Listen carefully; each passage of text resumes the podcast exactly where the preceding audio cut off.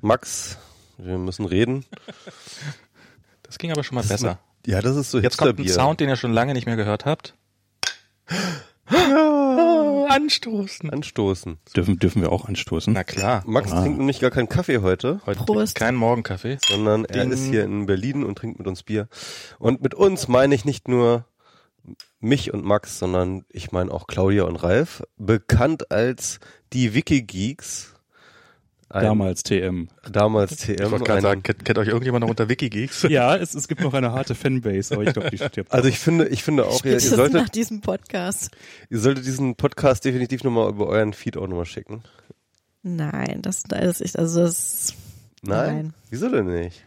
Das haben, das die, haben wir, das die haben wir, Themen haben sich auch zeitlich überholt zum Teil. das haben wir auch schon mit anderen Podcasts so gemacht. Also wenn, dann würde es sich wahrscheinlich anbieten, die Themenkomplexe, also die News und sowas rausschneiden und die Themenkomplexe irgendwie nochmal einzeln. Wieso? Das ist doch super, dass das so eine alte, so aus dem, aus dem Kontext der Zeit heraus und so.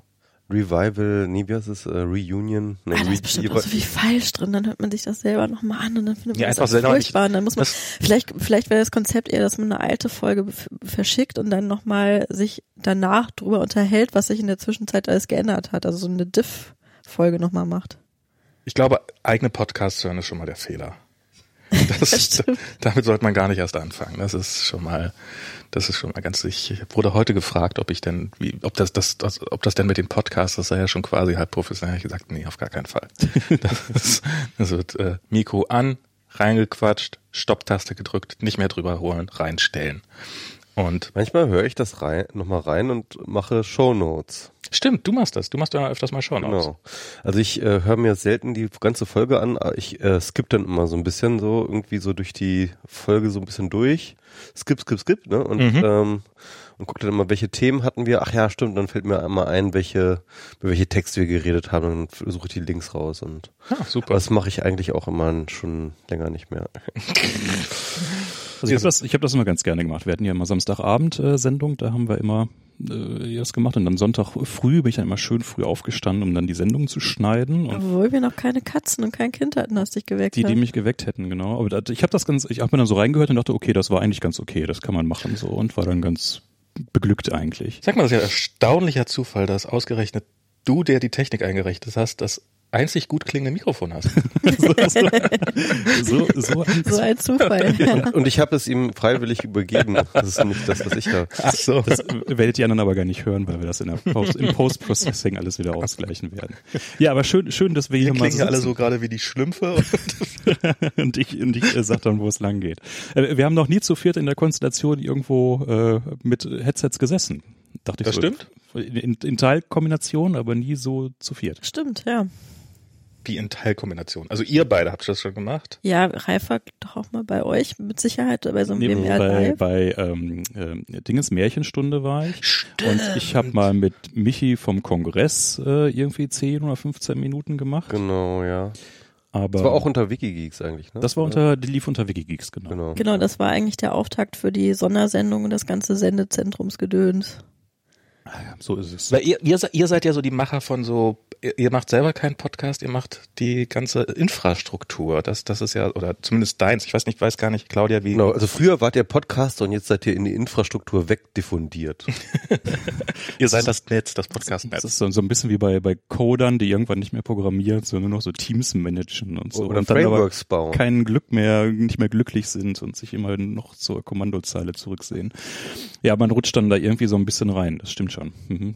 Ich, mir passiert das nicht. Also das Genau. ist, das Um, ist schon um, eure das, Spezialität. um das einmal ähm, klar zu machen, ähm, ihr äh, seid ja sehr, sehr engagiert in ähm, ja, dem Sendezentrum, also diesen ähm, ja doch auf jeder Republik, also zeitweise war es auf jeder Republika und jedem Kongress im Endeffekt äh, vorhandene ja, Podcast-Infrastruktur, die man äh, vor Ort nutzen konnte, äh, sowohl als so eine kleine Bühne als auch ähm, mit kleineren Podcast-Tischen, wo man einfach mal so einen Podcast aufnehmen kann. ähm, ihr ähm, habt, glaube ich, auch mit Tim zusammen viel ähm, dieses äh, Subscribe äh, mit organisiert. Genau, das war so unser, unser Konferenzding, was wir Genau. ein, ein bis zweimal im Jahr eigentlich geplant, weil wir zweimal im Jahr gemacht haben. Hm. Und du bist dann nochmal speziell irgendwie ähm, relativ bekannt geworden in der Szene auch durch das Ultraschall, ähm, äh, das Projekt, wo du, äh, äh, wo ihr diese Software aufgebohrt, wo du diese Software aufgebohrt hast. Und Mit dem wir das jetzt hier gerade mit dem wir das hier gerade wieder aufnehmen, ja. Genau, wobei der Singular da falsch ist. Ich bin da mittlerweile nur noch so der, der Frühstückspräsident und äh, der Sales Droid. Ähm, die, die eigentliche richtige Coding-Arbeit machen mittlerweile so ein Team von so acht bis zwölf äh, Entwicklern, wer gerade Ah. irgendwie Zeit und Lust hat. Echt, wow, okay. Also das, äh, da bin ich auch äh, maximal beglückt drüber, dass ich da A nicht alles selber machen muss und B äh, äh, kommen die auch wirklich im Tagestakt irgendwie auf lustige, coole Ideen. cool. Ähm, und ich könnte mich eigentlich auch komplett zurücklehnen und das nur noch irgendwie so ein bisschen äh, managen und verkaufen, aber Aber irgendwann du hast ja damit mal angefangen. Ich hab dich ja damit irgendwie angefangen, einfach ja. so mal irgendwie Aber ein, Max ist schuld. eingenördet. Ich äh, bin schuld. Max ist schuld, Ich schon ja. wieder. Weil Max hat damals noch in der Freakshow irgendwann erzählt, ähm, ja, hier äh, Ult- ähm, Reaper, coole Software zum Ja. irgendwie Audiokrams machen, weil wieder irgendwie die Zwei-Stunden-Grenze erreicht war oder was, was auch Das hatte mir los war. irgendjemand auf Twitter mal rübergeworfen. Ich weiß gar nicht mehr, wer das war. Genau, ich, ich höre ja immer äh, auf dich, wenn du sagst, irgendwie XY ist gut. Und dann habe ich das ausprobiert und dachte, okay, ja, es ist, es ist fantastisch von der Technik, aber unfassbar schlecht von der Bedienung. Und von da ab war dann also mein Mission Statement, weil man sehr gut themen und skinnen kann. Das ist von denselben Machern wie damals Winamp. Ach, ernsthaft? Ja, die Älteren unter uns werden sich erinnern, das konnte man ja auch mit Themes komplett umkrempeln. Und äh, dem sind sie also treu geblieben und das machen wir jetzt halt mit dieser Recording-Software. Aber die wird an, anderswo schon immer so viel gesprochen, das müssen wir jetzt hier echt nicht machen. Ja, aber es ist toll, dass äh, das Lustiger muss man ist, lustiger aber ist das einmal erwähnt Sendegate, werden. das ist auch vielleicht für Ach stimmt, genau, das, das haben wir noch vergessen, ne? Das Sendegate. Genau, wir betreiben ein, Kein Forum. Das ist kein Forum. Sondern? Nein, das ist natürlich ein Forum. So. aber genau, also da, da, da würde ich sagen, so von all unseren Aktivitäten ist das vielleicht das Nachhaltigste, was wir irgendwie so äh, gemacht haben. Chips ist essen im Podcast. Chips anbieten im Podcast. ebenso der zentrale Ich hatte sie zugelassen. Ihr habt sie jetzt selbstständig und eigenständig aufgemacht. Ja, Hallo, wenn du Michi hier Du Chips bist schon schuld, wenn du sie einfach hier hinstellst. Das geht, das geht nicht anders. Also, da, da bin ich dann auch einfach Tier genug, ne? ja, also Nee, danke. Ich mag keine, tatsächlich keine Chips. nee, ich, ich, Wir sind ja äh, Verfechter des Selbstbestimmten auch so in der Kindererziehung, deswegen ähm, lass mich auch durch. Ja, momentan noch. Das ist sowas, wo ich, wo ich echt immer wieder Probleme mit habe mit dem Selbstbestimmen. Nicht, dass ich ihm keine Selbstbestimmung gönnen Lass würde. uns das doch vielleicht später ja, besprechen. okay. Dann, wenn wir, haben- wir haben wir haben wir haben es doch als Thema. okay. Themen. Ja, aber ich meine, Michi hat ja auch gerade gezeigt, das funktioniert irgendwie nicht. Ne? Ja. Leute, ich mache jetzt eine Also- Top-Überleitung, Ja. falls das gewünscht ist, Ja. dass man thematisch irgendwie reinkommt. Ja. So, weil, also wir betreiben in der Tat ein Forum, ein Internetforum. Äh, Oh. Claudia und ich und auch noch, noch etliche andere aus dem Sendezentrum, wo man normalerweise jetzt die Nase rümpfen würde und sagen, echt, Foren 2018, seid ihr bescheuert? Das Thema ist doch irgendwie vor fünf Jahren spätestens komplett gestorben und jeder hat so diese PHP Bulleting Board. Ich dachte. 4chan würde einen Präsidenten stellen.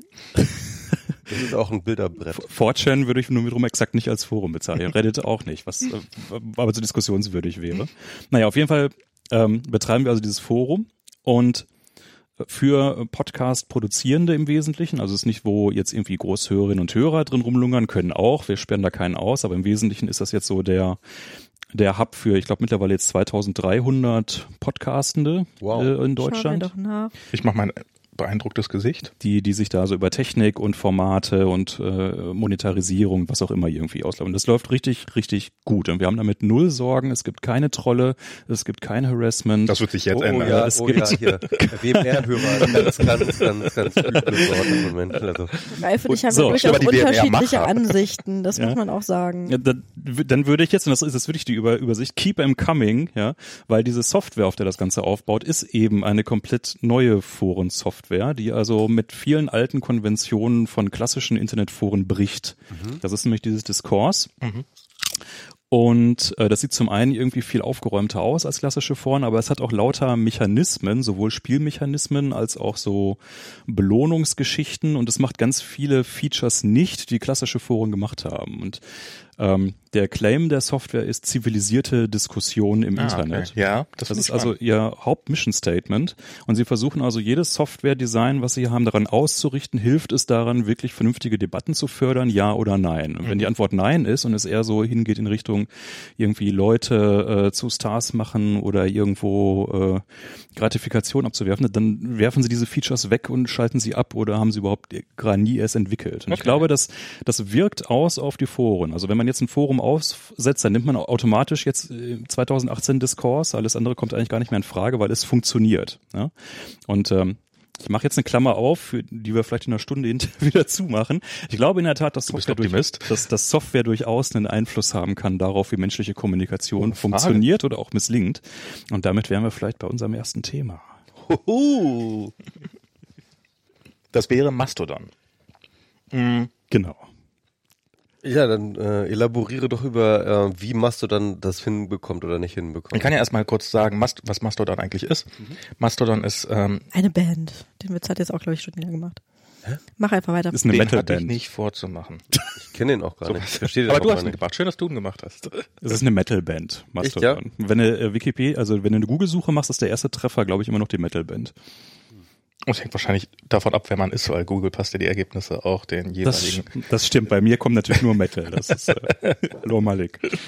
ähm, und ist quasi so eine ähm, äh, Twitter-artig, sage ich jetzt mal, tendenziell so ein bisschen. Also hat halt diese diese einzelnen, das heißt, das heißt nicht Tweet, sondern heißt Toot. Ähm, äh, nee, Toot ist, wenn man was retweetet, ne? Also das, nee, das, das, das, Boost. Aber Boost, das ja. ist auch Toot ist ja. Ja, das ist alles relativ egal. das, das Maskottchen egal. Man ist könnte auch ein- einfach mal sagen, also ganz generisch ist ein Post. Und auf, Ein Ja. Microposting. und auf Deutsch heißt es Tröd. Das leitet sich daran ab, dass das Mas Maskottchen kein Vogel ist mit Tweet, sondern es ist ein ausgestorbenes Urzeitviech mit Rüssel, so mammutartig. Äh, und ein Elefant trötet halt und daher sind es halt Tut auf Englisch und Tröd auf dass, Deutsch. dass der Elefant trötet, das weiß ich sehr gut, weil in ähm, mein Sohn ist ja der Schmetterling Schmetter Schmetter und jeder ist das Tier und ich bin der Elefant Tröd Tröd. Und ähm, wenn das Kind abends nochmal Pipi machen muss, muss der Elefant Tröd Tröd her und auf seinem Rücken dann muss einmal durch die Wohnung geritten werden zum Klo und dann zum Waschbecken und dann wieder ins Bett. Das sind so Blicke in die Zukunft, Mhm. bei denen mir immer ein bisschen graut. Gut, Ihr könntet schon mal ein bisschen Teppich hier auslegen.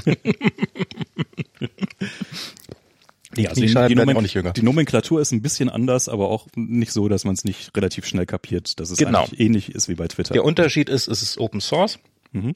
Die Software ist frei für jeden verfügbar und jeder kann sich so eine, eine Instanz aufsetzen und kann seinen eigenen Server haben mit seinen, wo er dann, je nachdem wie er gewillt ist, entweder das Public machen kann oder halt nur an seine Freunde oder per Einladung oder sowas. Wobei jeder, müssen wir ein bisschen einschränken, also ich habe es nämlich vorgestern mal gemacht, ich habe einen Server selber mal aufgesetzt. Ist nicht so trivial, ne? Ist nicht so komplett trivial. Der Stack ist schon recht umfangreich. Ich habe es noch mit Docker gemacht, da war es dann schon drei Mhm. Umdrehungen einfacher, aber äh, das hat mich also weit jenseits meiner normalen Linux-Kenntnisse schon getrieben. So andere mögen da jetzt drüber lachen, aber es ist kein PHP MySQL, was man wirklich noch gut Also hinkriegt. d- das jeder kann man, glaube ich, einfach in Anführungszeichen setzen. Na Also klar. die, die theoretische Möglichkeit ist da. Es gibt Mhm. auch entsprechende Guides. Ähm, wenn ich es richtig gesehen habe, auch immer recht aktuelle Guides. Aber äh, klar muss man noch irgendwelche Grundkompetenzen mitbringen oder sich lange einarbeiten. Also ich würde es jetzt auch nicht so aus dem Ärmel schütteln. Ein mittlerer Linux-Admin kriegt es gut hin. Mhm. Also auf jeden Fall ähm, de, je, jeder im Sinne von ähm, dass ähm, es ist halt nicht irgendeine proprietäre Software wie Twitter, wo halt äh, nur einer die Kontrolle drüber hat oder eine Firma die Kontrolle drüber hat. Jein, das äh, ist auch durchaus ein zu, äh, zu diskutierender Aspekt. Das stimmt. Ähm, und diese, diese einzelnen Server verbinden sich dann in der Föderation. Mhm. Ähm, Fediverse. so Also man es heißt. kann auch auf anderen Servern kann man auch Leuten folgen. Genau, du meldest dich immer erstmal an einem Server, registrierst du dich mit einem Account. Genau. Und das läuft ähnlich wie bei einer E-Mail. Also Mhm. überhaupt ist häufig der Vergleich zur E-Mail trägt ganz gut. Du suchst dir halt eine E-Mail bei Gmail und dann heißt du halt, was weiß ich, doodledadel at gmail.com. Und so ist es bei den Instanzen auch. Du nimmst dein Nickname, in meinem Fall Airstock M, wie überall, at und dann halt die jeweilige Instanz, bei der du dich angemeldet hast. Und dann hast du dort dann eindeutige ID, Mhm. die sagt, so heiße ich, und zwar auf diesem Server. Und du könntest dir auf einem anderen Server einen zweiten Account anlegen. Es ist aber so, das ist jetzt recht einfach erklärt, es ist aber leider wirklich komplizierter, weil das Fediverse ist eben nicht nur Mastodon, sondern das ist, besteht eben noch aus ganz vieler anderer Software oder ganz vielen anderen Software-Stacks. Ähm, es sind eigentlich, wenn ich es richtig verstanden habe, das ist wirklich echt immer unter dem, ich habe mich eben jetzt auch erst angefangen einzuarbeiten. Ähm, es gibt eben, also es beruht eben auf diesem O-Status. Ähm, äh, Statusprotokoll. genau, genau. Und ähm, Ah. also alle, und es gibt jetzt eine äh, äh, Publicity Hub oder ich weiß jetzt nicht Das mehr ist der genau. W3C-Standard, der sich da Nee. Activity Pub, genau. Activity Pub, genau. Activity. Pub, weiß genau, ist der, ist der Nachfolger von O-Status. Ist es der Nachfolger wirklich? Na, oder ist was Nachfolger ist wahrscheinlich jetzt wieder halb richtig, aber das ist quasi das, was jetzt eigentlich eingesetzt wird und äh, das OSHAT ist die, die Fallback-Lösung als Protokoll. So und ähm, alle die also alle Software-Stacks, die diese diese ähm, die, die die das benutzen, die können sich theoretisch zum Fediverse zusammenschalten. Ach so, also kann nicht nur Mastodon das Nein, das ist- das, das war ist- mir gar nicht so bewusst. Das ist nämlich genau auch das, worauf immer verwiesen wird. Also ich hatte ganz am Anfang auch mal ähm, was Kritisches geäußert über die ganzen Twitter-Nutzer, die dann nach Mastodon gestürmt sind. Also Ja. da war so eine, eine allgemeine Non-Menschen quasi. ja. Ähm, das, weil ich, mich das genervt hatte, es war Eternal eine, September oder was? es erinnerte alles so ein bisschen an, äh, an so App.net-Zeiten auch, als sich alle erstmal über die Technik unterhielten und was geht Mhm. und was nicht geht und halt die, die, so eine Nerd-Ebene, die genau einen Punkt dann in einem Punkt schlecht ist, weil sie einfach Leute, die man da braucht, um damit das Ganze lebt, wieder abschreckt. Ja. So, die halt keine Nerds sind und, und ähm, da kam natürlich dann auch gleich zurück, ja, aber das, äh, wir waren ja erstens alle schon vorher da, zweitens, Mhm. ähm, äh, es ist nicht nur Mastodon, sondern es ist eben ganz viel mehr und es ist tatsächlich ganz viel mehr und das ist, das ist ähm, äh, das Schöne, das ist aber auch das teilweise überkomplexe und auch das, was vielleicht auch ein Problem ist. So dieses GNU.social oder sowas. Hängt da Hängt da auch mit ja. drin, genau. Also für, für Einsteiger ist es, denke ich, gar nicht so verkehrt zu sagen, so, da ist Mastodon und das ist fast wie Twitter, nur ein bisschen anders und äh, das reicht für den Das ist Einstieg. halt auf jeden Fall ein, ein, äh, sozusagen so ein Social-Protokoll-Layer, der ähm, so einen allgemeinen Anspruch ähm, verfolgt. Aber gibt es andere Softwaren außer Mastodon, die jetzt ähm, mit einer Vergleich oder mit überhaupt einer relevanten Popularität in dem Fediverse mit interagieren? Das ähm, kann ich dir nicht genau sagen. Ich glaube tatsächlich nicht. Ähm, aber äh, theoretisch wäre es zum Beispiel auch möglich, ähm, dass ich, also ein gewisses Momentum hat ja auch Diaspora oder gehabt. Mhm. Ähm, die funktionieren jetzt momentan noch nicht zusammen, aber theoretisch wäre es auch möglich, dass die beiden sich zum Beispiel ähm, zum föderieren, Mhm. nennt sich das dann ja. Also im Wikipedia-Artikel für äh, Fediverse äh, hast du, glaube ich, irgendwie 30 verschiedene Softwareangebote, die Ja. eigentlich alle auf dem Protokoll aufsetzen. Aber das einzige, Sehr theoretisch halt. was das jetzt ja. gerade wirklich Momentum kriegt, äh, davon ist Mastodon, Genau. weil es eben auch so den Also- Man, man muss dazu sagen, wir haben über. Mastodon haben wir glaube ich schon vor einem über einem Jahr mal auch geredet, Kann weil sein. es, es gibt es nämlich auch schon, Schon vor seit schon seit 2016, genau. 2016 ja. Also weil äh, Friendica ist vielleicht noch ein größerer Microblogging-Dienst oder soziales Netzwerk, was man kennen könnte. Und was immer alle zitieren, was ich selber aber nicht kenne, ist Ple Pleroma. Hat von euch auch noch keiner gehört, aber ähm, was ich dazu echt empfehlen kann, also äh, du sagtest ja gerade, es gibt es schon länger und ähm, es gab jetzt halt wieder so einen Run und der hat jetzt vor knapp zwei Wochen stattgefunden. Zwei Wochen sind eine lange Zeit, da sind schon viele Podcasts erschienen. äh, unter anderem kann ich dazu empfehlen, Binärgewitter hatte ich mir angehört. Die führen das mal schön aus, was für verschiedene Softwareinstanzen es noch gibt, also in diesem Fediverse. Das ist dann, glaube ich, ganz ähm, gut, sich das mal anzuhören, wenn einen der Aspekt interessiert. Der, die sind da auf jeden Fall fitter, als ich das jetzt bin. Zu, Also ich zu, zur würde mal Historie. sagen, falls ihr euch jetzt irgendwie eine Instanz sucht, es gibt verschiedene Instanzen, man soll die sich auch so ein bisschen aussuchen nach, nach was passt mir denn am besten. Die haben unterschiedliche Regeln, unterschiedliche Code of of Conducts, unterschiedliche ähm, Betreiber natürlich, unterschiedlichste können wir Leute aufnehmen oder nicht. Ähm, all das habe ich nicht gemacht, sondern bin dahin gerannt, wo in dem Moment alle waren, was ich nicht mal wusste, dass die mit dem CCC zusammenhängt. Das ist die, die Instanz auf chaos.social. genau, dieser Dicht Chaos hätte der. Hinweis sein können. ja, also ich habe den durchaus gesehen und habe gedacht, naja, vielleicht hängt es damit was zusammen, aber ich wusste, weiß, ich habe bis keiner, bis keine Ahnung, wie, wie tief die da drinnen stecken. Und soll ich mich mal ein bisschen runterpegeln hier noch? Ja, aber da pegelst du ja nicht so, du pegelst in Hardware, Junge. Pegelst den Hardware, Junge. Eins. Sonst kriegst du doch die Verzerrung nicht weg. Ist das so? Ja, Also auch an der Stelle, äh, es, äh, es tut mir ein bisschen leid, wenn ich jetzt euren Podcast für äh, Podcast-Plugs kapere. Ähm, es gibt mit den ähm, äh, Admins von Chaos Social, dem Rix und der Lea, gibt es einen sehr schönen Podcast äh, Chaos Radio, eine Folge über dezentrale Netze. Gerade die letzte. Ähm, die letzte, genau, auch gerade eben erschienen vor ein paar Tagen, also vor ein paar Tagen live aufgenommen.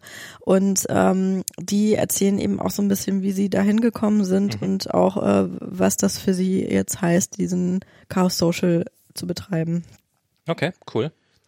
Also der, Ich wollte nur ganz kurz sagen, ähm, ähm, Leute, die schon sehr, sehr lange WMR hören, ähm, werden sich an Vorversionen von Mastodon erinnern, über die wir, glaube ich, auch häufiger gesprochen haben. Ja. Identica. Identica war, glaube ich, die allererste Implementierung von StatusNet. mhm. Die allererste. Und da das ist dann status.net geworden. Genau, das ist daraus ist dann oder oder Das daraus wurde dieses StatusNet Ja, ja, ja, ja. heraus äh, entwickelt. Im Endeffekt ist sozusagen äh, Mastodon tatsächlich so eine Art ähm, Wiedergänger von Identica. Hm. Interesting. Total vergessen, total verdrängt. Ja. Das ist ewig her. Das ist echt ewig her. Also der, der, der Punkt ist, ähm, Gott, sind wir alt. Wir sind genau, wir sind alt, ja. Der Punkt ist Ähm, wir, wir, wir machen diesen Internetpreis schon sehr, sehr lange. Und das heißt, mit anderen Worten, wir haben sehr, sehr, sehr viele Hypes um alternative, federated, äh, sonst wie Dienste kommen und sterben sehen. Ja. Immer und immer und, Und sie sind immer alle gestorben. Wieder. Und sie sind alle gestorben. Vor allen Dingen hat man Und wir haben diesen Hype auch jedes Mal wieder erlebt und, und, und mit jedem Mal, es war, es hatte uns ein bisschen weniger erreicht. und vor allen Dingen, das fand ich auch so faszinierend, also das habe ich an mir selber auch festgestellt. Ähm, also wir hatten bei den Wikigeeks ja immer auch diese Kategorie heißer SM-Scheiß, Mhm. ja, weil das äh, gab einfach unfassbar viele soziale Netzwerke eine Zeit lang, die erschienen sind. Vor allen Dingen gab es immer wieder Zeiten, wo Leute unfassbar sauer auf Twitter waren. Mhm. Und dann so Aus den- unterschiedlichsten Gründen. aus unterschiedlichsten Gründen. Also auch teilweise, es gab damals schon, also als ich ganz neu bei den Wikigeeks eingestiegen sind, also ganz furchtbare alte Folgen, ähm, da hatten wir noch nichts, da hatten wir Ja, noch nichts Damals mussten wir noch mit 140 Zeichen twittern. Muss man sich mal Mit vorstellen. Handys, also mit SMS. oh Gott. Nein, das ist noch nicht, aber Doch, doch, doch, ich habe das du, du, hast noch, du hast noch mit SMS Ja, ja, ich habe noch mit. SMS getwittert. Ähm, nein, aber da gab es damals auch schon einen Twexit, nannte sich das dann nicht, aber Wexit. Hast, Die- wolltest das, hast du das gerade erfunden und wolltest das pluggen jetzt? nein, oder? nein, nein, das heißt dieses, also dieses Mal gibt es tatsächlich den Twexit, das Okay. passt natürlich Das ist jetzt auf. Ma- Mastodon gerade das Meme oder was? Nee, auf Twexit, Twitter, ja? der Twitter? Twexit. Okay, der Twexit. ähm, Hashtags bei Mastodon sind ja durchaus auch ein Problem, ne? Also deswegen, Dieses ähm, Problem? ja, aber das, Ja, okay, können wir erzähl gleich. erst Ähm, nein, und also da ich, ich kann mich sehr na, sehr gut ist übertrieben. Ich kann mich dunkel eher daran erinnern, dass es eben das schon mal gab, dass Twitter APIs geändert hat, dass deswegen äh, Twitterific Probleme hatte, dass deswegen die Drittanbieter, äh, also, also App-Hersteller alle am Kotzen waren und dass die, die User am Kotzen waren. Und dann gab es ja zwischenzeitlich von Sternchen auf Herzen, dann gab es irgendwie die 280 Zeichen. Also es gab immer wieder irgendwelche Dinge, äh, wo so das Twitterverse im Aufruhr war und alle gesagt haben, so jetzt aber den Twitter-Killer, ja, und das ist halt nicht passiert. Und das ist leider ist das dann wirklich so ein bisschen dieses Gefühl da, hm, ja, mal schauen, wie das jetzt so läuft, ne? Auf der anderen Seite wünscht man sich halt auch wirklich, dass es mal funktioniert. Das ist so, ich bin da auch gerade so ein bisschen im Zwiespalt. Also ich finde, finde Wünschst das, du dir das? ich bin, äh, ich bin im Zwiespalt, ich bin mir nicht sicher. Also ich bin ja jetzt ein, ein, ein dunkles Geheimnis, ja. Ich äh, nutze die Twitter-App von Twitter und konnte damit sehr gut umgehen. Also Ja. ich hatte damit äh, nicht Du so. Schwein. Ja, ne? Du nutzt sie also, doch auch. so, jetzt kommst du mit raus. Aber Nee, ich bin auch kein ähm, Open Source Fanatiker.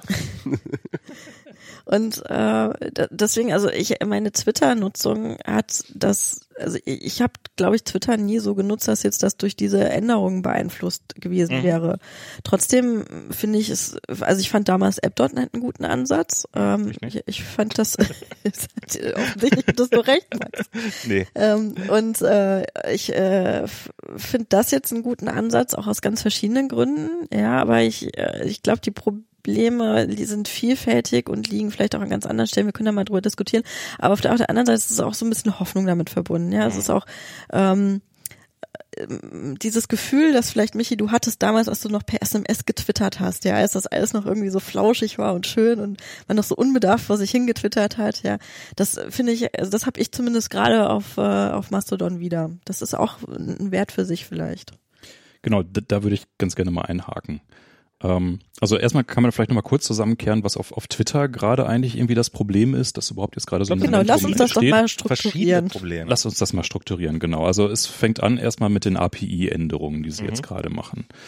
Ähm, die kann man sich im Detail durchlesen. Im Wesentlichen ist es so, dass sie quasi so ihre Echtzeit-API sehr stark kastrieren bis abgeschaltet haben, im Sinne von, man kann eigentlich nur noch alle zwei Minuten Daten abziehen. Es gibt dann sehr große Limits, wie viel man eigentlich gleichzeitig als App-Entwickler quasi die API nutzen kann. In der Summe führt das dazu, dass eigentlich die ganzen Third-Party-Apps jetzt schon sehr stark eingeschränkt sind und ich glaube, nächste Woche ist die nächste Runde der, der API-Restriktionen dran. Und ähm, äh, Sie haben diese lustige Formulierung Twitter mit drin, naja, äh, wenn sich Entwickler bei uns melden, dann kann man da noch mit äh, diversen Deals dazu kommen, dass die zu den alten Konditionen wieder zurückkommen. Bedeutet aber definitiv, also Interpretation ich, erstens keine chronologische Timeline, sondern Sie müssen dann den äh, Ranking-Mechanismus von Twitter klar. übernehmen. Zweitens, Sponsored Links. Ja. So, und wenn, Die wenn müssen, Sie sich darauf einlassen, dann könnt ihr auch wieder unsere API Ah, voll die benutzen. müssen gleich auch wirklich bezahlen. Oder Also ich, ich das ist jetzt auch meine, eher als nur Mutmaßung, also ich weiß es jetzt auch nicht, aber das wäre meine These. Also wenn, das, das kann mir gerne mal jemand hier per Twitter oder Mastodon irgendwie reinschmeißen. Ähm, äh, ich meine, die müssten bezahlen sogar. Das, das war damals, hatte, ähm, ich meine, der Macher von Terrific oder Tweetbot hatte damals aufgerechnet, wie viel die bezahlen müssten, wenn die das jetzt noch alles, äh, die, die, diese ähm, Dienste noch alle so anbieten würden, wie sie das machen. Also ich finde das sehr interessant bei Twitter. Ich habe das damals in meinem Buch ja auch ähm, äh, Twitter als Beispiel dafür genommen, wie ähm, wie Twitter eigentlich als mit mehr oder weniger das offenste und und und freiste API-System damals im Social Media gestartet ist. Ähm, wirklich ohne Restriktion konnte jeder alles machen über die API, ohne Limits äh, und im Endeffekt konnte jeder einen Client bauen, der genauso gut war oder besser. Meistens waren sie aber besser als das, was Twitter selber Twitter hatte hat. nicht mal was Offizielles. Die haben ja alles nur Am, eingekauft. An- am Anfang hatten sie nicht mal ihr Genau, die eigenes- haben- haben das dann nach und nach Sie waren gekauft. komplett auf äh, sozusagen das Ökosystem ihrer Third-Party-Entwickler angewiesen und das war ein totales Erfolgsmodell äh, für das Wachstum, aber ähm, sie haben wirklich sukzessive die API eingeschränkt. Das ist nicht die erste Einschränkung, sondern ungefähr, keine Ahnung, die zehnte oder so etwas. die mit Abstand radikalste. Ja, das, also das hat man von jeder damals gedacht. Also auf jeden Fall wurde es immer krasser und ähm, jetzt, ja, also zumindest ist auf jeden Fall jetzt wird wahrscheinlich den ganzen App-Entwicklern wirklich komplett das Wasser abgegraben. Ne? Und der Witz ist halt aber, was ich eigentlich zeigen wollte, war, dass so ein Dienst ähm, tatsächlich eine Kontrolle über äh, den Zugang zu ihren Inhalten. Eine Plattform muss die Kontrolle über den Zugang zu ihren Inhalten haben, um ein Geschäftsmodell zu haben. Man kann, und zwar e völlig egal, wie das Geschäftsmodell aussieht, es ist egal, ob du Wer- Werbung zeigst, es ist egal, ob du ähm, Geld nimmst für äh, extra Features oder ob du irgendwie ein Abo-Modell machst, du musst den Zugang einschränken können. Wenn du den Zugang nicht einschränken kannst in irgendeiner Weise, dann kannst du nirgendwo Geld verdienen. Äh, also die Schranke ist ähm, sozusagen die ähm, ist die Voraussetzung für das Kassenhäuschen und äh, und äh, das ist das, was Twitter halt mehr oder weniger sozusagen on the fly gelernt hat. Ja und ich glaube jetzt mittlerweile haben sind sie halt auf einem sehr sehr radikalen Geldverdienenkurs. Sie haben jetzt glaube ich das erste Mal auch äh, schwarze Zahlen geschrieben in ihrer Fir- Firmengeschichte und äh, sie wollen jetzt halt und sie ziehen jetzt halt wirklich sozusagen die Schlinge zu und wollen jetzt ähm, Geld verdienen. Ich, ich muss auch ganz ehrlich sagen, ich kann das verstehen. Darf ich mal ganz kurz noch reinwerfen? Ähm, danke an Kai. Ähm, äh, er hat mir das gerade rübergeworfen. Sean Hieber heißt er, glaube ich, von Twitterific. Ähm, hat geschrieben, dass es 2899 Dollar pro Monat kosten würde, diese API für ihn zu nutzen. Das müssen wir erstmal wieder reinkriegen. Das muss man erstmal reinkriegen, genau. App-Entwickler. Hm. Ich sagte gerade, ich, ich kann Twitter da ehrlich gesagt verstehen. Ja? Also ich finde das scheiße, ich finde das doof. Ja? Äh, aber wenn Twitter jetzt also für sich in ihren Analysen rausbekommen hat, okay, ähm, mit einer chronologischen Timeline äh, funktioniert irgendwie jetzt unser ganzes Modell nicht so, wie wir uns das vorstellen. Und in ihrer eigenen App und online äh, ist es ja nun schon, ich weiß nicht, wann haben die umgestellt von chronologisch auf äh, sortiert? Ist auch schon anderthalb Jahre her Schon- oder schon sowas. Zwei Jahre, ja? ja, ja. So, und wenn die sehen, okay, jetzt so die, die Experience ist jetzt einfach mal bei ganz vielen Leuten, die es mobil nutzen, weil die alle ihre Third-Party-Apps haben, signifikant anders als das, wie wir es eigentlich online haben wollen, plus die ganzen Sponsored-Sachen sind draußen. Ich finde, ehrlich gesagt, Freerider. Für die Leute, für, für Twitter waren die Leute, die ex, äh, externe Apps benutzt haben. Das waren Freerider, ne? Im Endeffekt. Ich kann das auf der Ebene nachvollziehen. Ja, ich würde es ja. anders machen, glaube ich, wenn ich könnte. Aber weil ich auch denke, das war irgendwie der Kern des, des Geschäftsmodells, diese Freiheit auch so. Und damit geht ein Teil Identität flöten. Aber ich kann es auf eine Art verstehen. Ich würde es an deren Stelle lieber so lösen. Äh, hier gib Geld von den Endnutzern und schalt dir diese Features wieder frei. Ja, da verstehe ich wirklich nicht, warum sie das nicht machen. Ich glaube, da könnten sie signifikant Geld mit einfahren. Das, Aber das funktioniert so nicht, weil du müsstest ja, ähm, wenn du von den Nutzern Geld nimmst, ne, dann musst du, ähm, dann, dann, dann wirst du vielleicht irgendwie, keine Ahnung, ein oder zwei Prozent der Leute dazu finden, dazu bringen, dass sie dafür Geld ausgeben. Aber diese ein und zwei Prozent reichen dann nicht als kritische Masse für die externen App-Entwickler halt wieder eine eigene App bauen zu wollen. Ja, das mag sein. Also das heißt, äh, das ist schon eine allgemeine Ökosystementscheidung. Also Ja. es ist komplizierter, ja. Also mich würde mal interessieren, gibt es denn Zahlen dazu, wie viele externe Apps das eigentlich sind? Weil Twitters Argumentation ist ja auch ein Stück weit, naja, es sind so wenige, für die lohnt es sich nicht extra, diese API weiterzuentwickeln. dann könnte es ja auch egal sein. Äh, Ja, das wollte ich gerade sagen. Und dann hätten die nicht so ein ausgefuchstes Modell. Also muss ich das mal angucken. Also es sind wenige, Ähm, aber die sind sehr erfolgreich. Die haben hier, also die, diese Account Activity API Versions, ähm, die, die gibt es in drei Tiers. Mhm. Premium-Version, Sandbox, Premium und Enterprise. Also da hat sich schon jemand hingesetzt und irgendein Konzept gemacht. aber geht es denn darum, Third-Party-Clients damit zu ermöglichen oder geht das mehr so um diese an anderen Anwendungsfälle, wie irgendwelche Daten abgreifen für Analysen das und wird, so für, dieses wird ganze für Zeug? beides gehen, durchaus. Genau, also ich glaube, von diesen anderen gibt's relativ viel, aber ich habe, Ja. also sie tun immer zumindest so, als ob das erstaunlich wenige wären, die das, die dieses Third Parties das sind einfach zu wenige, als dass sich das lohnt, tut uns leid, so ein bisschen nach dem Motto. Natürlich Ähm, aber auch eine Kommunikationsstrategie sein. Klar, ähm, ich sage jetzt nicht, dass das deswegen automatisch äh, nicht gelogen ist, aber ähm, zumindest kann man es in Erwägung ziehen. Ja, Ich könnte mir so- sogar vorstellen, dass sie Rechte haben, was Prozente angeht. Ja. also wie, wie viele Nutzer hat Twitter insgesamt? Wie viele? 300 Millionen, 300 doch, Millionen? aber ziemlich Drittel. Milliarde, irgendwie sowas, ja. Ich kann mir schon vorstellen, dass wirkliche Third-Party-Apps sind vielleicht 10 Millionen oder so, ja. Mhm. Äh, ist dann immer noch irgendwie ganz schön viele, aber im, im prozentualen Bereich natürlich dann nicht so, nicht so rasend signifikant, ne? Hm? Du lachtest gerade. Ja, aber was anderes. Ich gucke hier gerade parallel, ich Ah. habe gerade auf im Deu in der deutschen Wikipedia, Entschuldigung, dass ich mich dort rumtreibe, gesehen, dass äh, der Begriff Fediverse zur Löschung vorgeschlagen ist. Ah, natürlich. Fantastisch. So, aber der zweite Punkt, der halt natürlich viele Leute bei Twitter nervt und wo es, finde ich, ja schon auch irgendwie täglich der Schmerz größer wird, ist irgendwie Trump und Nazis und Trolle und äh, Maskus und Alex Jones. Also was für mich das für mich das Wichtigste war, war Alex. Jones. Also dass dieses, dass man, dass man diesen Typen drauf So, lässt Ihr müsst, glaube ich, noch kurz erklären.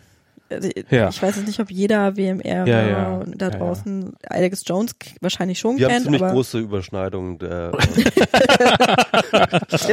Hörerschaft. Wir sind doch Teil des Infowars Wort. Premium Premium. Button. Button. Genau, ähm, äh, also wenn du, wenn du Infowar im, im Premium-Abo kriegst, dann kriegst du oben oben drauf noch weniger. WMR. ähm, Nein, äh, ja, Alex Jones, äh, der äh, Verschwörungstheorie getriebene Infowars-Macher, Infowars eigentlich fast ein kleines Medienimperium, kann man sagen. Ich glaube gar nicht so ein kleines Medium-Imperium. Ja, also auf jeden Er Fall. ist damit sehr, sehr reich geworden. könnte auch ein Steinriese sein, man weiß es nicht. so signifikante, ähm, signifikante Reichweite. Und ähm, der ist ähm, vor allem durch eben verschwörungstheoretische ähm, Betrachtungen der Welt äh, sehr bekannt geworden, vor allem auch so sehr rechtsgerichtete verschwörungstheoretische und äh, eins der Sachen, die jetzt immer wieder auch zitiert wurden, war das von 2013 gab es dieses äh, Massaker an der Grundschule in Sandy Hook.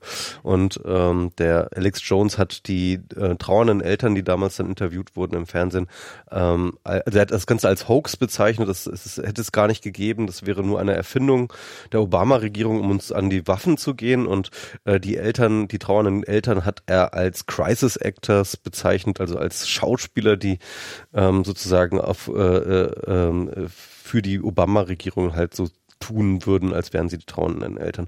Was dann wiederum zu wirklich ekelhaften äh, Shitstürmen Stürmen und äh, äh, Anrufrufen und Terrorisierungen ähm, der äh, trauernden Eltern durch äh, die äh, Infowars Das geht ähm, durchaus weiter. Zuschauer. Also das ist, ich meine, einige von diesen Eltern, die stehen, die mussten in den letzten fünf Jahren siebenmal umziehen aus Sicherheitsgründen und die dürfen aus Sicherheitsgründen nicht zu den Gräbern ihrer da verstorbenen Kinder, weil die halt, ähm, weil die Gefahr, dass, dass irgendwelche Irren von, von Alex Jones aufgescheuchten Leute sie umbringen, vom FBI für zu hoch gehalten wird, als dass sie da hingehen dürften. Also Alex Jones ist schon so ziemlich ähm, ziemlich weit oben an der Fahnenstange der Durchgeknalltheit, die es in den USA gerade so gibt. Und die ist ja ziemlich bekanntlich ziemlich hoch, diese Fahnenstange. Und ähm, jedenfalls hat, ähm, ich glaube, Apple als allererstes reagiert. Irgendwie, die haben äh, die Podcasts von Alex Jones vor ein paar Wochen alle ähm, äh, entlistet aus dem aus der iTunes ähm, Podcast-Liste. Dann ähm, hat, glaube ich, YouTube nachgezogen und hat mhm. seine Videos rausgeschmissen und äh, verschiedene andere Plattformen haben Spotify, Spotify, ich glaube Facebook, ähm, äh, die haben ihn alle alle Infowars rausgeschmissen. Ähm, und die Ausnahme bildet halt tatsächlich hier ähm, äh, Twitter, wo Jack Dorsey dann öffentlich auf Twitter also äh, Jack mhm. at Jack auf Twitter ähm, öffentlich ähm, gesagt hat, dass ähm, er nicht sehe, dass ähm, Alex Jones gegen die Community Guidelines verstoßen habe und deswegen ähm, äh, werden sie eben nicht ihn von der Plattform stoßen. Es gibt, ich, ich kann das ehrlich gesagt nicht so richtig ähm, äh, einschätzen, ob das der Fall ist, weil ich weder die Guidelines so gut kenne noch ähm, genau weiß, was Alex Jones jetzt getan hat und was er nicht getan hat. Ähm, CNN jedenfalls hat eine kleine Recherche dazu gemacht und hat ähm, zumindest aus äh, Interpretationen der CNN heraus hat äh, Alex Jones sehr wohl gegen Twitter Guidelines verstoßen. Ähm, da gibt's einen Artikel. Twitter hat ja dann auch irgendwie eine Woche später haben sie ja seinen Account dann für eine Woche oder so gesperrt wegen Verstößen gegen die Di Guidelines. Keine Ahnung. Also irgendwie. Ja. Jedenfalls gibt es auf Twitter jetzt sehr, sehr viel böses Blut, dass halt ausgerechnet Twitter die eine Plattform ist, die ähm, Alex Jones weiter gewähren lässt. Mhm. Und ähm, einige Leute haben auch genau aus diesem Grund irgendwie ihren Twitter-Account gelöscht. Unter anderem Will Wheaton. Ich war auch kurz davor. Also ich habe auch zumindest überlegt, sagen wir es so. Das, also nicht, nicht wirklich deswegen, aber weil einfach so so ein bisschen den Tropfen zum Überlaufen gebracht hat. So Will Wheaton ist nur durchaus interessante Konnotation an der Stelle, weil wir da später, glaube ich, auch noch genau. mal Ja, ja, ich glaube, ja, ja. ich glaube, du wolltest genau auf das Thema. Kommen wir noch. Ja, zu dem kommen wir. Okay, also genau, wir müssen jetzt die Situation auf Twitter ist, glaube ich, einigermaßen klar, weil auch irgendwie gut publiziert und äh, Mastodon trifft halt, tritt halt jetzt an mhm. mit dem Heilsversprechen. Also so, hier läuft Genau, hat, hat, aber, aber Mastodon gibt's ja, wie gesagt, schon seit ungefähr zwei Jahren. Mhm. Ähm, gab es auch von Mastodon selber jetzt nochmal irgendeine Innovation, irgendetwas, was jetzt nochmal ähm, von Mastodon aus nochmal so, so einen Pull-Faktor ge gegeben ja, hat? Ja, sie spiegeln den Alex, Alex Jones-Account von Twitter rüber. ähm, also feature-technisch würde ich sagen, richtig gehend eigentlich nein. Also nun bin ich nicht der Experte, ich habe mir jetzt die, die, Changelogs nicht genau angeguckt, aber ich glaube so, dass die, die also zumindest so seit Dezember sind, ist also eher ein Push-Faktor als ein, ja, äh, als, als ein Pull-Faktor. Beziehungsweise der Pull-Faktor entsteht dann dadurch, dass man plötzlich äh, auf Twitter gelesen hat, äh, bei mir war es zum Beispiel Danimo, äh, so, ich bin jetzt übrigens weg hier und äh, wenn ihr bei äh, Masto äh, vorbeischauen wollt, so dann. Ich habe wegen einem Tweet von dir, habe ich dann gesagt, okay, dann so. aktiviere ich nochmal meinen. Und ich dachte mir, okay, Danimo, das ist ein vernünftiger Mensch, was macht denn der da? Gucke ich mir mal an, habe mich durchgeklickt und dann Account geshoppt, so in alter Wikigeeks-Manier. Wir haben uns ja bei allem und jedem sofort einen Account angelegt. Da dachte ich so, okay, hm, gar nicht so uninteressant. Und hier sind schon ganz schön viele Leute, die ich eigentlich auf Twitter auch gelesen habe. Was machen die denn hier alle? So, und äh, dann. Du hast auch schon locker jetzt so ein Viertel deiner Followerschaft wieder quasi, ne? Also das ist ja, das der, der Social Graph ließ sich da ganz gut für dich abbilden wieder. Ne? Das, ja, ja, mag auch viel mit dem Sendegeld zu tun haben, weil ich da noch gepostet habe, ähm, Achtung, hier gibt's was ganz Interessantes und hier ist mein Account. Also ich bin jetzt eine Woche, gestern war ich eine Woche auf Mastodon und habe da jetzt 500 Follower. Und auf Twitter. Wir folgen uns gar nicht auf Mastodon, oder? Ich, doch, also ich dich zumindest. So. Okay, dann habe ich dich nicht gesehen. Und äh, auf Twitter hatte ich äh, knapp 3000. So, also auch jetzt irgendwie nichts Beeindruckendes, aber irgendwie so okayisch. Ne? Und ähm, habe aber damals an meinen ersten 500 irgendwie äh, anderthalb Jahre rumlaboriert, wenigstens. Mhm. Ne? Das heißt also dadurch, dass man eben schon Leute kennt, sei es jetzt irgendwie Sendegate, sei es andere Zusammenhänge, sei es, äh, dass Leute von Twitter oder Facebook irgendwie rüberwandern, kommt man, finde ich, relativ schnell, zumindest jetzt in unserer Tech, IT, äh, Podcasting, Chaos-Bubble, sehr, sehr schnell auf eine vernünftige Gesprächsmasse. Das ist anders als bei App.net damals, würde ich sagen, wo es viel langsamer gewachsen ist. Also ich hatte, ich hatte schon einen Mastodon-Account Hab den jetzt probiert wieder zu reaktivieren dann bei der Gelegenheit und festgestellt, dass es die Instanz einfach nicht mehr gibt. Das Das ist viel, ich glaube, das ist vielen so gegangen oder sie hatten wie mich hier ganz vergessen, auf welcher Instanz sie eigentlich waren. ja, ja, genau. Ich, ich habe das noch, ich habe das auch nur, weiß gar nicht, wie es Ein Follower hat mir dann tatsächlich meine Instanz rausgegoogelt. Das, das ist auch durchaus ein Problem. Ähm, Ähm, da, da können wir jetzt zu dem Punkt, wa- was, Ja. was macht denn jetzt Mastodon anders, was dazu führen könnte, dass es auch langfristig und nicht nur kurzfristig, weil es die Guten alle Ja. rüberlaufen, ja, die Bösen kommen dann irgendwann hinterher. Klar. Ne? So, das heißt, Ich, ich würde übrigens gerne noch, noch mal, weil wir da, wir haben so ein bisschen Mischmasch schon die ganze Zeit gehabt, äh, noch mal betonen, es gibt da sowohl technische als auch soziale Komponenten immer, Mhm. die gut und schlecht sein können. Und ähm, das ist, das muss man, glaube ich, auch so ein bisschen auseinanderhalten noch. Bist du mal so differenziert? Ja, wir sind hier bei WMR. Du bist hier nicht bei Wikigeek. genau. Hier, hier gibt's keine Ordnung. Hier gibt's, hier gibt's, hier gibt's lautes Rumgepöbel. Irgendwo muss ich meine Kompetenzen ja auch anbringen können. Wenn ich sonst schon nichts kann. also was, was, was genau sind die Mechanismen, die, die einen hoffen lassen könnten, dass es auf Mastodon anders läuft? Ja. Das erste hatten wir eben schon mal gesagt, es ist Open Source. Das Ja, sind, wie gesagt, so technische Komponenten. Genau, man Ich kann weiß- reingucken, was passiert denn da eigentlich. Ja. Mhm. Ähm, das heißt, auch die Datenhaltung ist transparent. Ja, bei Twitter weiß halt keiner, was mit meinen Daten eigentlich so passiert und was sie so für Auswertungen machen und an wen weiß sie die das weiterverkaufen. Bei, je nachdem, auf was für einer Instanz du bist. Naja, außer, Nein. Wenn außer du sie selbst betreibst, schon. Genau, dann weißt du es. Aber und das war nämlich auch, also deswegen kann ich nur noch mal diese Folge Chaos Radio empfehlen. Das war eine sehr kluge Frage auch von Markus Richter, dem Moderator, also Monoxid an der Stelle, äh, an die Admins. Es gibt nämlich zum Beispiel bei den DMs und sowas auch keine End-zu-End-Verschlüsselung. Ja, also es heißt, Richtig. Admins von Serverinstanzen können natürlich in deine DMs reingucken. Das werden sie natürlich äh, ne, eine Etikette und äh, Ehrenkodex und was auch immer nicht machen. Also Oder im, im, im, im. Idealfall, sagen wir mal. So natürlich würde ich das für gar nicht halten, aber, Aber äh, da würde ich jetzt sagen, Ehrenkodex, ja. Also es ja. kann ja auch sein, dass dann, ne, es, du landest auf irgendeinem Server, wo es halt nicht so funktioniert. klar. Und das gilt dann eben sowohl, äh, das muss man dann halt bei sowas dann auch bedenken, für die Admins ähm, von dem Server, auf dem du dich bewegst, als auch für die Admins auf desjenigen anderen Servers. Ja, und ähm, da Beide die komplette Kommunikation, ne? Klar, Ja. genau. So und äh, und äh, klar, also kann können die mit den Daten auch sonst irgendwas machen. Ähm, du könntest zum Beispiel, wenn du Cambridge Analytica wärst, setzt du, ähm, kaufst du vielleicht Mastodon.social. so ein Honeypot-Server auf. Mhm. Genau, sagst halt nicht, dass du Cam Cambridge. Cambridge.social. ja. Es wäre vielleicht nicht so clever. sagst halt nicht, dass du das bist, so ja. äh, Cambridge.ru. na, dann kannst du ja mal gucken, was da so für Daten landen und was, da, was du damit machen kannst. Also natürlich kann man diese nicht Daten. Auch, also die öffentlichen Daten kann man doch auch einfach abgreifen, indem ich sage, hallo, ich bin eine Instanz und ich habe hier User, die dem allen folgen wollen und dann kriegt man doch auch alles frei ausgeliefert, oder? Wahrscheinlich, ja. Ähm, Und dann, dann holst du dir irgendwie ein Maskottchen wie irgendwie Kai Diekmann und dann wollen die den alle folgen und dann hast du plötzlich alle, alle Accounts dann ver verbunden.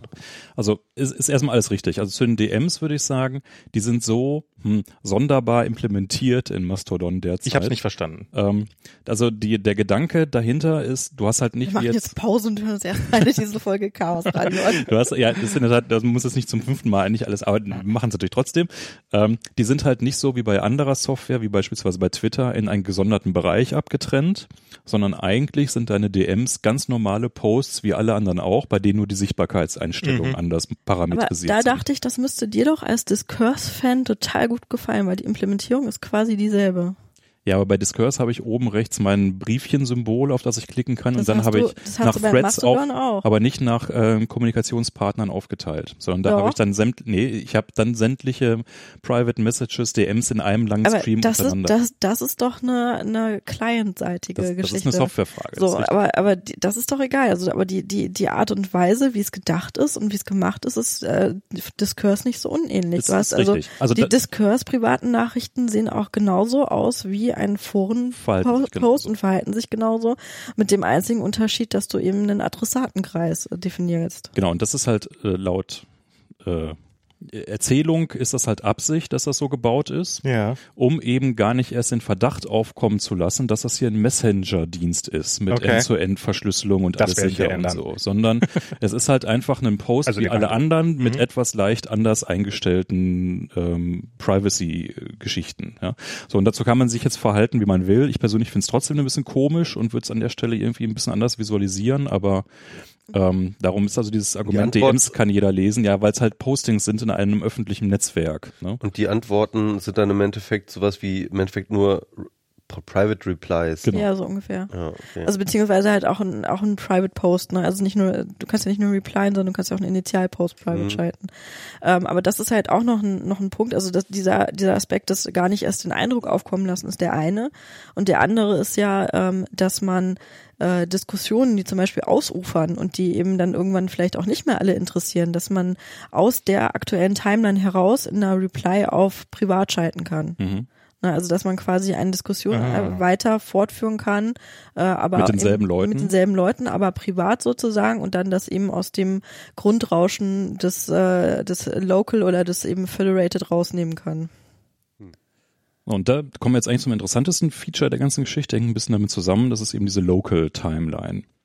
Das heißt also, diese ganzen verschiedenen Server oder halt Instanzen, wie sie genannt sind, darüber wird auch gerade diskutiert, was das eigentlich ein guter PR-Name ist. Man könnte es auch irgendwie so, also in Berlin würden wir Kieze sagen, ja, man ordnet sich einem Kiez zu oder einem Tribe. Diaspora fänd ich, ist ja äh, Pod, ne? Irgendwie. oder ähm, Ja, aber da, lass uns mal über die Nomenklaturen wann anders, also an einer anderen Stelle vielleicht noch, weil das, die, das die sind, sind alle nicht so das, das, toll. ja, das, das finde ich, finde ich nämlich einen interessanten Aspekt, den, den man vielleicht nochmal gesondert äh, betrachten sollte. Also hm, Müsste man nicht so Mon Ähm, also der, der entscheidende Punkt ist halt eigentlich dieser, und der, der echte Gag-Faktor, den es wirklich anders macht und wo es sich auch anders anfühlt als Twitter, sind eben die lokalen Instanzen. So, das heißt, du hast also, wenn du dich an einer Instanz anmeldest, hast du eine lokale Timeline, die nichts mit der Welt da draußen zu tun hat, sondern wo nur sämtliche Leute, die auch auf derselben Instanz angemeldet sind, sämtlicher ihrer Postings zu lesen sind.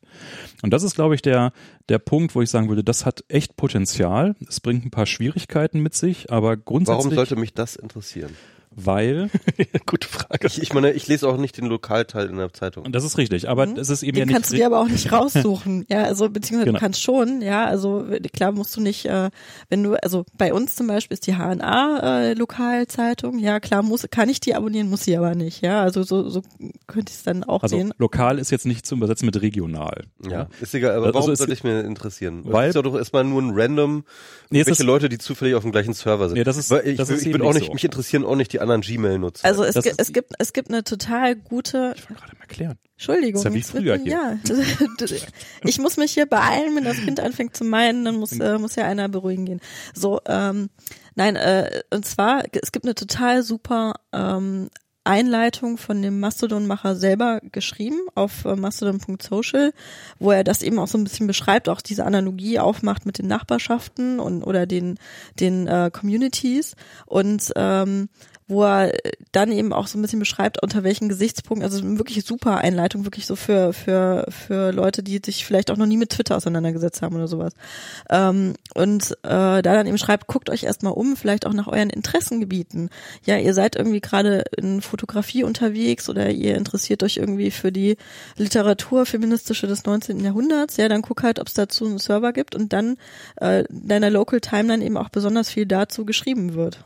Das heißt, aber es ist ja nicht egal, weil es ist doch der, der, der Witz ist doch an dem Fediverse, dass es mich nicht interessieren muss, ob die Leute auf meinem Server sind oder nicht. Du hast aber die Server Möglichkeit dazu. Das heißt, du hast eine Kombination. Du hast immer die ganze Welt, also alle anderen im System, mit dem du reden kannst, aber du hast auch die Möglichkeit, quasi einem thematischen Forum beizutreten, gleichzeitig. Ja, aber das kann ich, Beispielsweise warum, kann ich das nicht virtuell machen? Warum muss das auf einer Serverinstanz? Warum muss das an einer physischen Serverinstanz gelockt Mhm. sein? Kann warum, kann das nicht unter, warum kann das nicht einfach über einen Hashtag organisiert sein? Ich verstehe diese, äh, warum sollte man, warum sollte man die bloße Tatsache, dass man auf demselben physischen Server machen, als, als, als Kriterium für irgendetwas hernehmen? Ich glaube, der Grund dafür ist, weil es einfach, weil es ging, weil es halt einfach eine praktische Sache ist, die sich aus dem Prinzip ergibt und die man darum so nutzen kann. Ich finde das jetzt auch nicht so super geil, Nee, mich- aber mich dass das gibt, finde ich, finde Also- ich nicht, Ähm, stört mich nicht. Du kannst halt, also der Vergleich kannst du halt auch ziehen zu Facebook-Gruppen zum Beispiel. Ne? Also warum nicht so organisieren? Ja, du aber du hast musst deine dich nicht- Persona.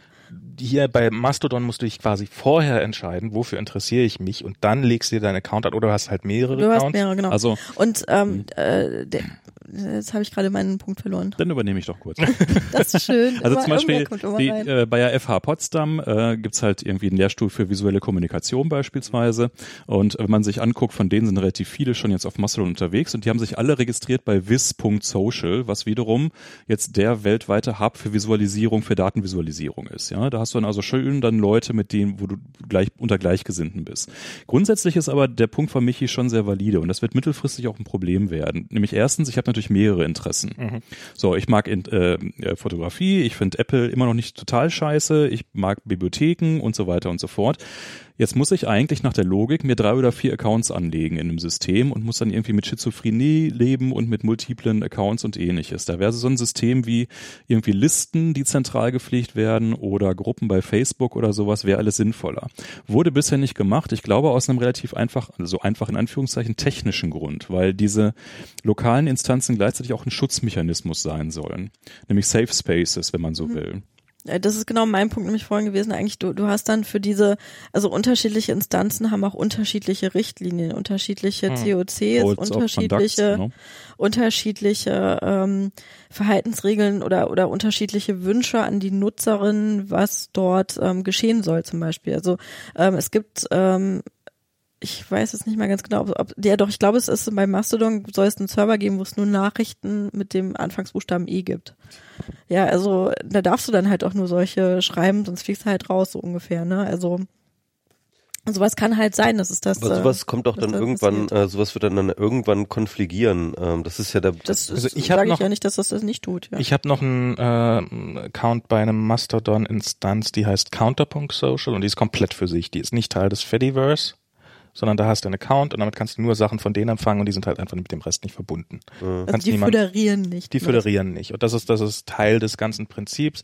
Ich weiß nicht, wie überlebensfähig das Ganze ist, aber du kannst da halt auch beliebige, sondern ein Forum eigentlich. Ne? das, Das ist, naja, das ist dann eigentlich ein Forum. Also Ja. das mit den eigenen Instanzen auf einem eigenen Server, ich glaube, das hat viel wirklich dann auch mit Moderation zu tun, die dann einfacher möglich ist, als wenn das alles äh, komplett es gibt halt eine gewisse ist. Accountability da durch, durch die, die Also- Serverbindung. Ne? Also du hast halt auf deinem Server, kannst du beispielsweise als Server-Admin sagen, folgende anderen Instanzen blocke ich.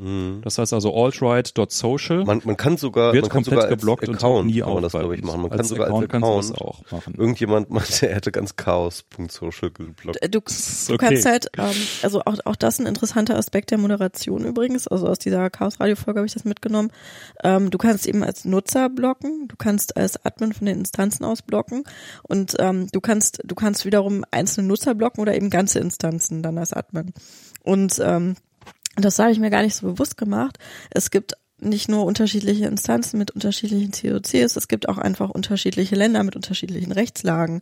Und äh, Dinge, die in anderen Ländern erlaubt sind, sind in Deutschland vielleicht strafbar. Und wenn du dann halt deinen Server hier stehen hast und dann nicht hier äh, über die föderierte Timeline dann Inhalte reinkommen, die hier strafbar sind, dann Der hast du ein Content Problem. auf deinem Server landet, Bildmaterial beispielsweise. Ah. Und dann Ah. musst du nämlich äh, komplett äh, dann eben gucken, was du sperrst. Ähm, und das ist dann auch ein Ding, das fand ich sehr schön, die, die ähm, Chaos Social Leute, also der Rex und die Lea, ähm, machen das auf äh, Git äh, transparent, was sie sperren und warum. Ah, Warum, aus okay. welchen Gründen. Interessant. Ja. Ja. und diskutieren das Feuer in der Community und die geben sich schon echt viel Nee, ich Mühe, glaube, das, Ganze- also äh, ob ob die jetzt irgendwelche Das- japanischen Server mit Hakenkreuzen sperren, diskutieren die nicht. Sie haben es anders erzählt, aber gut. Ja, also es, es, es, es werden Dinge getan, irgendwie, um, um dafür zu sorgen, dass die Welt anders wird. Und jetzt Mhm. hatten wir ja aber gestern oder vorgestern quasi den schon gleich den Verstoß aus dem Paradies. Mit Genau.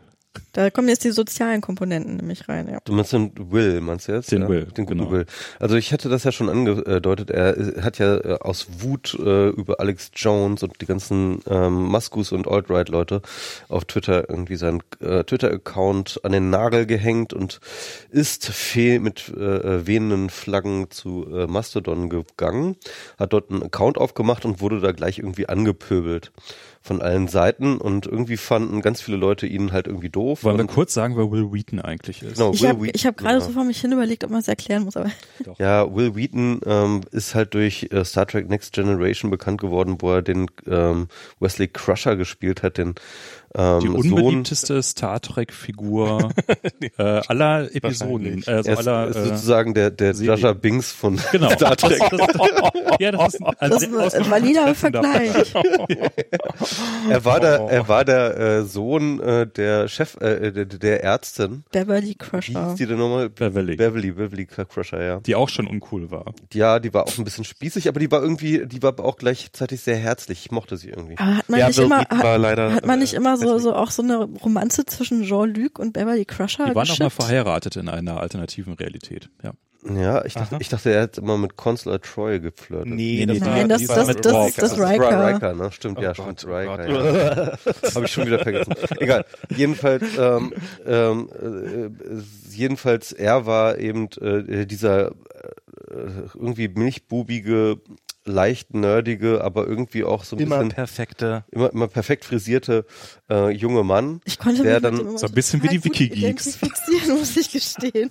Halt Darum sitzt du auch genau, da drüben ganz halt, allein. halt so, so ein bisschen so ein Strebertyp halt Ja, auch, total. Ne? total, total so ein Strebertyp und und Besser, besser. ähm, und äh, jedenfalls ist der äh, der der Schauspieler davon war Will Wheaton.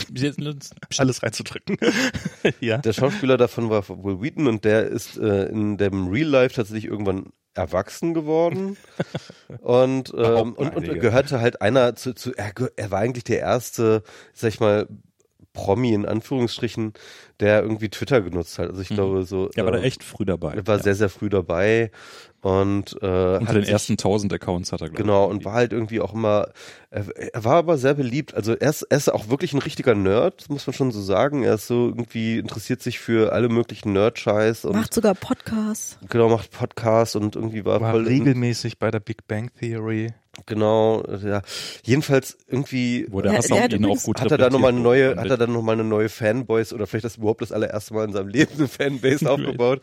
Ähm, und äh, jedenfalls ähm, war war das extrem identitätsstiftend für ihn, muss man sagen, ne, Twitter. Und ähm, jedenfalls äh, war er dann aber auch äh, mit der Zeit immer unzufriedener und ist jetzt eben zu Mastodon ähm, gewechselt. Hauptsächlich wegen Gamergate, muss man sagen. Genau, und wegen Gamergate, ne? Müssen wir jetzt nicht mehr erklären, was das ist. Jedenfalls, genau, und dann da gab es diese Episode, weswegen jetzt auch diese, ähm, ich habe das nicht genau überprüft, weswegen überhaupt diese ganze Kontroverse jetzt ausgelöst war, nämlich dass mh, damals ähm, äh, eine so, so diverse Blocklisten rumgehandelt wurden von ähm, Leuten, die sich gegen Gamergate-Angriffe, was halt in den USA und der Also englischsprachigen er, Twitter er war auf der Seite der Feministin, muss man ja, genau. zuerst mal Auf- sagen. Also also man muss schon sagen, das war wirklich ein richtiger Infokrieg, der dort stattfand, wo Leute, die auf Twitter unterwegs waren und gegen Gamergate waren, auch wirklich richtig, äh, richtig übelst ähm, angegangen wurden von von sehr, sehr vielen Leuten.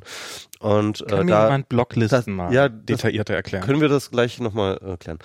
Jedenfalls, ähm, Okay. die äh, Blocklisten waren damals irgendwie so ein Tool der Wahl, wie man, man halt irgendwie sozusagen ein, gleich den ganzen, ganzen Bunch von den ganzen Gamergatern alle auf einmal blocken kann. um Dogpi Und- das sogenannte Dogpiling zu verhindern, um mal gleich noch ein paar neue Begriffe reinzuschlänzen. Das kannst du jetzt Die erklären. Ansammlung des Scheißhaufens. Nee, Dog, Dogpiling ist wirklich so also Hundehaufen. Mhm. Das heißt also, einer schreibt in einem internen Forum, Achtung, das da ist ein Feminist, alle drauf. Ja, und dann Mhm. kriegt der innerhalb von wegen wenigen Minuten irgendwie 500 äh, Menschen und Morddrohungen und das übliche halt. Jedenfalls ähm, gab es eine Blockliste, die dann auch der Will Wheaton eingesetzt hat und dann auch öffentlich beworben hat, ähm, die gegen Gamergate ähm, auch tatsächlich funktionierte. Allerdings war die von einer Feministin irgendwie zusammengestellt, die eine sogenannte TERF ist, eine äh, Trans Exclusionary ähm, Radical Feminist heißt, glaube ich, TERF. Ne? Muss, musste ich auch vorgestern googeln, ist aber Trans, richtig. Äh, ja. genau.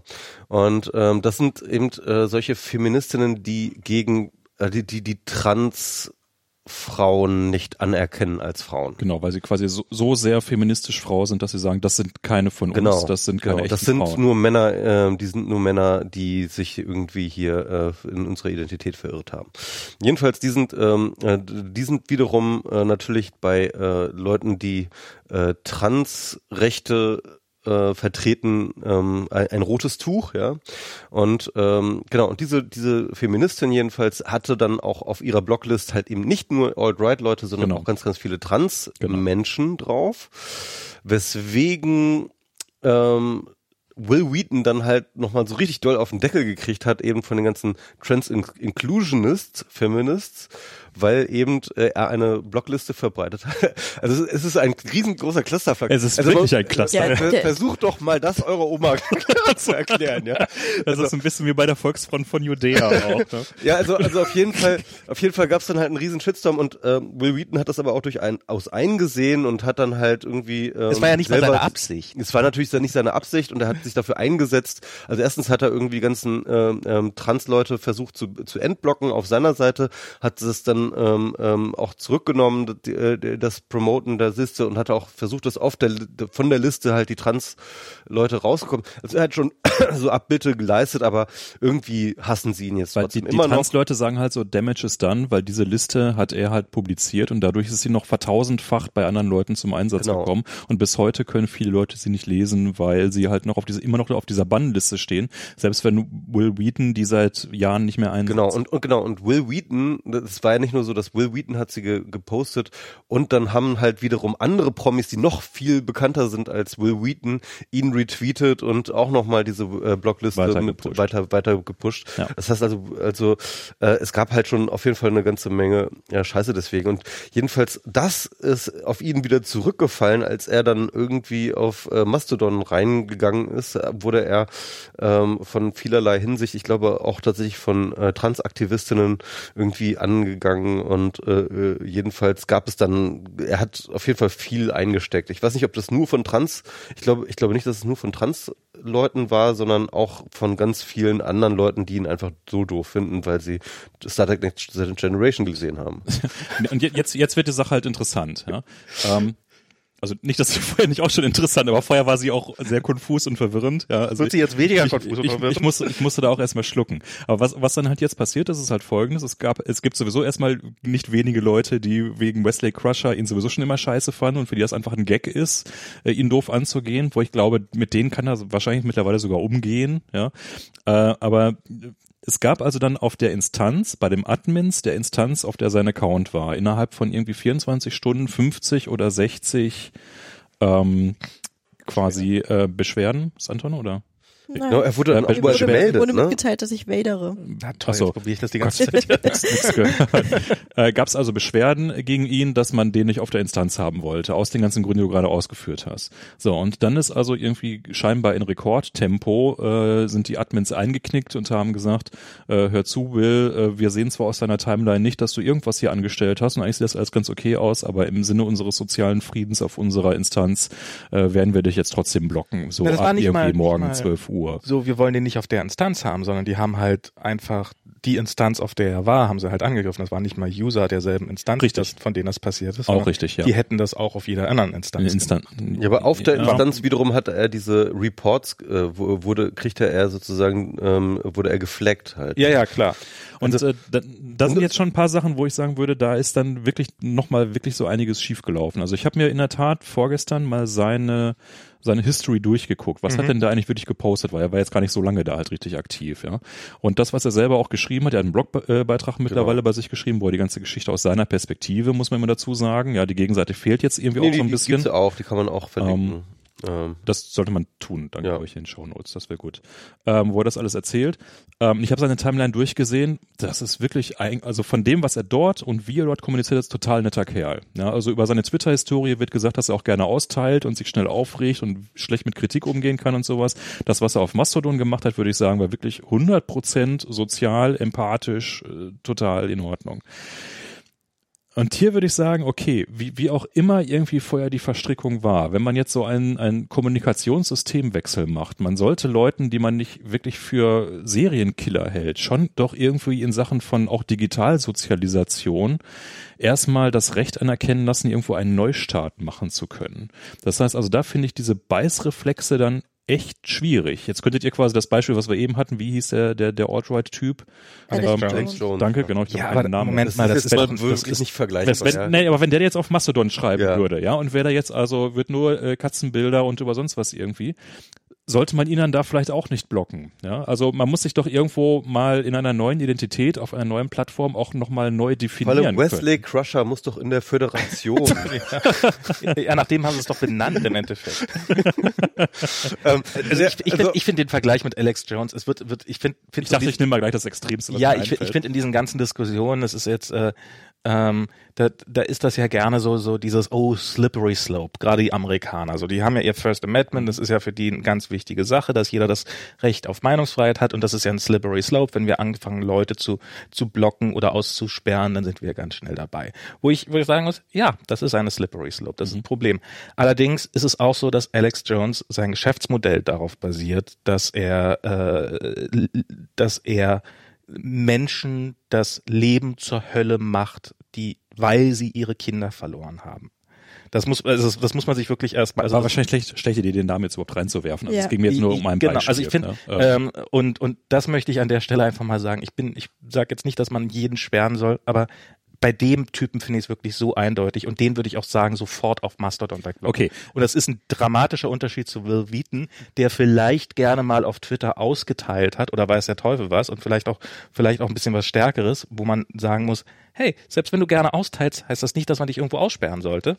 Ähm, äh, das, das, das sollte so ein Ding doch hoffentlich abkönnen, äh, so ein Netzwerk. Und ich finde diese ganze Nummer, finde ich, was ich, was leider sehr furchtbar. Also was ich halt ähm, mit meiner oberflächlichen Betrachtung dieser ähm, äh, dieser Kontroverse, ähm, was, was mir so aufgefallen ist oder was, was, was welchen Eindruck ich hatte, war die Macher der Instanz von Will Wheaton, die haben sich das angeschaut, Mhm.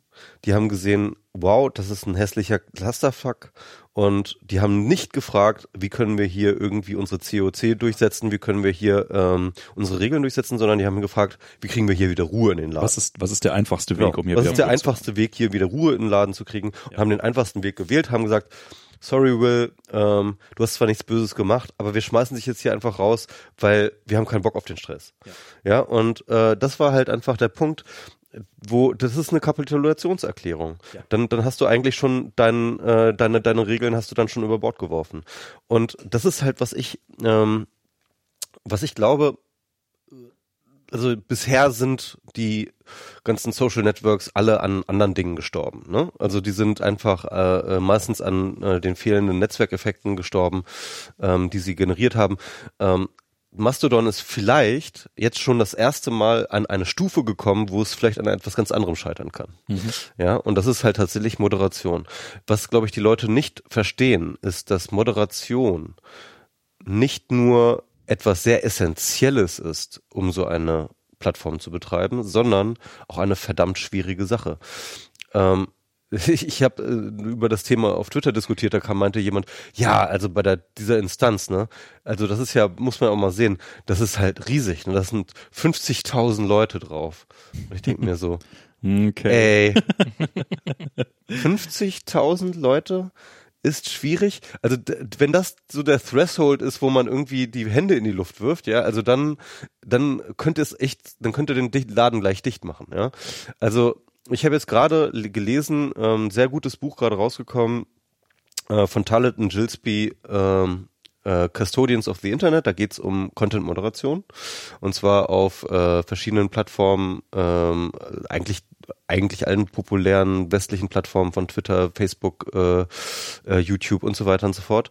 Talit und äh, Gillespie ist halt äh, deswegen auch sehr bekannt, weil er 2010 schon ein sehr, sehr wichtiges Paper rausgebracht hat, nämlich das Politics of Platforms, wo er den Plattformbegriff äh, kritisiert, weil er ähm, aus seiner Sicht im Endeffekt der Versuch ist, von den Unternehmen selber ähm, die Verantwortung von sich zu werfen. Ne? Also wer eine Plattform ist, der ist nicht verantwortlich für das, was auf dieser Plattform passiert. Man ist ja nur eine Plattform, ja. Und ähm, er hat jetzt eben dieses Buch geschrieben, wo er genau diesen Counterpunkt macht und sagt halt, nein, das ist genau der Punkt. Ähm, Plattformen definieren sich durch Moderation. Sie ähm, Pl Plattformen sind Kuratoren Mhm. des in der Inhalte, die auf ihnen stattfindet, egal was diese Plattformen gerne uns glauben machen. Und ähm, er hat sich sehr sehr intensiv auch dann mit den Moderationsprozessen äh, äh, auseinandergesetzt und musste dann irgendwo auch dann eingestehen, dass er gesagt Content-Moderation ist hart. Es ist verdammt hart. Und das ist nicht einfach nur irgendwie hart, sondern wenn du in einem, wenn du, wenn du Dinge auf Scale machst, wenn du, dann, dann existiert dieses Gesetz der großen Zahl. Und das bedeutet, dass jeder noch so absurde Edge Case, ja, zu einem täglichen Scheiß wird. Habt ihr, also es ist doof, dass äh, Claudia gerade draußen ist, ähm, weil wir den Film gerade gestern erst gesehen haben. Habt ihr The Cleaners gesehen? Ja, Habe ich auch gesehen. Habe ich nicht gesehen. Genau, kann man auch sehr Ähm, gut empfehlen. Ist, ähm, kast- äh, ist ungefähr ähnliche, ähnlicher Content. Ne? Also bei ähm, das Buch geht noch ein bisschen systematischer und detailreicher auf die einzelnen Prozesse rein, aber auf jeden Fall kriegt man bei Cleaners auch ein gewisses, ähm, äh, Also- eine, eine gewisse Demut. ich, ich fand den, den Film jetzt auch nicht unkritisch, was irgendwie so ähm, Atmosphäre, Style und äh, so weiter, vielleicht auch ein bisschen eine Haltung hätte ich auch noch stärker gerne irgendwie der Autoren gehabt, aber der Grundpunkt ist halt, sie sind glaube ich auf den Philippinen, ist es glaube ich. Unter anderem. Ja. Ähm, unter anderem, das heißt also, die ganzen großen Firmen, äh, eben Twitter, Facebook und so weiter, betreiben das nicht selber, ja, diese Moderation, sondern sie haben das im Wesentlichen an andere Firmen ausgelagert, die den ganzen Tag nichts anderes machen. Und das kann man sich so vorstellen, die Zahlen werden da wirklich genannt und äh, in der Art und Weise, wie es dann präsentiert wird, ist es auch plausibel. Ähm, da geht es also vor allen Dingen jetzt um Bild-Content-Moderation, wo es also heißt löschen oder durchlassen. Und die Takt Oder ignorieren, Oder genau, ja. ignorieren. Und die Taktrate äh, der Content-Moderatoren, ich habe das ausgerechnet, ist im Schnitt eine Sekunde pro Bild. Mhm. Und sie kriegen eine Vorfilterung, das heißt, sie kriegen halt keine Bilder von Kindergeburtstagen und ähnliches, sondern nur Material, wo schon irgendwelche anderen bilderkennenden äh, erkennenden Verfahren das schon vorsortieren und sie kriegen quasi schon nur Edge Cases eigentlich. Und von denen aber halt acht Stunden am Tag ein Bild pro Sekunde. Ja, und wenn sie sich bei einem Bild mehr Zeit nehmen, um zu gucken, okay, ist das jetzt eigentlich äh, irgendwie noch okay oder nicht, weil es irgendwie ein politisches, historisches Bild ist. Äh, das Beispiel eher aus ähm, ähm, Vietnam mit dem Ja. äh, äh, schreienden wegrennenden fängt Kind. war Beispiel- auch Gilles Bies Buch an, eigentlich mit dieser, äh, mit dieser Abbildung und dieser Vietnam-Geschichte. das ging ja auch ein bisschen durch die Medien, weil das, glaube ich, der Afterposten in, ähm, in ähm, also die, die Zeitung aus Dänemark hatte dieses Bild Mhm. auf der Facebook-Seite gepostet und wurde das, und dann wurde das gelöscht und Das- da gab es so eine Kontroverse Die, drüber. die haben schöne Beispiele, also die haben dann quasi so eine, so die alle, alle, mit denen sie die Interviews geführt haben, haben mittlerweile die Firmen äh, verlassen, die arbeiten ja nicht mehr und die haben denen quasi, um das nachzuahmen, halt besonders äh, kontroverse Bilder, die schwierig zu entscheiden sind, vorgelegt und dann auch mit denen geredet, warum sie jetzt, wenn sie noch im Job wären, so oder so entschieden hätten. Und gerade dieses Vietnam-Bild war interessant, weil er gesagt hat, ja, ich weiß, das ist ein historisches Bild, ich weiß, das ist eines der wichtigsten Antikriegsbilder der Geschichte, aber es ist ein Mädchen, es ist minderjährig, es ist nackt, der Genitalbereich ist zu sehen, löschen. Da Ja. gibt's gar keine Debatte. ja, Ja. ja, egal was der Kontext ist, es ist so. ja. Ähm, und das kommt an relativ vielen Stellen in dem Film, finde ich sehr, sehr gut. Das ist, wie du gerade sagst, es ist ein scheiß harter Job und zwar, ich glaube, für alle Ebenen. Ja. Ähm, der Film bringt sehr gut rüber, dass die Leute selber daran kaputt gehen, weil sie eigentlich wirklich 24-7 nichts anderes sehen als entweder Schwänze oder Vergewaltigung oder Splatter oder äh, äh, Hardcore-Sachen oder was auch immer, wo ich mich immer frage, ey Leute, was, was ist so kaputt mit euch, dass ihr sowas überhaupt versucht auf Facebook hochzuladen? Was, was, was, was stimmt da nicht mit euch? Ja, also wo man ohnehin weiß, dass es eigentlich verboten ist und dass es mit irgendwie doch hoher Wahrscheinlichkeit rausgefiltert wird. Was gibt euch den Kick, es überhaupt nur zu versuchen? Ja, was, was, what the fuck? Ja, ja, ja. ähm, aber egal. Also die Leute selber gehen daran zugrunde. Das heißt also, ich habe das heute gegenüber hier ähm, äh, Frau Nora mal formuliert, damit wir unser Seelenheil reinhalten können, äh, die wir nämlich Facebook und Twitter nutzen und sowas nicht sehen wollen und nicht sehen dürfen, ruinieren wir die Seelen äh, der Content-Moderatoren, die nach sechs Monaten total ausgebrannt sind, weil sie nichts als das Schlechte auf der Welt Und das, sehen. das war ja auch tatsächlich diese Ironie, die der Film halt auch ständig ähm, auch mit transportiert hat. Und das ist halt tatsächlich, es gibt ja in, äh, gerade in den Philippinen gibt's, äh, ist ja, ist, die sind ja sehr christlich Mhm. und ähm, die christliche und, und, und eine der Rituale, die sie dort machen, ist tatsächlich, das kommt manchmal auch im Fernsehen, ähm, dass sie halt wirklich die, äh, das Martyrium Jesu Christu nachahmen, indem sie sich selber bis hin zur äh, Kreuzigung. genau, selber auch kreuzigen. Das kommt Mit auch im Film vor. wirklich, wirklich mit Nägeln, äh, wirklich sich kreuzigen lassen. Und, ähm, und im Endeffekt ähm, ist ja natürlich äh, dieser ganze, ähm, äh, die ganze Passion Christi ist ja genau das, ja, dass Christi die Sünden der Welt auf sich lädt und äh, Mhm. an ihnen stirbt, äh, sozusagen um ähm, die Welt zu befreien von der Sünde, ja. Und im Endeffekt ist tatsächlich die Philippinen tun das für den Rest der Welt, indem der sie Welt. sozusagen die Sünden über Social Media der Welt auf sich nehmen und und sozusagen in, in, in äh, sozusagen als ein ähm, als ein Jesus-Staat, äh, als ein der Social Media Jesus-Staat jetzt irgendwie. Aber die zerbrechen Station- halt auch daran. Ne? Ja, und das heißt zerbrechen also, halt auch daran. Äh, weil also, Aber sie werden wieder auferstehen. ach so. Nun, Also jedenfalls, also, wenn man da Also äh, wirklich ganz ernst gemeinte harte Triggerwarnung, was den Film angeht. So, Der das ist also hart, ja. wirklich nichts für in, äh, auf so ziemlich jeder denkbaren Ebene ist der wirklich eine, eine Zumutung dieser Film. ja, aber auch sehr Aber- gut gemacht auf jeden Fall. Aber auf der anderen Seite sollte man sich dann dem auch durchaus mal ausgesetzt haben, um da eine Relation zu bekommen, was Content-Moderation bedeutet. Ja. ne? Von daher ist er On jetzt Scale, ne? Also on scale. Ja. Genau, und das ist halt. Und das ähm, Versprechen von Mastodon, um jetzt quasi Mhm. die, die, die, die Klammer zuzumachen, ist aber, naja, diesen Scale wollen wir gar nicht. Ja. Wir wollen halt dadurch, dass wir nur 2000 Leute auf unsere Instanz lassen, haben wir einen Walled Garden, der eigentlich nicht walled ist, aber den wir halt noch selber mit einem irgendwie einigermaßen entspannten Content-Team selber ohne Outsourcing abends mit irgendwie einmal drüber gucken im Griff behalten können. Ja, und da ist eben diese Großinstanz, auch die, wo jetzt Will Wheaton war, ist eigentlich, jetzt mal etwas provokant gesagt, so, so ist Mastodon eigentlich nicht gedacht. Ja, dass es eigentlich solche großen Instanzen Also überhaupt gibt 50.000 ist halt groß für deren Verhältnisse. ist für deren Verhältnisse riesig groß. Mhm. Ja, also ich weiß nicht, äh, ich habe den Podcast noch nicht ganz durch, aber nach dem, was ich jetzt bisher so durchdacht habe in dem System, würde ich sagen, das ist Chaos. das äh, Chaos hat jetzt irgendwie knapp, vier, knapp 4000 und ist damit auch an der Grenze zu zu groß und darum jetzt auch dicht gemacht. Ja, man kann sich nicht mehr registrieren. Achso, es sind, es sind keine technischen Probleme, sondern es ist tatsächlich dieses Modell. es ist ein Moderationsproblem. Genau, Technik könntest du nachhalten mit mehr CPU, Ja, ja, mehr RAM, das würde Weiß noch ich ja ganz nicht, gut. Die Technik ist haben. auch nicht so, dass sie endlos gut skaliert. Also wir werden wahrscheinlich, wenn das sich ganz so durchsetzt, werden wir in zwei Jahren ein großen technisches Refactoring äh, sehen auf irgendwie Technologie, die nicht Ruby on Rails und äh, Node.js ist, aber Nerd-Themen. Ähm, aber ich würde sagen, so der Sweet Spot für eine vernünftige Mastodon-Instanz liegt irgendwo so zwischen 1000 bis 3000 Leute. Mhm. Das ist das, wo das System gut funktioniert, wo du zum einen eine gute lokale und die dann thematisch fokussiert. Ich überlege zum Beispiel gerade, äh, für die deutsche Bibliotheksszene so einen Server hochzuziehen. Das werde ich wahrscheinlich auch tun, so, also für Mitarbeitende, nicht für Mhm. Leserinnen und Leser.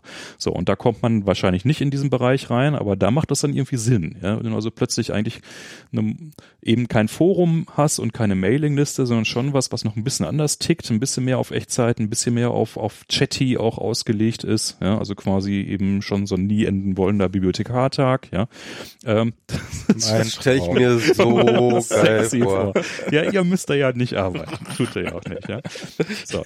Also, da, dann glaube ich, funktioniert dieses System. Und wenn man noch so zwei, drei andere Probleme löst, dann könnte das was werden. Ja, es kann auch sein, dass das alles irgendwie gegen, gegen die Wand yeah. hat. Aber da würde ich dann auch sagen, dann hat man trotzdem eine gute Zeit. Ich finde zum Beispiel es ungerecht, äh, dieses App.net äh, Gebäsche, was Mhm. jetzt äh, jeder sagt so, naja, bei ADN dachten wir das alle auch und dann ging es irgendwie den Bach runter und guckt, guckt, guckt also App.net, äh, ADN äh, und schaut, wo wir heute stehen. Ja, also ich persönlich hatte auf App.net anderthalb prima Jahre. So, da waren Leute, die mich interessiert haben, da gab's lustige Debatten, ähm, man konnte mal ein bisschen Urlaub Blüte nehmen ein bisschen Urlaub von Twitter nehmen. Und das ist doch ein Wert an sich. Ja, das waren anderthalb vernünftige Jahre, die haben Spaß gemacht und dann ist es kaputt gegangen und man ist weitergezogen, das Leben geht weiter, das passiert mit vielen anderen Dingen auch so. Warum haben wir immer diesen Ewigkeitsanspruch, dass alles irgendwie die Nummer eins sein muss? Warum kann man nicht einfach mal auch etwas die Vielfalt preisen? Also für mich ist es so ein bisschen so mit Mastodon ist das ähm, äh, ich ich habe mir Twitter so ein bisschen abgewöhnt und so ein bisschen bisschen ähm, ja ich nutze es praktisch gar nicht mehr. Bis also Direct Messages habe ich festgestellt ich habe neulich erst als als du in äh, San Francisco warst habe ich gelernt dass es bei Direct Messages möglich ist mehrere Empfänger zu haben ähm, ja, weil ich es, Okay. weil ich es bei mir, weil, weil, weil das Third-Party-Clients noch nie funktioniert hat. Ich habe die dann einfach nicht bekommen, wenn du die an mehrere Personen geschickt hast. Was, was auch geil, Mhm, ja, stimmt, geil ja. Twitter. Ähm, und ich wusste, ich habe einfach, ich habe seit Jahren keine DMs mehr verwendet.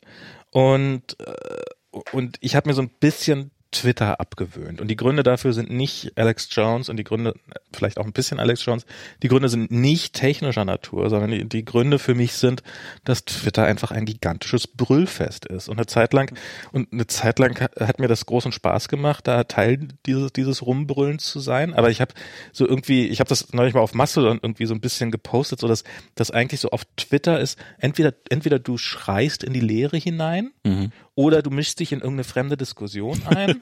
mhm. ähm, oder du du, äh, du du zitierst aus dem Kontext. Es lädt ja wirklich dazu ein, Inhalte aus dem Kontext zu reißen und sie singular darzustellen, damit sie falsch dargestellt werden. Es ist dieser Impuls da erstmal Sachen sofort zu retweeten, die halt so, das ist ja auch so eine Impulshandlung. Und ich finde, dass dass so dieses, was du vorhin hat, sagtest, oder ich glaube, du suchst, dass die Technik da die Kommunikation bestimmt. Ja, ganz, ganz deutlich, gerade bei Twitter. Und das hat sehr lange sehr groß zum Erfolg beigetragen von Twitter. Und das hat finde ich, auch so reizvoll gemacht. Aber es hat dann irgendwann eine Größenordnung erreicht, wo es, oder, oder vielleicht auch nach einer gewissen Zeit oder was auch immer die Gründe dafür sind, wo es für mich dadurch jetzt total unangenehm und furchtbar geworden ist. Und und meine Befürchtung ist so ein bisschen, dass das Beste, was für mich passieren kann mit Mastodon, ist, dass es zu genau der gleichen Timesync wird, die, die Twitter zu sein für mich zu seinen besten slash schlechtesten Zeiten waren. Hast du nicht deine Frau da kennengelernt? Ich habe meine Frau da kennengelernt. Und jetzt habe ich eine Frau und brauche keine Frau mehr kennenzulernen. Davor brauche ich kein Twitter mehr. genau. Was aber tatsächlich jetzt gar nicht so weit von der Realität weg ist, weil ich habe eine Familie, ich habe ein Kind, ich habe ja. ich habe andere Prioritäten in meinem Leben. Das hatte ich ja auch, ähm, als wir hier die Themenliste besprochen haben, durchaus äh, mal reingeworfen. Ähm, ich habe jetzt leider die Will Wheaton-Diskussion äh, die, oder das Ende wegen äh, Kind verpasst. wir haben noch über Prioritäten, aber aber ähm, wir haben noch über äh, allgemeinen Content-Moderation geredet und, äh, unter anderem auch Cleaners. Genau. Genau, ich äh, bei bei Will Wheaton wollte ich noch ganz gerne einen Aspekt einfügen, der ähm, äh, den jetzt Michi in der Historie auch noch nicht drin hatte, nämlich Will Wheaton hat ganz massiv und damit geht er auch sehr offen um unter Depressionen gelitten, mhm. ähm, durchaus auch bedingt durch seine Wesley Crusher Angriffe und ähm, seine Frau Anne Wheaton auch sehr prominent auf Twitter vertreten, ähm, hat auch zum Beispiel einen ganz fantastischen äh, Blogbeitrag mal geschrieben, wie wie das Leben sich mit einer depressiven Person gestaltet eigentlich. Er ist dann eben ähm, so direkt Betroffene und ähm, das äh, und sie wiederum ist auch ganz große Verfechterin von Planned Parenthood, also auch mhm. dadurch eine Zielscheibe. Also Planned Parenthood ist eine, äh, Max, du wirst es besser erklären können, vielleicht aber eine quasi äh, freie Klinik äh, Kliniknetz oder Beratungsnetz, äh, wo es Gesundheitsdienstleistungen und eben auch Abtreibungen gibt. Genau, die machen, die bieten in erster Linie Frauen äh, Vorsorge an und und äh, eben alle möglichen, was was so mit rund um Schwangerschaft. Schwangerschaft, Gebären zu tun hat, alle möglichen Dienstleistungen und unter anderem eben Abtreibung. Und das ist so dieses dieser ewige der Kampf der amerikanischen Rechten gegen Abtreibungsgegner, gegen Planned, Planned, Planned Parenthood. Äh, Nicht Planet Trump, Parenthood, sondern Planet. Planet Parenthood. Also Trump hat ja jetzt, glaube ich, auch die ähm, Förderung dafür eingestellt. Das, will sie einstellen oder irgendwie sowas. Das ist auf, ja, das auf. Aber wir wollten ja nicht über Trump reden. Auf, äh, ja, auf, auf Bundesebene ist das relativ häufig mal. Wir haben bei uns in der Mission Street ist, nee, nicht in der Mission, aber direkt neben der Mission Street ist, äh, Valencia ist das. Da ist so ein Planet, Par äh, Plant Parenthood, nicht Planet. Ich bin zu lange wach. Planned Parenthood Laden, wo man auch regelmäßig mal irgendwelche Leute mit äh, Transparenten dastehen sieht. Da ist auch direkt auf dem Boden ist so ein Kreis eingezeichnet. Direkt vor dem Laden, so im Umkreis. Ich bin mir ziemlich sicher, dass das sozusagen die eingezeichnete Bannmeile ist, wo man nicht mehr rein darf. Also wo die Linie hinter der Demonstranten stehen bleiben müssen, damit sie, also das ist, das ist da schon per, so vorgesehen von von dem ganzen Ding. Das ist, ist ziemlich ähm, ja. Sollte um mich auch so ein Kreis. Aber also, worauf ich mich hinaus wollte, also auch aus der Richtung, also nicht nur jetzt aus der, aus mhm. der, aus ähm, äh, Gamergate und Alt-Right-Ecke, sondern auch aus ganz vielen anderen Richtungen sind beide, äh, Will Wheaton wie auch Anne Wheaton, wirklich Zielscheibe für sehr viel Hate mhm. gewesen. Und ähm, auch das erklärt dann, ich weiß nicht, ich habe bestimmt darüber gesprochen, er hätte ja auch auf eine andere Instanz gehen können. Äh, aber auch das, finde ich, erklärt dann so ein bisschen seinen Impuls, jetzt zu sagen, okay, ich mache jetzt kein Social Media mehr. Das, ja. ist, das tut mir nicht gut. Das ist, äh, ist ja, das, mir das als Person äh, meiner Psyche tut das nicht gut. Das hat man noch gar nicht gesagt, dass er jetzt quasi Stimmt. in seinem Blogpost den komplett den Stecker gezogen hat und gesagt, okay, das war jetzt das, das letzte Experiment. Äh, jetzt mache ich es mal komplett offline. Ich das ist halt so eine Komponente auch von, ähm, es liegt eben nicht nur an der Technik, ja, es ist vielleicht, Ja. es ist, ist die Technik eine bessere oder, oder anders gedacht, da würde ich jetzt auch bei dem, bei der Nomenklatur, weil du hattest ja schon angefangen, auch gerade mit den, was Technik ermöglicht und wie Nomenklatur aussieht, zu sprechen. Ähm, äh, vielleicht hat sich da der Mastodon, also Macher, es gibt, ist ja ein Erfinder, es ist ja aus Jena, der Eugen, ähm, und ähm, der hat sich da mit Sicherheit sehr viel bei gedacht und auch Gutes bei gedacht, aber äh, letztendlich sind es halt immer noch Menschen, die das füllen und die das Soziale ausmachen und äh, da ist ja, glaube ich, einfach jetzt der enttäuscht von der Menschheit auch.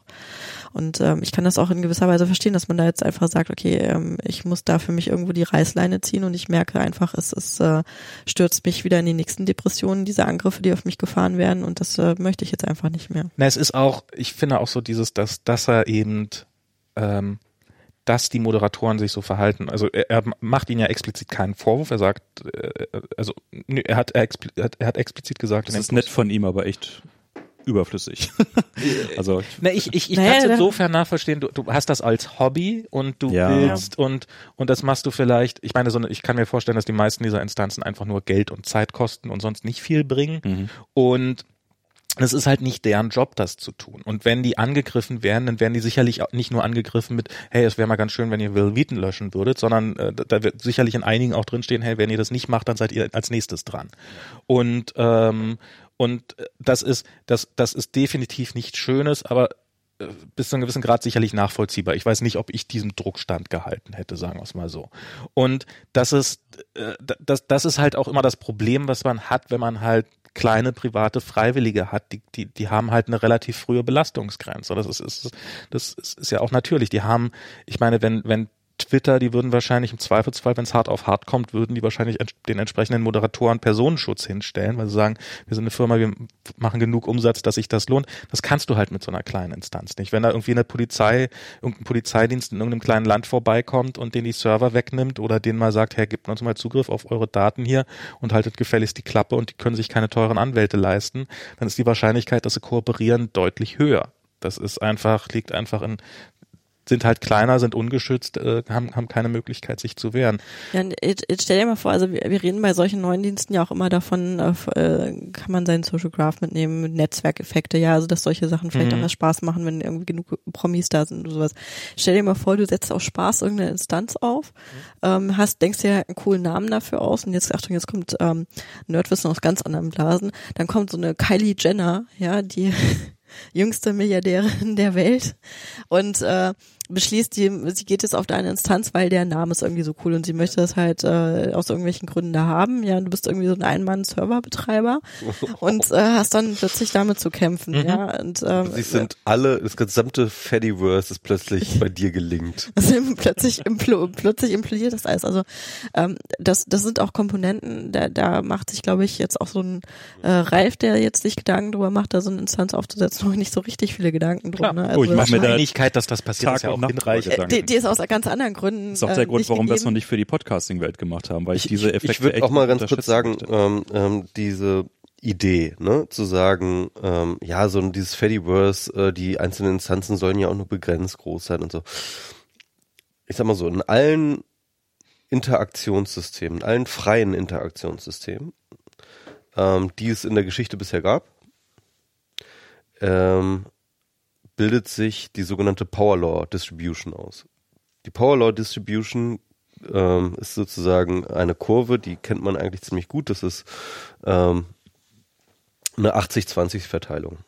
Das heißt im Endeffekt ähm, auf 20 Prozent der Knoten kommen 80 Prozent der Verbindungen Mhm. und auf die restlichen 80 Prozent der Knoten kommen nur 20 Prozent der Verbindungen. Ja? Das ist auch das, was man zum Beispiel, was, äh, der, äh, ähm, was mal so als der Longtail bezeichnet wurde. Ja? Ähm, und das ist die Power Law Distribution ist wirklich ein Phänomen, das findest du überall in der Natur. Das findest du äh, überall, wo Netzwerke äh, interagieren. Das findest du fast überall. Das findest du fast überall. 20 Prozent Die- aller Wörter werden 80 Prozent der Zeit verwendet. Die Etablierung dieser äh, Distribution ist sozusagen äh, äh, die, der natürliche Gang der Dinge. Im Netzwerkjargon bedeutet das, ähm, nennt man das Ganze äh, skalenfreies Netzwerk. Ein skalenfreies Netzwerk ist, äh, wie ich das gerade beschrieben habe. Ne? Also äh, 20 Prozent der Knoten haben 80 Prozent der Verbindung. Ähm, das Internet ist so aufgebaut. Das Web ist so aufgebaut. Das passiert einfach so. Das ist nicht so, dass jemand das plant, ja, sondern das passiert einfach so. Das heißt, ähm, und das hat auch eine ökonomische äh, Sache. Denn wenn du halt ein Netzwerk hast, das ähm, eben wie äh, das eben skalenfrei ähm, aufgebaut ist, brauchst du halt nur relativ wenige Hops, um von einem Punkt in ein Netzwerk zu einem anderen Punkt im Netzwerk zu kommen. Ähm, das heißt mit anderen Worten, ähm, wenn das ähm, Fediverse irgendwann tatsächlich einmal ähm, ein Erfolg wird, dann wird auch an dieser Power Law Distribution nichts vorbeikommen. Und das heißt mit anderen Worten, du wirst irgendwann ähm, die Riesenserver haben, die dann irgendwie äh, 80 Prozent der Leute. Irgendwie. Und dann sind wir wieder beim Thema Zentralisierung eher. Genau. Und dann brauchen wir wieder die Content. Äh, Leute.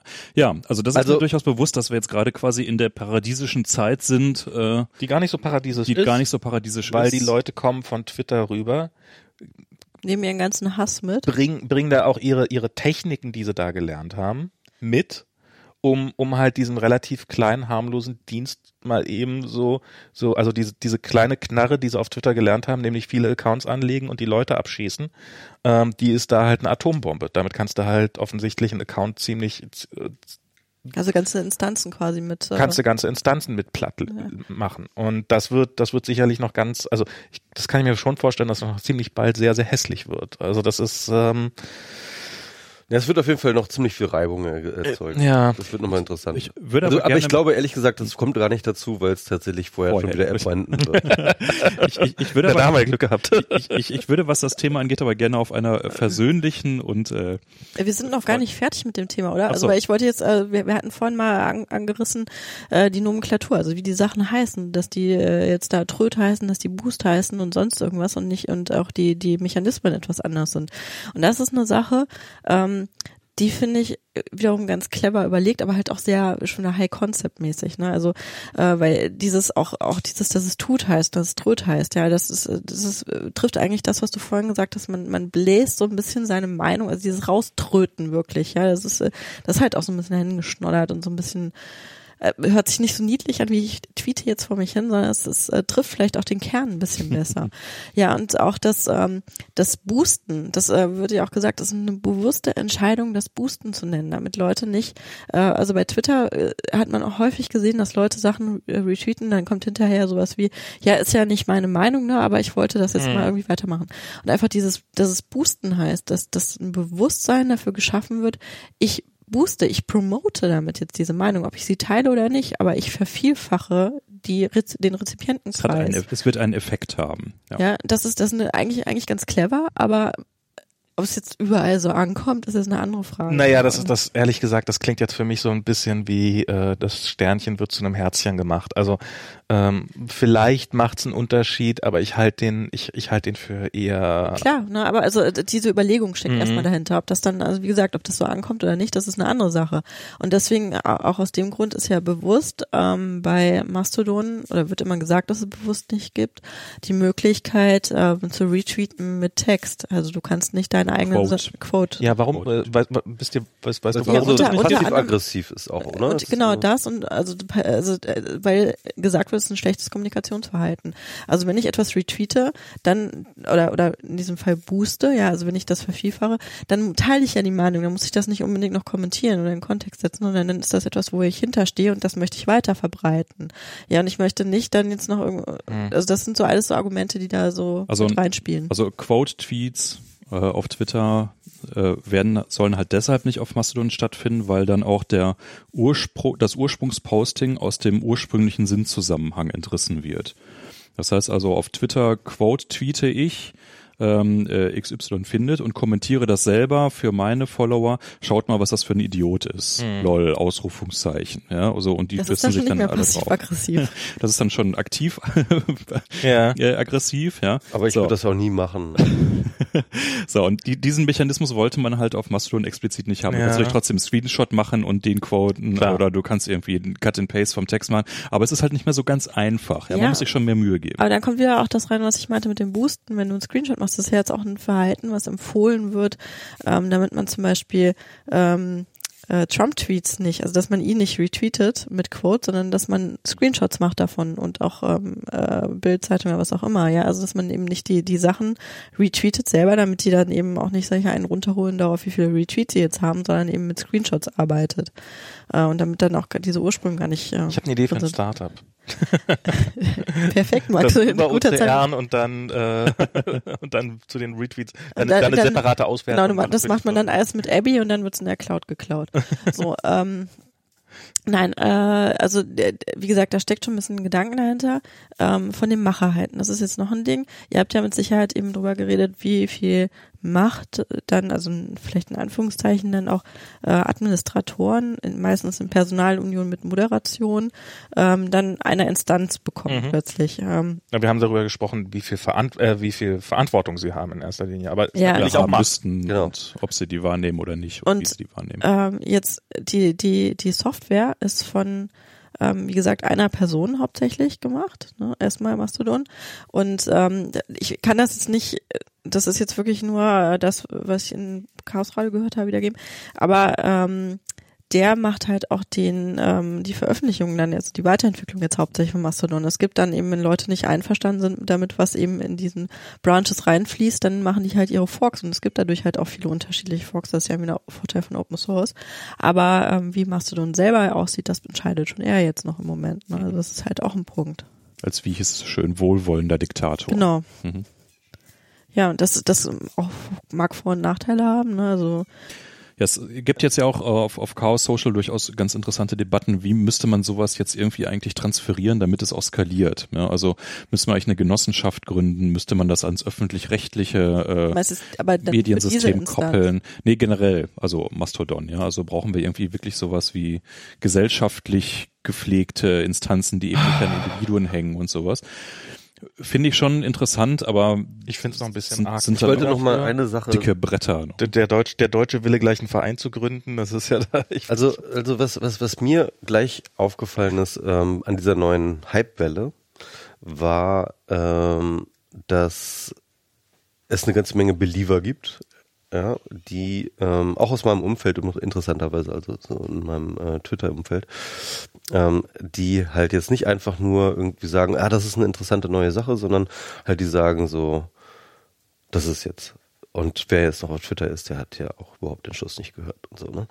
Und ähm, ich habe das gemerkt, als ich halt meinen Tweet abgesetzt habe, äh, habt ihr vielleicht mitgekriegt mit dem, ähm, äh, ja, äh, Mastodon, ja, ich habe meinen Account, weiß gar nicht mehr, ob die Instanz noch existiert, ja. Ähm, Alter, da kamen richtig, richtig, richtig aggressive Replies. Auf Twitter. Ernsthaft? Twitter, ja, ja. Auf ja, was Twitter. wunderst du dich denn auch? Nee, aber, aber halt eben von Mastodon äh, äh, äh, äh, äh, Schon Leuten, klar. ne? Also halt so wirklich, wo ich dann halt auch echt gemerkt habe, so, oh fuck, ey, das, das sind die, die Leute sind halt, ähm, äh, äh, die sind halt richtig bought into, so, die sind halt so richtig, ja, also das ist halt dieses Tribal-Verhalten. Ne? Also und äh, ich habe das so genannt, dass halt irgendwie aus dem Tool halt eine Identität wird. Das ist ja nicht das erste Mal, dass es das passiert. Das haben wir ja irgendwie bei, keine Ahnung, Apple versus Windows, das haben wir bei äh, Emacs versus Vim, äh, das haben wir halt äh, schon hundertmal gemacht, gesehen. Und das ist aber etwas, was mich echt extrem abstö äh, abstößt. So, ne? Also ich bin ähm, ähm, ich, wenn wenn ich so mit so, so, so, so vor sich hergetragenen Identitäten konfrontiert werde, egal woher die kommen, dann ähm, habe ich ein ganz, ganz, ganz starkes Bedürfnis, da nicht zugehört zu gehören. Ja, also ich, ich finde jetzt den Tonfall, wie gesagt, wir sind, Claudia und ich sind jetzt seit ziemlich genau einer Woche ein, plus einen Tag halt äh, da drüben und ich finde im Moment dort die Atmosphäre und den Tonfall wirklich ausgesprochen äh, offen, äh, entspannt und äh, ähm, äh, angenehm. Jetzt aber auch Und- vor allen Dingen bei unserer Local Timeline, meinst du, oder? Ja, aber auch so, also jetzt so die, Die ich tatsächlich nutze. Also das ist äh, für mich ein entspanntes äh, Ding, auch mal wieder neue Accounts kennenzulernen, und sowas, weil da halt viel durchrauscht, ohne dass ich da jetzt aktiv das zu meiner Timeline hinzugefügt hätte, aber es irgendwie äh, Weil du noch auf nicht der so Local-Geschichte rumguckst Genau. oder was, ja. aber noch nicht so unübersichtlich wie eben die Global Timeline. Ich, ich glaube, also wenn, wenn man eure beiden Aussagen über Twitter jetzt mal zusammen mercht, erwischt, dann äh, ist man irgendwo so bei, bei meiner Position, weil du hast gesagt so, naja, das hatte mal irgendwie echt so seine Zeit und jetzt funktioniert es für dich Mhm. nicht mehr so richtig. Du hast jetzt gerade gesagt, so jetzt habe ich einmal irgendwas Kritisches geschrieben und schon sofort äh, kommen wieder irgendwie die Believer an. Ich habe für mich festgestellt in den letzten Monaten, dass Twitter für mich eigentlich nicht mehr funktioniert. Weil ich eigentlich so mit diesem, was du gerade gesagt hast, man, man ruft eigentlich ins Leere und es passiert überhaupt gar nichts. So, ich habe Oder es passiert viel zu viel. Also es ist ja oder, oder ja, das passiert ich, ich finde nicht. ich finde es trotzdem ist Also trotzdem ich hab- kaputte Ich Kommunikation. habe halt jetzt nur 3000 Ja. Follower, trotzdem irgendwie deutlich mehr als irgendwie ganz viele andere Leute aus meinem Umfeld, die irgendwie so 150 oder sowas haben, ja. Aber egal, was ich dort in den letzten Monaten geschrieben habe, und ihr könnt meine Timeline durchgucken, ich fand, ich habe mir Mühe gegeben, ja, sinnvoll, clever und äh, geistreich äh, zu twittern. Es kommt eigentlich überhaupt nichts mehr zurück. So, und ich habe den Eindruck, dass das jetzt auf Mastodon anders ist, weil natürlich alles neu und alle geben sich Mühe und so weiter. Aber ich habe dann ein kleines Experiment gemacht und habe mal äh, zwei Postings sind das die Screenshots, die du uns Ah, ja. geschickt hast? Genau, da habe ich euch gerade einen Screenshot geschickt. Habt, habt ihr also zeitgleich einmal auf Twitter abgesetzt und einmal auf Mastodon, um zu gucken, was passiert denn da mit denen eigentlich? Ja, und Mhm. hab dann also mal gemessen, äh, wie viele Fafs kriegen die, wie viele Retweets bzw. Boosts bekommen die und wie viele Replies bekommen die. Und das erste Beispiel, da bin ich ein bisschen stolz drauf, ähm, war die Bratpfannenfrage. Sprich, ich habe kein, kein Technikthema irgendwie genommen, sondern ich habe gefragt, wozu so ziemlich jeder relaten kann. Äh, ich suche eine wirklich gute beschichtete Bratpfanne. Tun wir übrigens tatsächlich gerade. Also, Tut mir, wirklich, Okay. tut mir wirklich. Jeder braucht eine Bratpfanne. Also bitte meldet euch in den Kommentaren, damit das hier in die Statistik mit reingeht. Danke. So, und da war also mein An und und mein, meine, meine Challenge war halt, ich möchte eine beschichtete Bratpfanne, die mindestens fünf, besser sieben Jahre hält. Okay. Weil dieses, Se- ich kaufe für 100 Euro eine beschichtete Bratpfanne und die hält zweieinhalb Jahre, darauf habe ich keinen Bock mehr. So, und dann habe ich einfach mal geguckt, was passiert jetzt mit diesem Tweet. So, eine unbeschichtete Bratpfanne. eine, eine, die beschichtete. Ja, nimm eine unbeschichtete und die pflegst du dann nicht so korrekt, wie man es gemacht und dann schmeißt du trotzdem noch zwei Jahren weg. So habe ich es gemacht. Okay, was ist, was ist also passiert? Der Bratpfannen-Tweet Ja. hatte also Fafs sehr vergleichbar. Ja, auf äh, Twitter 3, auf Mastodon 2. Wer fährt Ähm, sowas? Na egal. Leute, die sich mit Bratpfannen auseinandersetzen, das sind gar nicht so wenige. Nee, die zum Beispiel an den Antworten interessiert sind und die Sache wiederfinden wollen. Das ist zum Beispiel Okay. für mich auch durchaus ein Mechanismus, Okay. ja, als Bookmark quasi Fafs zu nehmen. So, Retweets auf Twitter 0, auf Mastodon 4. Also das Vierfache, wenn auch nicht jetzt in absoluten Zahlen irgendwie Das, beeindruckend. das ist un unendlichfache. So, interessant aber die Anzahl der Replies, worum es mir eigentlich ging, nämlich wirklich irgendwie Empfehlungen. So auf Twitter 6, da gab es noch ein paar Nachzügler, in den ersten 24 Stunden übrigens einer. Okay. Ja? Äh, Mastodon Replies 18. Und was haben sie gesagt? Und zwar einzelne Personen. Und war, war, war Die der. Twitter-Reply der erste nicht auch, das interessiert mich auch? Stimmt, den habe ich mitgezählt, ja. die eine Also, positive Rückmeldung auf Twitter, das ist das, müssen wir sofort an Jack melden. Das Okay, das, das heißt, wir haben ja Faktor 3, was, Ja. was die Replies angeht, obwohl ich nur ein Sechstel der Follower habe, der Zielgruppe. Ja. So, der zweite Tweet war in der Tat gestern, nämlich Ankündigung dieses Podcasts. Ähm, Fafs dafür auf Twitter 3, auf Mastodon 23. Also das irgendwie fast zehnfache. Ja. Ähm, Wahrscheinlich sind alle unsere Hörer sind alles Mastodon-Hörer. sehr, sehr wahrscheinlich. so, äh, Retweets und Boosts ist wieder in absoluten Zahlen 0 versus 4. Der eine Boost war von mir. Ähm, so, genau. So, und Replies aber wieder dasselbe Verhältnis. Äh, auf Twitter 2, auf Mastodon 6. In absoluten Zahlen wieder nicht besonders, aber wieder dieser Faktor 3. Ja? Wie auch immer. Aber dafür, dass ich nur ein Sechstel der Follower auf Mastodon habe, Aber fühlt das ist- sich das ganze System gerade viel funktionaler an. Ich hätte jetzt aber ein paar Theorien, womit das zusammenhängt. Und der Hauptpunkt ist, glaube ich, wir haben auf Twitter alle viel zu viele Leute, denen wir selber folgen. Also du durch. ich ja. folge, glaube ich, 900 Leuten auf Twitter. Also kein 3000, aber 900.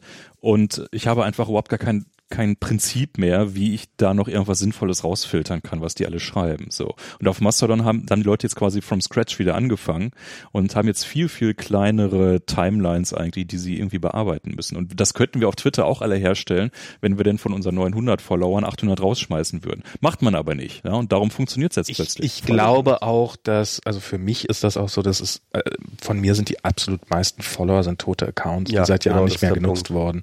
Das ist, also wenn, wenn ich noch tausend realistische Follower hätte, dann wäre ich fast positiv überrascht. Wobei das, also ihr, ihr habt das gerade in, ähm, in Begrifflichkeiten Unschärfe, weil Ralf meint eigentlich die Followings, also die, Ja, ja. die Erfolg. Also das ist ja dann egal, wie, wie viele äh, davon, also wie viele deiner Follower tote Accounts sind.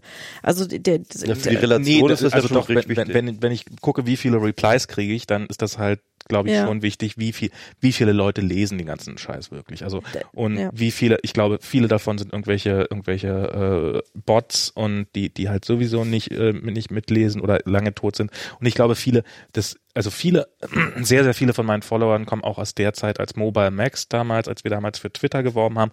Und da gab es sehr viele Leute, die aufgrund der Sendung sich einen Account angelegt haben und dann vielen äh, uns, äh, den Machern von Mobile Max damals gefolgt sind und die sind dann nach zwei Wochen wieder weg gewesen, aber die tauchen natürlich noch in der Statistik auf. Und, und, und einige davon zumindest oder, oder viele. Und ähm, ich und ich glaube, bei den Leuten, die ich folge, ist das genau das Gleiche. Wie viele von denen, die, denen ich folge, haben seit Jahren nichts mehr getwittert, sondern sind eigentlich tot. Also insofern ist das Super gar viele nicht, Karteileichen. Ja, Bei unfass- dir auch. Du bist ja auch ganz lange schon dabei, weißt du? Von deinen 3000 Leuten sind wahrscheinlich auch äh, 80 Prozent irgendwie Karteileichen. Und, Wobei von denen, meinen glaube ich, so 1000 aus den letzten anderthalb Jahren erst sind. Also ich, Nee, also kann ja, so kann ja, die, die, die Verhältnisse sind ja bei jedem anders. Bei mir sind schon seit Jahren keine neuen Follower mehr dazu gekommen. aber also Aber der, der Punkt ist ja eigentlich, dass das, was du siehst, ja, also deswegen meine ich das eben auch mit der Local und der Global Timeline Ja. und so. Also das, was du dann bei Twitter als deine Timeline siehst, ja, ist Mhm. ja dann extrem umfangreich, wenn du eben noch viele aktive Following hast, also noch viele aktive Ja, klar, Leute, die klar. du followst. Und das ist ja das, was Ralf gerade meint, das ist halt zu viel einfach irgendwie. Da hat jeder sich äh, aus einer Historie heraus und je länger du da bist, desto mehr Leute sind's halt auch. Und dann möchtest du nicht ähm, einem Michi oder einem Max entfolgen, nur weil du jetzt gerade mal deine mich ähm, folge ich sofort. weil, weil du jetzt mal halt deine Timeline bereinigen Klar. möchtest oder deine Followings bereinigen möchtest, ne, weil du möchtest dann Leute auch nicht vor den Kopf stoßen oder sonst irgendwas und sowas oder also und das das ist halt dann wirklich einfach unfassbar viel Grundrauschen, was da ist und ähm, da, dazu kommt dann ja noch von Twitter, dass die dir alles Mögliche reinpullen, äh, reinpushen, was ähm, äh, deine Follower oder dein, dein, den Leuten, denen du folgst, ähm, geliked haben, was äh, die sich jetzt angeguckt haben. Das passiert aber nur, wenn du den offiziellen Client Äh, Klar, aber ne, das passiert halt bei mir, Ja. weil ich den nutze. Und ähm, dadurch wird das halt noch unübersichtlicher dann irgendwann. Also was, du bei, was du bei Mastodon übrigens selber einstellen kannst, dass du nur generische Postings Ah, bekommst okay. und zum Beispiel die ganzen Retweets von anderen Leuten, dass die weggeblendet werden. Du Das kannst finde ich auch noch ganz viel clever. mehr einstellen, das habe ich heute gesehen. Du kannst auch einstellen, zum Beispiel, wenn du, wenn du dir die Global Timeline, also die über die föderierte, ja. ähm, irgendwie klein machen möchtest, sodass du da auch mitkriegst, was gerade Themen sind, Mhm. was, was passiert. Ähm, du kannst dir da das da runterbrechen auf Sprachen verschiedene. Also du, Okay. du, kann, du musst da nicht alles reinkriegen. Also zum Beispiel ist Mastodon in Japan sehr beliebt. Mhm. Ähm, kann ich jetzt persönlich nicht so viel mit anfangen, weil ich mit den Schriftzeichen schon mal nicht Klar. äh, lesen kann. Ne? So ähm, kann ich mir halt rausfiltern sozusagen automatisch. Und ähm, das, das sind schon Optionen, die finde ich ziemlich cool dann. Ne? Also da kann man viel mit anstellen und kann sich das da selber dann seine Experience zusammenbauen. Also, was ich jetzt nochmal zu dem ganzen Twitter, du hast gerade zu dem, wie du probierst, auf Twitter was zu posten, wie, wie die Reichweite, wie die, wie die Wirkung davon ist. Von der Wirkung redete ich noch nicht mal mehr. Ums Posten geht's mir gar nicht mehr. Okay. Bei mir geht's das reine Lesen von, von Twitter. Das ist halt, das ist halt eine Zeit lang war das für mich so eine, so, so wie ich früher geraucht habe. Und, und so, so, so ähnlich würde ich auch vergleichen. Ich habe, wenn ich auf dem Klo war oder wenn ich immer irgendwie zwei Minuten Zeit hatte, habe ich Twitter aufgemacht. Hm. Hab kurz ah, Tr- Trump halt wieder. Das war, war halt so. Das ist auch dadurch, dass ich in die USA gegangen bin, hat sich das sehr massiv geändert, weil ich hatte vorher hatte ich hatte eine sehr deutsche Timeline und die hat plötzlich überhaupt nicht mehr funktioniert, weil mit dem neun Stunden Zeitunterschied, das das das ist selbst wenn sich die Wachzeiten über über über überschneiden, ist das trotzdem so, dass dass äh, das ist halt eine andere Tageszeit und wenn ihr gerade wenn ich hier, wenn ich Kaffee trinke, dann seid ihr gerade in Bierlaune und und das das funktioniert nicht so richtig gut. Und dadurch darum habe ich angefangen mehr Amerikanern zu folgen auch oder Leute aus ähnlichen Zeitzonen. Und das führte dann dazu, dass ich weniger von diesen kleinen lustigen Accounts hatte. Und ich habe dann auch angefangen bewusst mir ähm, etwas diverseres äh, die, die, diverser das Ganze zusammenzustellen. Also ich habe explizit nach Moslems gesucht, nach äh, mehr Frauen, mehr dunkelhäutigen Menschen, mehr, mehr Meinungen auch da reinzukriegen. Und aber halt tendenziell große Accounts, populäre Accounts, die die ähm, Muss kannst weiterreden. Ja, kann weiterreden, das stimmt, könnte ich machen. Ich war trotzdem, aber ich bin zu müde einfach. Und dieses ähm, und und das hat dann dazu geführt, dass es halt immer mehr so eine Brüll-Timeline war, in der dann eben auch sehr stark, die sehr stark politisch geprägt ist. Durch die Amis. Äh, durch die Amis und und das hat dann dazu geführt, dass ich ähm, dass ich halt, ich habe von meinem Telefon habe ich schon seit Ewigkeiten kein Twitter-Client mehr drauf. Ich habe auf dem Mac habe ich ihn installiert, aber ich habe ihn eigentlich nie offen. Ähm, und auf dem iPad habe ich ihn noch drauf und gucke hin und wieder mal rein. Und was ich stattdessen machte, ich habe mir eine private Liste mit äh, einer Handvoll Leuten, ich glaube, dürfte wirklich einstellig sein noch, zusammengestellt, die mir wichtig genug sind, dass ich sie im RSS-Feeder abonniert habe. Und das muss ich jetzt, ich heute gerade wieder gesehen, weil es sind, werden jetzt über den Tag sind dann doch wieder 60, 70 Tweets da drinnen. Das heißt, das sind mir zu viele geworden, da muss ich mal, muss ich wieder aussortieren. Das ist die Ebene, auf der Twitter für mich in Anführungszeichen noch funktioniert.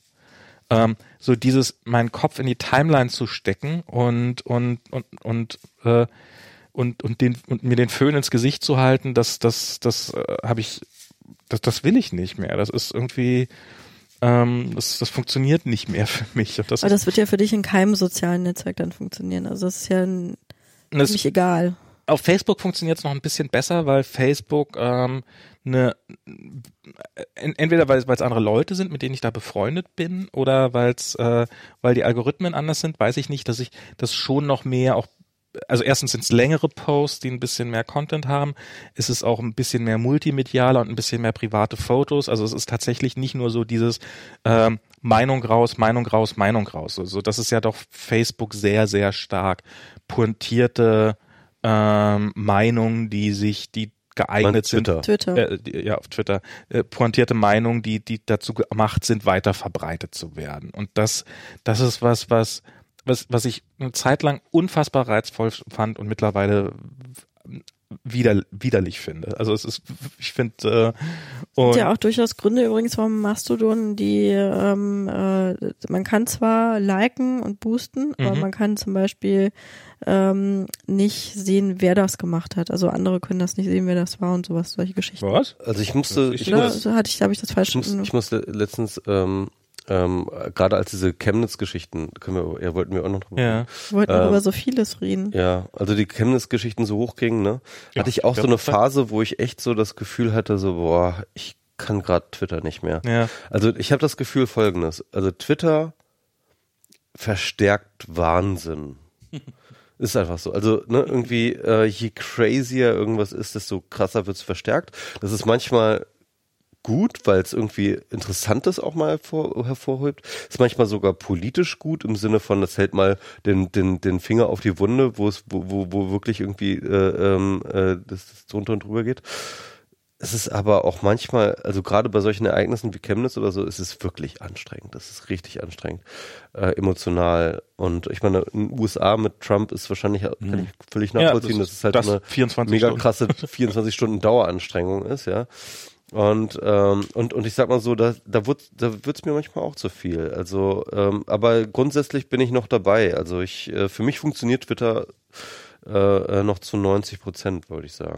Ich weiß nicht, ob ihr das äh, so ein bisschen, wie, wie aktiv jetzt auf Mastodon unterwegs seid oder nicht. Ähm, da ist das ja auch durchaus Thema, dass das genau so ein, so ein Kommunikation ist oder, oder, oder ein Medienkonsum oder ein Twitter, also ein äh, Meinungskonsum, der den Menschen gefühlt nicht mehr gut tut. Mhm. Ja, dass sie halt auch sagen, das war auch eigentlich schöner Mastodon, dass es dann nicht stattgefunden hat. Ja. Und äh, dass sie jetzt ganz viel darum bitten, auch dass äh, Content-Warnungen, die man ja bei Mastodon setzen kann, gemacht werden für solche. Darauf wollte ich auch noch auf die Content-Warnung. Ähm, na, also dass man, es ist auch wieder hier positive, negative Seiten, alles, ne? Ähm, aber das ist, das geht es auch viel um, dass da eben gesagt wird, ähm, bitte, äh, das triggert mich und äh, bitte setzt das halt unter so CW, also Content-Warnung. Mhm. Und ähm, was dann so umgesetzt ist, dass man eine, eine kurze Beschreibung liest, warum es eine Trigger- oder Content-Warnung ist und man muss explizit draufklicken, um dann den Inhalt sehen zu können. Hm, Habe ich auch schon gesehen, ja. Ich habe Ja. genau einmal bisher eine Content-Warnung eingesetzt und ich werde sie immer sarkastisch einsetzen, da habe ich beschlossen, weil ich es irgendwo, irgend, ich, es gibt sicherlich gute Gründe, das einzusetzen. Ähm, ich finde es trotzdem albern, keine Ahnung. Ähm, Nee, gemacht ist es ja eigentlich, oder, soweit ich mich erinnere, wirklich, also wegen gegen Werbung, ne, also oder für Werbung, dass du halt äh, Werbe Werbetools äh, halt mit so einer Content-Warnung versiehst. Aber es wird jetzt natürlich auch für solche, also für Triggerthemen ja, ja. oder eingefordert. Also ich, das fand ich, das fand ich, also ich, ich sag's jetzt nicht, dass ich problematisch finde. Ich finde es ein bisschen albern, keine Ahnung. Äh, vielleicht ist es auch überhaupt nicht albern. Vielleicht verstehe ich auch die, die, die, the kids nowadays nicht mehr. Ähm, ich Du hatte, bist auch schon älter als 35, ne? ich bin auch schon älter als 35. Jetzt, jetzt ist es vorbei. Ähm, was ich, ich, ich probiere das Ganze, also ich, ich, ich sehe dieses Mastodon so wie Michi eher, also ich, ich gebe ihm keine große Chance. Ähm, ich glaube nicht, dass es Chance gebe ich hier schon, aber äh, keine. also keine keine große. Ähm, aber das heißt nicht, dass ich es nicht unterstützen werd, äh, wert finde. Ich finde ich finde ich finde es prinzipiell eine okay Sache. Ich finde äh, ich finde wir brauchen also eine, eine Alternative zu Twitter kann nicht schaden. Ich finde es ein bisschen schade, dass die Mechanismen sich so ähnlich sind. Sie sind nicht identisch, aber ich finde sie sind doch sehr ähnlich und dieses ähm, und ich fürchte, wenn es groß wird, würde es ähnliche Probleme wiedersehen, wie sie Twitter jetzt hat. Ähm, sie würden sich vielleicht ein bisschen anders ausprägen oder sowas. Ich finde es furchtbar, dass es so einfach möglich ist, so jemanden wie Will Wheaton da rauszudrücken. Ähm, egal auf welcher Instanz jetzt ist und auch wenn es auf einer anderen Instanz geklappt hätte, dass es, äh, das ist eine Methode, die definitiv noch einige Male probiert werden wird bei verschiedenen Leuten. Ich finde es traurig, dass dass, die, dass dieser Mechanismus von Menschen, ja, obwohl man weiß nicht, welche Menschen dahinter stecken Eben. tatsächlich, ähm, aber dass es, dass es so äh, zumindest unter dem Vorwand eines eigentlich guten Grundes getan wird. Ähm, und ich finde dieses, ich, ich, ich finde Meinungsfreiheit und muss ihre Grenzen haben. Und ich sage nicht, dass man alles sagen darf, aber ich, ich finde, dass es Mich, Michi ist total gelangweilt übrigens und probiert gerade unsere ganzen kleinen Kindspiele durch. mit dem, mit dem Toddlerspielzeug. ja, welches Tier ist das? Hast du, da hast du es wieder falsch eingesetzt. Michi, heute gibt's, heute, heute geht's ohne Essen ins Bett. Weiß nicht, was hier ist. Ähm, und ich finde es halt auch schade, dass halt so in so einem Netzwerk, was jetzt darauf, wo sie sich doch Mühe gegeben haben, Auf Achtsamkeit und auf diese Achtsamkeit, dass genau diese, dass der eigentlich schlimmste Mechanismus aus Twitter, nämlich die, die, die anonyme Horde, die jemanden niederbrüllt, so perfekt auf Anhieb funktioniert. Und das bei so wenig Leuten. Und ne? das bei so relativ wenig Leuten. Also, dass die, das, das, das auf Twitter ist ja gar nicht so sehr das Problem, was die Leute schreiben, sondern das Problem ist ja, wie bekämpft wird, was die Leute schreiben, wie die Leute niedergebrüllt werden, ist ja ein Teil davon, wie Leute rausgetrieben werden aus der Twitter-Community, eben von Gamergate, aber sicherlich auch von von ähm, von der anderen Seite. Und das ist, das halte ich für eines der ganz großen Probleme. Und das sehe ich jetzt. Mobs. Hm? Mobs. Ja, die die, die Mobs und und die die müsste man halt irgendwie schwächen. Ich weiß nicht, ich weiß nicht wie. Ich, ich könnte mir aber vorstellen, dass jetzt, also wir hatten ja eben schon das Sakra Sakrale, ja, dass Will Wheaton jetzt wirklich zu einem Märtyrer wird. Ja? Und ähm, das System und die Community sich jetzt wirklich anhand von diesem Beispiel Gedanken macht, okay, welche Stellschrauben müssen wir hier noch umdrehen, ja? Und der eins werden wir alle hier sitzen und Will wahnsinnig dankbar sein, dass er sich für uns geopfert hat. ja? Und vielleicht kommt er dann sogar wieder zurück. Er muss dann irgendwie äh, viel auf die Nach Philippinen ziehen. Ich, ich, ich kann mir, das war jetzt gar nicht so ironisch gemeint, wie, wie ich es jetzt äh, formuliert habe. Ich glaube wirklich, dass, dass dieser Sündenfall, der wird nicht ohne Folgen bleiben. Ja, also wie Talenton Ja. Gillespie so schön sagte, ähm, äh, jede Regel ist ein Tombstone. Ja. Ähm, ne, also Ja. jeder Grabstein ist, äh, und äh, das, das, das Buch macht sprachlich so viel Spaß. Ne? Er schreibt dann darüber, wie äh, die Social, die ganzen Plattformen jetzt versuchen halt über äh, Machine Learning äh, Moderationsgeschichten äh, zu filtern ähm, und äh, schließt mit dem Satz ähm, Platform Stream of Electric Shepherds. okay, gut. Okay. Setz, setz dich mal auf die Reading List. Der ist, der, das klingt gut. Aber, aber das, das, da bin ich mal sehr gespannt. Also ich bin, ich bin nicht sonderlich optimistisch, was die Weiterentwicklung eines einer sozialen Struktur angeht, insbesondere wenn sie dann vielleicht auch irgendwann mal sagt, nee, wir sollten jetzt mal ein Feature löschen, ob das tatsächlich funktioniert. Meine Befürchtung ist, dass, dass solche Systeme, solche allgemeinen Systeme, so Linux oder so, immer in der Richtung äh, dass sie immer wachsen, wachsen, immer mehr Features, immer mehr Features, aber dass das Features wegnehmen eigentlich nicht wirklich möglich ist. Und das mag jetzt in dieser Konstellation auch anders sein und vielleicht täusche ich mich auch und es wird alles ganz anders und ganz toll und die kriegen das alles hin oder sie kriegen es bis zu einem gewissen Grad. Aber meine Befürchtung ist, dass diese Struktur, die jetzt da ist, relativ in Stein gemeißelt sein. Was, was mir noch nicht so ganz klar ist, ist, ähm, äh, habt ihr das mal nachvollzogen, was wirklich die Argumente des Admins waren eigentlich? War das, also äh, war das dann wegen der Belastung? War Er das wegen Ruhe haben und Frieden. äh, also das, das ja? Oder war das wegen der Serverlast oder Nee. war das wegen Er wollte sozialen Frieden auf seiner Instanz wieder haben. Okay. Weil ich habe mir, ich habe hier gerade gesessen und gedacht, so ein bisschen überlegt, was würde die Freakshow jetzt dazu sagen? Mit Erlangen wäre das nicht passiert, oder? Nee, nee, es war kein technisches, sondern ein soziales Problem an der Stelle. Okay. Weil das ist, das ist nämlich auch noch so ein Aspekt, das äh, äh, hatte ich vorhin noch ganz vergessen einzuführen, dass ähm, das hatten nämlich in der Freakshow aus Baldova dann, dass äh, diese äh, die Software sehr, sehr ressourcenlastig ist einfach. Und Das war, das, das war ja, also das, das waren keine DDoS-Attacken oder sonst irgendwas, sondern es ging wirklich darum, dass innerhalb von 24 Stunden 50 Mhm. quasi Blockmeldungen gegen ihn im Admin-Fach, also, äh, also man dann wirklich Admin, diese Sozialkomponente, Ja. du musst Zeit reinwenden, du musst die wegmoderieren, du musst damit umgehen, okay. genau, und das immer lauter wurde und äh, das, ja, ich weiß es nicht zu 100 Prozent, aber ich kann mir schlicht nicht vorstellen, dass das da mit Performance zu tun hatte, absolut nicht. Also ich glaube, das wird auch noch, das wird auch, ich meine, irgendwann wird es sehr leicht werden, neue Instanzen aus dem Boden zu stampfen. Also das, was wir im Augenblick mit Twitter erleben, mit diesen, Instanzen as a Service. ja, das, das, das, das, was wir im Augenblick auf Twitter erleben, mit, oder kommt plötzlich irgendein User, irgendein anonymisierter User-Account, dass das plötzlich losgehen wird mit Instanzen und dass dann als Gegenwehr die anfangen werden, die, die, die existierenden Instanzen einfach zu sagen, nein, wir müssen jetzt einfach, wir haben gar keine andere Chance, als alle neuen Instanzen erstmal per Definition zu blocken und dann nur nach und nach Eine freizulassen Instanzmoderation. eine genau. Instanzmoderation, was dann dazu führen wird, dass die, die schon da sind, dann privilegiert sind. Also du hast, du fängst direkt mit der Spam-Liste an. Also das, was bei bei Mail irgendwann nach 30 Jahren dann mal kam, dass einzelne Dienste, die bösartig waren, geschlossen, ge, ge, ge, geblockt worden sind, das hast du hier von Day One. Also mein, das ist Da ist dann vielleicht auch wirklich dieses, ähm, das ist der Twitter-Killer dann auch äh, so ein bisschen der Untergangsbringer, weil dann halt ganz viele Leute da plötzlich draufstürzen und dann eben diese Mechanismen mitbringen. ja, ja, natürlich. Aber Ich, ich, sehe, ich sehe eure Punkte total, dass es alles nicht einfach wird. ja, also Nein, es ist nie einfach aber im es- Leben, aber es ist. Aber es äh, nicht zu machen ist halt auch, auch kein äh, ich, Nein, ich, ist ja- ich, ich bin da ja auch eher bei dir. Also ich habe das ja ganz am Anfang. Alles Jetzt, abschatten. jetzt bist du dran. Ähm, jetzt, ähm, äh, jetzt muss Ralf zum Kind.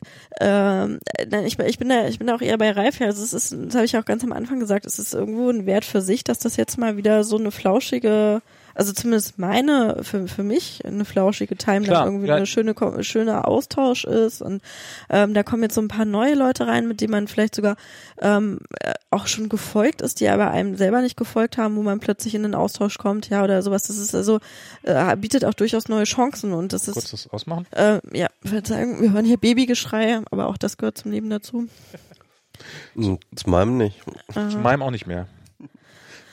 Ja, ich, Irgendwann ist er kein Baby. Bald ist er kein Baby mehr. nee, eigentlich, also eigentlich ist er ja schon Toddler. Ja. Also ja schon, Aber er hat noch schon dieses Babygurgeln, das ist schon sehr noch süß. Oh. ja, 20 Monate. ähm, nein, äh, ja, also es, es ist halt irgendwo ein Wert an sich und es macht da dann auch, ähm, also ich hatte zum Beispiel ähnlich wie ihr oder ähnlich wie du magst, überhaupt keinen Bock mehr in Twitter Zeit reinzustecken. Ja. Ich hatte keine Lust mehr. Also ich habe da immer noch mal ein paar Mal am Tag reingeguckt, häufiger oder weniger häufig. Ich habe das durchaus als für mich ähm, äh, Nachrichtenaggregator verwendet, weil ich einfach vielen Nachrichten äh, t- äh, Accounts gefolgt bin und statt einen Feedreader habe ich dann halt so quasi Twitter angeworfen. Weil Feedreader setzen mich auch immer unter Stress, wenn da irgendwie steht dann 900 ungelesene Artikel. Also das macht mich Bei mir exakt das Gegenteil. Wahnsinnig. Nein, aber, ne, also so habe ich das halt durchaus genutzt, wenn ich dann halt mal Zeit kurz hatte, Twitter auf, ah, da ist ein interessanter Artikel, draufklicken. Ähm, aber ich selber habe zum Beispiel noch sehr, sehr wenig geschrieben. Ähm, auch immer mit dem, äh, mit dem Gedanken, ach, was interessiert das denn jetzt die Leute? Ja, und ähm, irgendwie habe ich das jetzt gerade gar nicht auf Mastodon. Da, ist, da denke ich, wahrscheinlich interessiert es die auch nicht, ja, aber das, das interessiert mich in Dann dem können Moment Sie sich ja folgen, ja. Genau, können sie aber auf Twitter auch, ja, aber ich Ja, habe ja. da, ich habe da ähm, viel weniger Hemmschwelle, gerade irgendwie einfach vor mich hin zu tröten. Aber das ist ganz lustig. Ich habe nämlich diese ähnliche Erfahrung gemacht, das hatte ich auch schon mal in einem WMR erzählt, dass ich ja jetzt einen englischsprachigen Twitter-Account aufgemacht hatte. Ja. Und da hatte ich dasselbe Erlebnis. Einfach dadurch, dass sich irgendwie, dass die große Audience fehlt, hat man irgendwie weniger Hemmschwellen, einfach irgendwie ähm, einfach Kram zu schreiben. Ähm, wobei man natürlich da sagen muss, dass es halt schwieriger ist, ähm, dann auf Twitter irgendwie auf Englisch dann irgendwie so ein äh, eine eine Audience aufzubauen. Also was du jetzt ja gerade erlebst, ist halt ja wieder wirklich so eine eigene Community so von null auf mit hoch zu raisen und das ist natürlich nochmal ein bisschen spannender. Ähm, also ich will auch gar nicht, ähm, eigentlich will ich einfach nur das Thema wechseln. Schon ganz lange. Ich das- finde, ich finde, wir haben das wir Thema aber- jetzt auch wirklich so ein bisschen äh, Ja. aus, ausgewrungen, oder? Ja, es, es gibt es gibt halt auch unfassbar viele Podcasts jetzt, die sich auch schon 2016 darüber unterhalten haben. Ne? Also Ja, wir haben uns auch schon 2016 darüber unterhalten. siehst du, Ich fand jetzt neulich ist mir was passiert. Also ich finde die die gleichen Verhaltensweisen kommen wieder. Es ist es ist ein bisschen also irgendwie ist für mich der, der damals war ein Reiz da wahrscheinlich einfach weil ich älter geworden bin, weil meine weil bei meinen sozialen äh, Umfelder sich geändert haben, weil es damals Twitter auch so, ich meine für Michi war damals Twitter auch einfach so ein Ding. Der ist nach Berlin gezogen und hat darüber seinen gesamten Freundeskreis kennengelernt. Jetzt wohnt er schon lang genug in Berlin. Jetzt braucht man diesen Freundeskreis halt gerade nicht mehr so dringend, weil er hat ihn ja schon auf Twitter gefunden und sowas. Und ich finde, ähm, dass das, das entbehrt darum nicht. Das heißt deswegen nicht, dass man nicht Mastodon nutzen sollte und um Himmels Willen nutzt Mastodon. Und ähm, ich vielleicht äh, gebe ich mir auch noch einen Ruck und, und schreibe mal weiter an dem Client, an dem Mac-Client, an dem ich äh, irgendwann mal angefangen habe, ein bisschen rumzukritzeln. Ähm, aber ich bin, ich bin so ein bisschen, naja, so, so muss jetzt nicht, also ja, wenn's, wenn's, Also wenn jetzt mal richtig, ich mal ohne Scheiß, man könnte, Mastodon könnte jetzt wirklich rocken, wenn sie jetzt diese Lücke, die Twitter dadurch reißt, dass sie halt die ganzen Third-Party-Apps alle rausschmeißen, ja, wenn die jetzt wirklich ähm, halt richtig geile Clients an den Start bringen. Wenn die richtig geile Clients an den Start bringen und dann ähm, und damit dann wirklich einfach usability-mäßig Twitter an die Wand spielen. Und das ist halt definitiv eine realistische Möglichkeit jetzt in diesem Moment.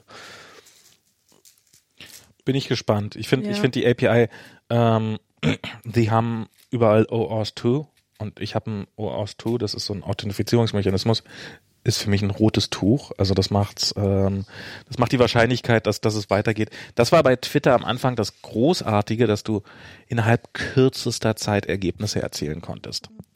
Und ähm, wenn du wenn du eine App geschrieben hast und darum gab es auch diese gigantische Zahl an Apps. Das war halt so eine, eine Zeit lang war es wirklich das Hello World von äh, ähm, der Neuzeit war halt ein, ein, eine Twitter Timeline drunter zu schreiben, weil es halt so simpel war.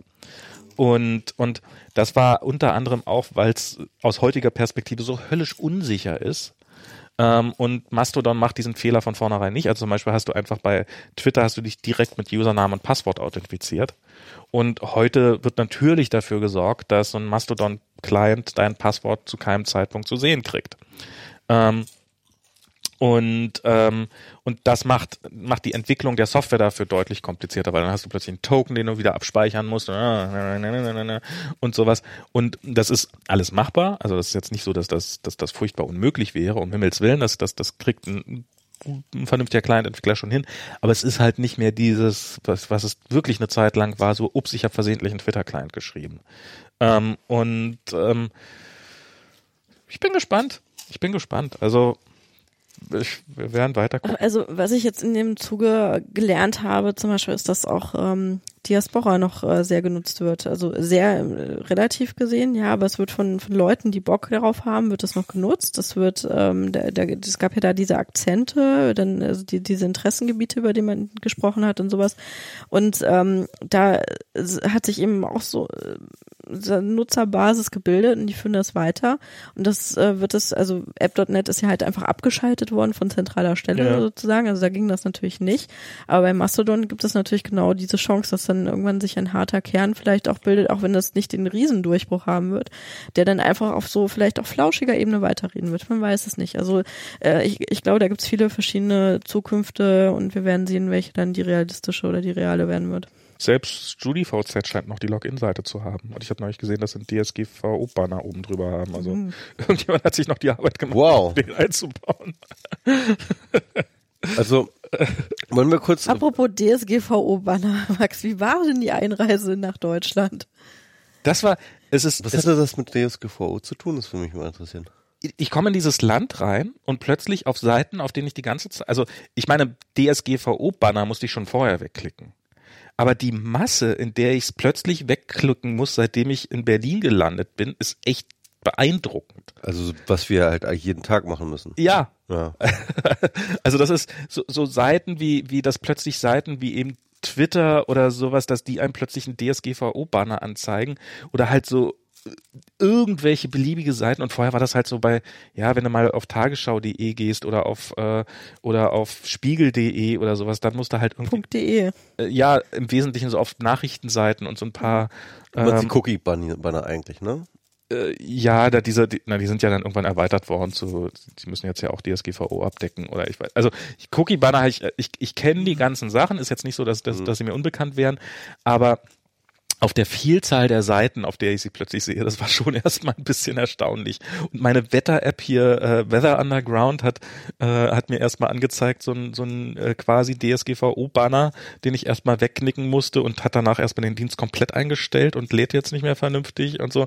Das ist schon alles gerade irgendwie, äh, äh, das, das ist schon echt nochmal so, wow, okay. I had no idea what's going on. Ja, es ist, äh, es ist aber so eine Transition, irgendwie hat man sich dran gewöhnt, das ist einfach immer, man, man, man macht eine Website auf und dann, äh, äh, äh, äh, äh, ah, da ist der Text. Vielleicht sollte man meinen Dienst machen. Vielleicht sollte man meinen Dienst machen mit der, der, der einem, der, der einem die ganzen DSGVO-Banner wegklickt und äh, Ich, ich blende die manchmal schon tatsächlich aus, also äh, so dass ich einfach dann weiter scrolle und das Banner bleibt da immer noch Ja, Man ja. hat ja gar keinen Platz mehr zum Scrollen. Wo, wo, wo packst du deinen Baum hin? Das, das habe ich jetzt noch nicht gehabt, aber ich habe hab heute irgendwann ganz spät gemerkt bei einer Seite, ach, das ist ja immer noch diese Cookie, dieser Cookie-Hinweis und habe es dann irgendwie quasi, als ich die Seite verlassen habe, habe ich es dann noch weggeklickt. hätte es ja auch einfach lassen können. Gut, also wir hatten jetzt eigentlich gesagt, wir machen jetzt ein nächstes Thema. Das Michi, ist gut. Michi Ich möchte will jetzt, gerne ich, schon jetzt reicht jetzt langsam. Also Genau, jetzt Ich diskutieren wir eigentlich Eltern 20, sein. Ich wollte, ich, ich, Ich wollte hab- jetzt ich auch nur wirklich 20 Minuten eigentlich. Eigentlich dachte ich, wir, wir reden 20 Minuten über Mastodon, weil ich dachte mir, also eigentlich gibt's da nicht viel zu reden. Das Glaubst du, ist dass man mit Claudia und, und, und Ralf über ein Thema nur 20 Minuten reden kann? Was, was, was wer ist Na eigentlich gut. auf diese Das, das hättest du uns vorher briefen müssen. Ich würde jetzt gerne ich kann noch ja über, ich kann- ich kann also ja mal eine ich- ganz- wir werden nicht mehr allzu viel schaffen, deswegen würde ich sagen, lass uns doch mal gleich zu den, ähm, zu den selbstfahrenden Autos kommen, weil ich finde das irgendwie gerade sehr spannend, was, äh, was die, ich habe das Gefühl, dass gerade so die Debatte total umschwenkt. Okay. Dann leg mal los. Also ich, ähm, es hat angefangen mit einem, äh, also für mich jetzt aus meiner Wahrnehmung, äh, mit einem Text, ich weiß überhaupt nicht mehr, ich kann jetzt gar nicht mehr nachvollziehen, woher der war, aber auf jeden Fall war es ein Text, ähm, der ähm, ziemlich viel rumgegangen ist, der ähm, behauptete, äh, warum die selbstfahrenden Autos äh, not anytime soon irgendwie äh, anstehen und äh, äh, hatte da eine Argument, hatte verschiedene Argumentationen dafür, zu sagen, dass das alles nicht so einfach ist ähm, und dass es halt äh, erstmal nicht passieren wird, bei denen ich auch teilweise nicht ganz mitgehen würde, aber eine Sache, die ist mir hängen geblieben, weil es eine, eine Überlegung anschließt, die ich auch schon mal hatte. Und zwar ähm, hatten sie ein Interview geführt mit, ich, ich glaube, das war eine Psychologin oder, äh, oder so etwas, eine Technikpsychologin, äh, die meinte, dass wir Menschen, wenn wir Auto fahren, also das Autofahren lernen, passiert halt in folgendermaßen, dass wir nicht einfach irgendwie ein Set von Regeln und ähm, Bedienungen lernen, ja, sondern was wir lernen, ist tatsächlich ähm, Autos im Verkehr als ähm, eine Form von, ähm, äh, als menschliche Interaktionspartner ähm, zu verstehen. Tatsächlich als wir, also wir bilden uns ein Theory of Mind von unseren Mitinteraktionspartner ähm, äh, im Straßenverkehr. Wir lernen Autos als Menschen zu begreifen im Endeffekt, ja.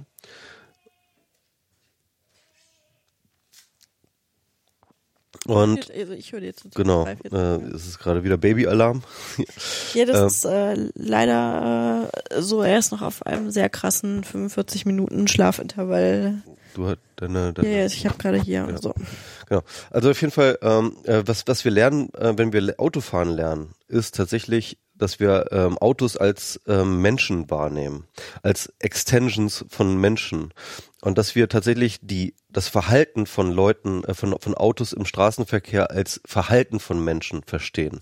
Und dass wir tatsächlich auf so einer menschlich-psychologischen Interaktionsebene im Straßenverkehr agieren. Und zwar implizit und zwar ohne, dass wir groß nach, drüber nachdenken. Und wenn man Fahrradfahrer ist, dann weiß man das auch. Nun als Fahrradfahrer, das ist nämlich das, was ich meinte, was anschlussfähig ist bei mir, was ich mir nämlich überlegt habe, als Fahrradfahrer ist man wirklich, wirklich, wirklich ganz krass darauf angewiesen, Blickkontakt zu haben mit anderen Autofahrern. Wenn ich irgendwo eine Straße geradeaus fahre, wo Autos rechts abbiegen wollen, dann suche ich den Blick des Fahrers. Das ist nur eine Viertel, eine, eine, eine Zehntelsekunde, ja, wo ich ganz kurz sehe, dass er sieht, dass ich, dass er mich sieht. Ich sehe, dass er mich sieht. Das ist eine Viertelsekunde, ja. Aber diese Viertelsekunde ist wahnsinnig wichtig, damit ich das Vertrauen habe, über diese Straße gerade über, rüber zu fahren. Wenn ich diesen Blick nicht finde, dann fahre ich nicht über die Straße grüner über, weil dann weiß ich, dann werde ich übergemangelt. Ja? Also das heißt mit anderen Worten, ähm, Verkehr und Interaktion im Verkehr funktioniert auf einer extrem menschlichen, extrem ähm, auf, auf einer extrem menschlichen Basis und zwar auf einer Basis, die Autos nicht, also die, Computer nicht verstehen können. Und zwar auf absehbare Zeit nicht verstehen können.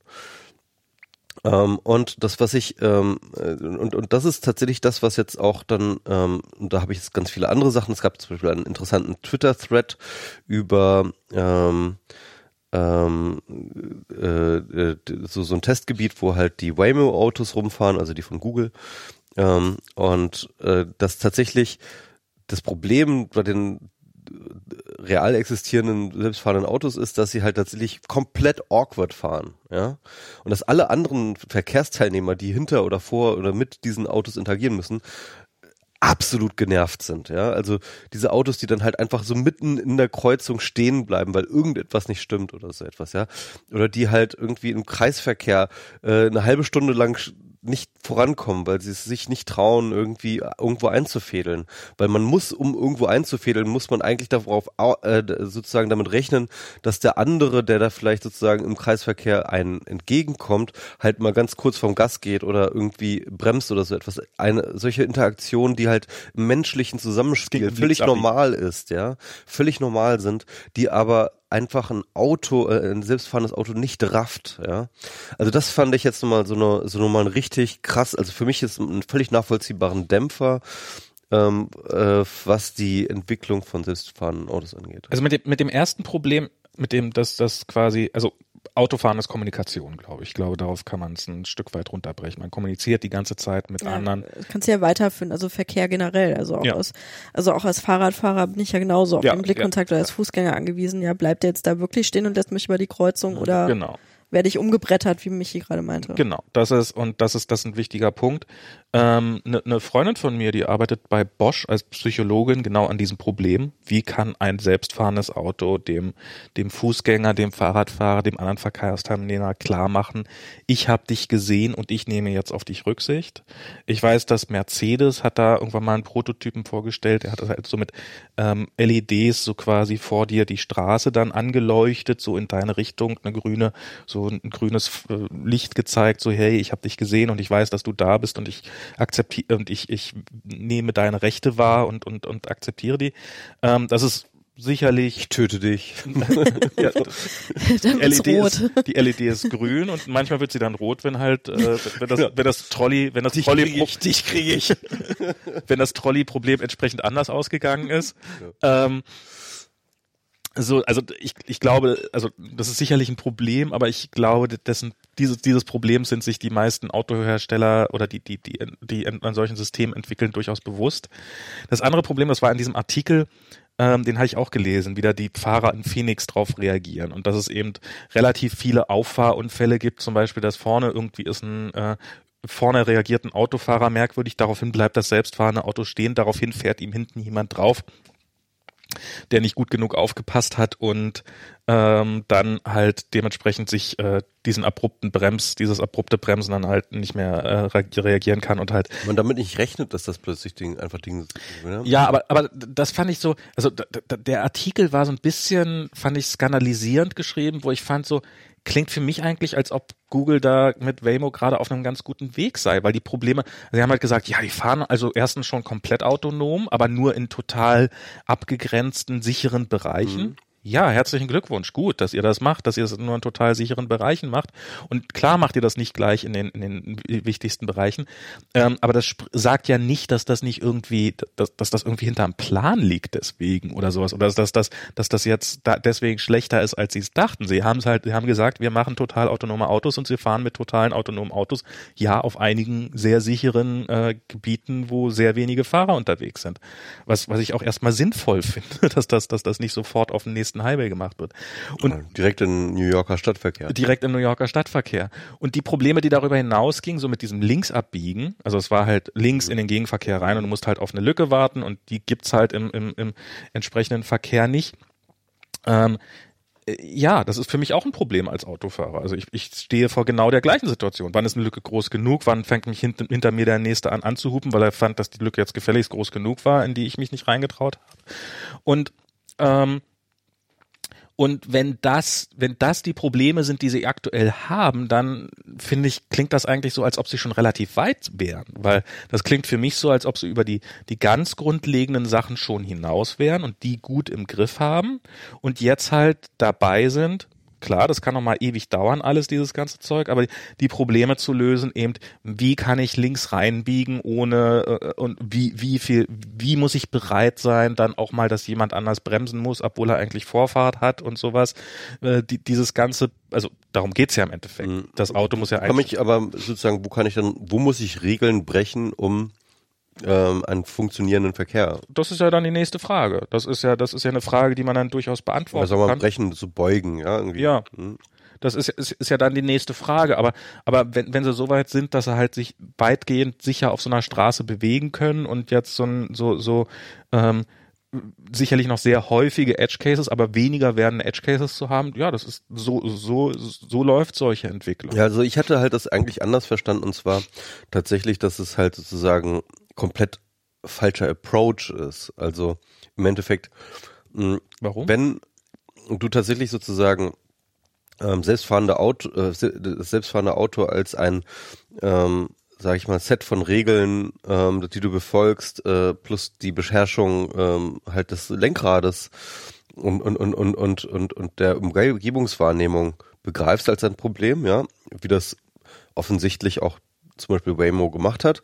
Haben sie das so gemacht? Das wäre ja mal die spannende Frage. Das ist jetzt die Frage, aber das ist ja jedenfalls, was der Artikel so dargestellt hat. ja. Und äh, wenn du aber stattdessen sozusagen ähm, kom äh, äh, Verkehr als Kommunikation begreifst, also tatsächlich, ähm, ähm, dann, dann, dann ist es halt wirklich ein ganz anderes Paradigma, in dem du dich bewegst. Also äh, denke ich schon. Also der, der Punkt ist, es geht ja nicht nur um den Blickkontakt. Das ist jetzt nur so ein Beispiel, das ich gebracht habe. Es geht auch wirklich darum, dass du sozusagen das Verhalten des Autos, also wie fährt er, welches Fahrverhalten, ähm, wie bremst er, wo äh, äh, und so weiter. Du du du du bildest als Autofahrer implizit und unbewusst ein Theory of Mind von jedem einzelnen Auto, das dort um dich herum fährt. Und das heißt mit anderen Jetzt Worten, weiß ich, warum mich Autofahren so stresst. ja, also äh, und, und das heißt, das heißt All diese Worten, Menschen. es gibt dort eine empathische Verbindung zwischen diesen Leuten und das Autofahren ähm, zu einem Großteil funktioniert dass du diese aber das, Autos aber als das, nee, Menschen nee, aber, verstehst. das, aber das glaube ich nicht. Also ich, ich, also ich glaube, dass das, dass das die menschliche Art ist, vielleicht Auto zu fahren. Mhm. wird nicht ganz viel von diesen Punkten, auch da, wo Kommunikation notwendig ist, gerade durch dieses Regelset und die, was die selbstfahrenden Autos haben, dann auch wieder eliminiert? Also äh, ich meine, wenn, wenn ich jetzt ähm, ein selbstfahrendes Auto habe, dann wird das selber berechnen, wie groß die Lücke ist und da reinfahren. Und dann ist eben dieses Problem, dass dann der Hintermann hinter mir vielleicht hupt oder dass ich, dass das zu lange dauert oder die Lücke zu klein war oder sowas, ist halt nicht mehr gegeben dann an der Stelle. Also idealerweise ja, erstens das ab einem gewissen Zeitpunkt. Aus, außer der Autofahrer ist halt so, dass er, dass er, dass er halt bereit ist, hinter dir zu sagen, ja, dann mach doch ne, dann zwing den anderen doch da in eine Gefahrenbremsung rein und ähm, jetzt äh, In Russland macht man das so, dass man halt eine Waffe raushält Ja. und dann sagt hier und dann und dann machen die dann Platz. und Ralf hat gerade irgendwas an meinem ja, ja, an meinem auch. geregelt. Ich war irgendwie auch zwischendurch weg kurz. Ähm, und Ihr seid alle da, alles ist gut. Okay. Ähm, und und ich, ich kann mir also ich kann mir vorstellen, dass man so Auto fahren kann, dass man es als einzelne kommunizierende, aber ich glaube, dass es durchaus auch möglich ist zu sagen, da sind Geschosse und die fahren mit einer bestimmten Beschleunigung durch äh, durch eine Landschaft und die äh, und die haben jetzt folgende äh, haben jetzt folgende Richtung und er hat keinen Blinker an und darum fährt er vermutlich weiter aus, dass das ist genau die, ist, ist, ist, ist vielleicht sogar der validere Ansatz, wie man, wie man diese Kommunikation ähm, Weiß ich nicht. Der Punkt ist ja nämlich, dass du äh, mit einem Auto, selbstfahrenden Auto wirst du halt mit menschlichen Interaktion, mit menschlichen ähm, äh, Verkehrsteilnehmern interagieren müssen. Und die werden halt ähm, und und das heißt mit anderen Worten, wenn alle anderen mit nach einem anderen System fahren als du, dann wirst du irgendwie ein Problem darstellen innerhalb dieses Systems. Das ist weil weil, weil du halt, äh, äh, weil du nicht in deren Paradigma passt, weil du, weil du anders reagierst, weil, weil du nicht einschätzbar bist. solange du dich an andere. dieselben Regeln hältst, bist du da. Nein, nein, es geht eben, das ist ja genau das, das ist doch, was ich sage. Es geht eben nicht ums Regelverhalten. Das ist ja genau das, das ist genau das Missverständnis, dass die, dass, dass die, dass die, ähm, äh, dass die Ingenieure hatten, dass sie dachten, es ist ein regelbasiertes System. Nein, es ist kein regelbasiertes Erst, System. erstens, also laut STV ist es ein regelbasiertes Ne, System. Ja, aber, aber, aber das ist, aber das sind nur die Outlines, verstehst du? Das ist nur das Framework. Das eigentliche Fahren ist nicht ein regelbasiertes, sondern ich ist ein interaktionsbasiertes System. Das, das, das. Das ist aber die These in diesem Artikel und ich ist die fand sie These. sehr, und ich fand sie sehr ähm, äh, plausibel. Also ich, Aber äh, gibt es da nicht zwei Effekte, die da, die dagegen wirken? Also der eine Effekt wäre der, dass man jetzt ganz äh, simpel gesprochen auch Regelabweichungen mit Machine Learning natürlich ganz gut in den Griff bekommt. Sprich, du lernst dann ja gar nicht die Regeln, sondern du lernst so zu fahren, wie alle anderen Menschen fahren. Und der zweite Punkt ist der, ist das nicht ein Übergangsphänomen, bis einfach mal 70, 80 Prozent aller Autos ohnehin äh, autonom fahren und äh, es dann irgendwann diesen Tipping Point gibt, ab wo die Sache ohnehin kippt, ja, und man eigentlich nur noch ein rein sehr gut berechenbares System äh, Also es wäre eine Perspektive. Also ich, ich kann mir, also ich, ich, ich denke mal, wenn ähm, Silicon Valley das vielleicht irgendwann versteht, diese ähm, äh, halt sozusagen als psychologische Interaktions, äh, Verkehr als soziale Interaktion zu verstehen, ja. Ähm, und dann halt in dementsprechend Machine Learning Systeme anfängt einzusetzen, kann ich mir durchaus vorstellen, dass man dann irgendwann das Problem auch in den Griff bekommt, aber also ich bezweifle stark, dass sie das nicht verstanden haben, ehrlich gesagt. Weil ich bin mir sehr sicher, dass, also ich, äh, also sie wären nicht an dem Punkt, an dem sie sind, wenn sie das nicht schon verstanden hätten. Hm. Weil wenn sie so wenige, so relativ wenig, weil in dem Moment, an dem du an einer Kreuzung stehst, ähm, und äh, die amerikanischen Verkehrsregeln sind ja ein bisschen anders als die deutsche. In, in, in, in, in, in, zum Beispiel in den USA ist das ja, darüber haben sie gar, haben sie kein Wort verloren in dem Artikel, ein Always Stop. So, in jeder Richtung ist ein Stoppschild. Wer als erstes gekommen ist, hat, fährt als erstes weiter. Und es ist so ein bisschen so ein Ausverhandeln, weil man ist nicht immer klar, wer ist als erstes gekommen. Und dann ist es halt so ein, so ein gewisses Ausverhandeln. Das ist genau so eine, ist eigentlich vielleicht sogar noch stärker, solche menschliche ja, ja, und, und das, das vielleicht, ich weiß nicht, ob sie das nicht hinkriegen. Auf jeden Fall ist das, ich glaube, das sollte eigentlich allen wesentlichen Autote Autofahrern klar sein, dass es das, das Autofahren zu einem, zu einem gewissen Teil ähm, die, diese Form von sozialer Kommunikation ist. Ähm, ich gehe fest davon aus, das ist den, äh, ist, ist, ist den Entwicklern bei Waymo auch im Laufe der Zeit gesund, äh, bewusst geworden, weil da arbeiten genug Leute, dass das, dass das hoffentlich mal Thema war. Nun kann es sicherlich sein, dass die gesagt, dass die das verworfen haben, dass sie gesagt haben, ja, das mag ja so sein, aber wir kriegen das trotzdem durch reine Regel ab, ab, ab, äh, äh, Regeleinhaltung hin. Äh, wobei ich nehme an, wenn man lang genug auf diese Verkehrsregeln starrt, dass man dann schon hinreichend viele Widersprüche, Selbstwidersprüche entdeckt, dass einem klar werden muss, dass das, dass das nicht die Lösung ist. Also ich würde in dem Fall tatsächlich sagen, das ist die, die ja, die haben schon einen, einen Großteil der Probleme gelöst, aber weit noch nicht alle. Und das sind jetzt halt die Probleme, die sie aktuell haben. Und darum stürzt sich der Artikel darauf. Du musst aber auch bedenken, ne? Das ist, ja. wir reden hier von Google.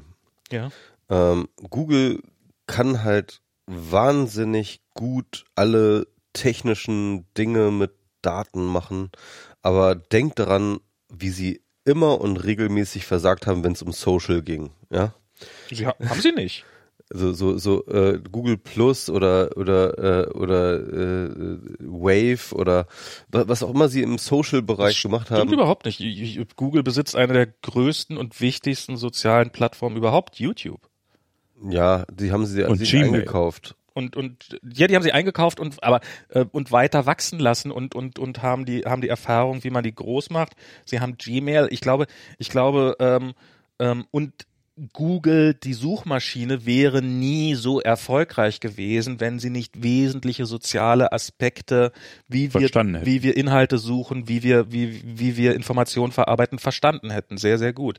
Also ich würde Google da, also ich, ich, ich sage jetzt nicht, traut denen alles zu, die können nichts falsch machen, um Himmels Willen, das will ich gar nicht sagen, aber ähm, ich, ich finde diese Artikel, so diese Artikel so, ah, diese, die, die, die, all diese Firmen haben da diese, äh, haben da diese Zehntausenden sehr schlauen Menschen dran gesetzt, ähm, ähm, und Milliarden da reingesteckt, aber diesen einen Gedanken, den ich jetzt zur Grundlage meines Artikels habe, den haben sie automatisch nie gehabt, finde ich, finde ich schon arg gewagt. Ja. Ähm, ja, ich meine, es, es deckt sich ganz offensichtlich mit äh, den Beobachtungen es deckt sich mit der, ihrer der Real, nee, nee, nee, nee, also völlig unabhängig von den Artikeln, wie gesagt, ne, habe ich halt genau diese Inter, äh, genau diese Beobachtung dieser Waymo-Fahrzeuge ähm, halt wiederum äh, äh, äh, bestätigt gesehen.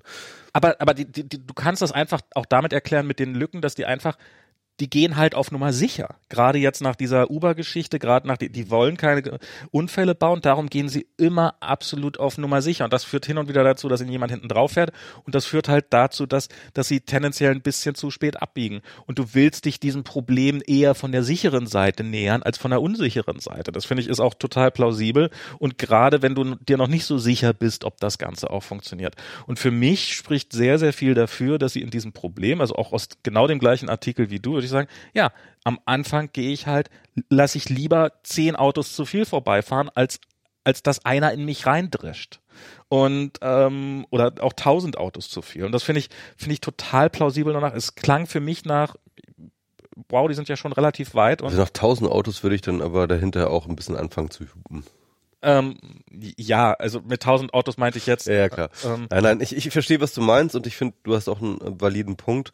Ähm, ich fand, ähm, vielleicht, vielleicht, vielleicht irrt der Autor sich, vielleicht irre ich mich und äh, das, das haben die alles auf dem Schirm, aber ich es, es klang auf jeden Fall erstmal plausibel und und deckte sich auch mit den Beobachtungen anderer Leute, aber ähm, also ich kann fand, natürlich sein. Ich fand's, äh, also ich ich habe jetzt, ich sehe relativ häufig mal irgendwelche selbstfahrende Autos. Mhm. Ähm, in San Francisco sind, sind hier Cruise unterwegs. Das ist von General Motors die, die, die, die selbstfahrende Autosparte. Die sind so die zweiten großen. Waymo, Waymo haben bisher so die besten Autos im selbstfahrenden Autosbereich.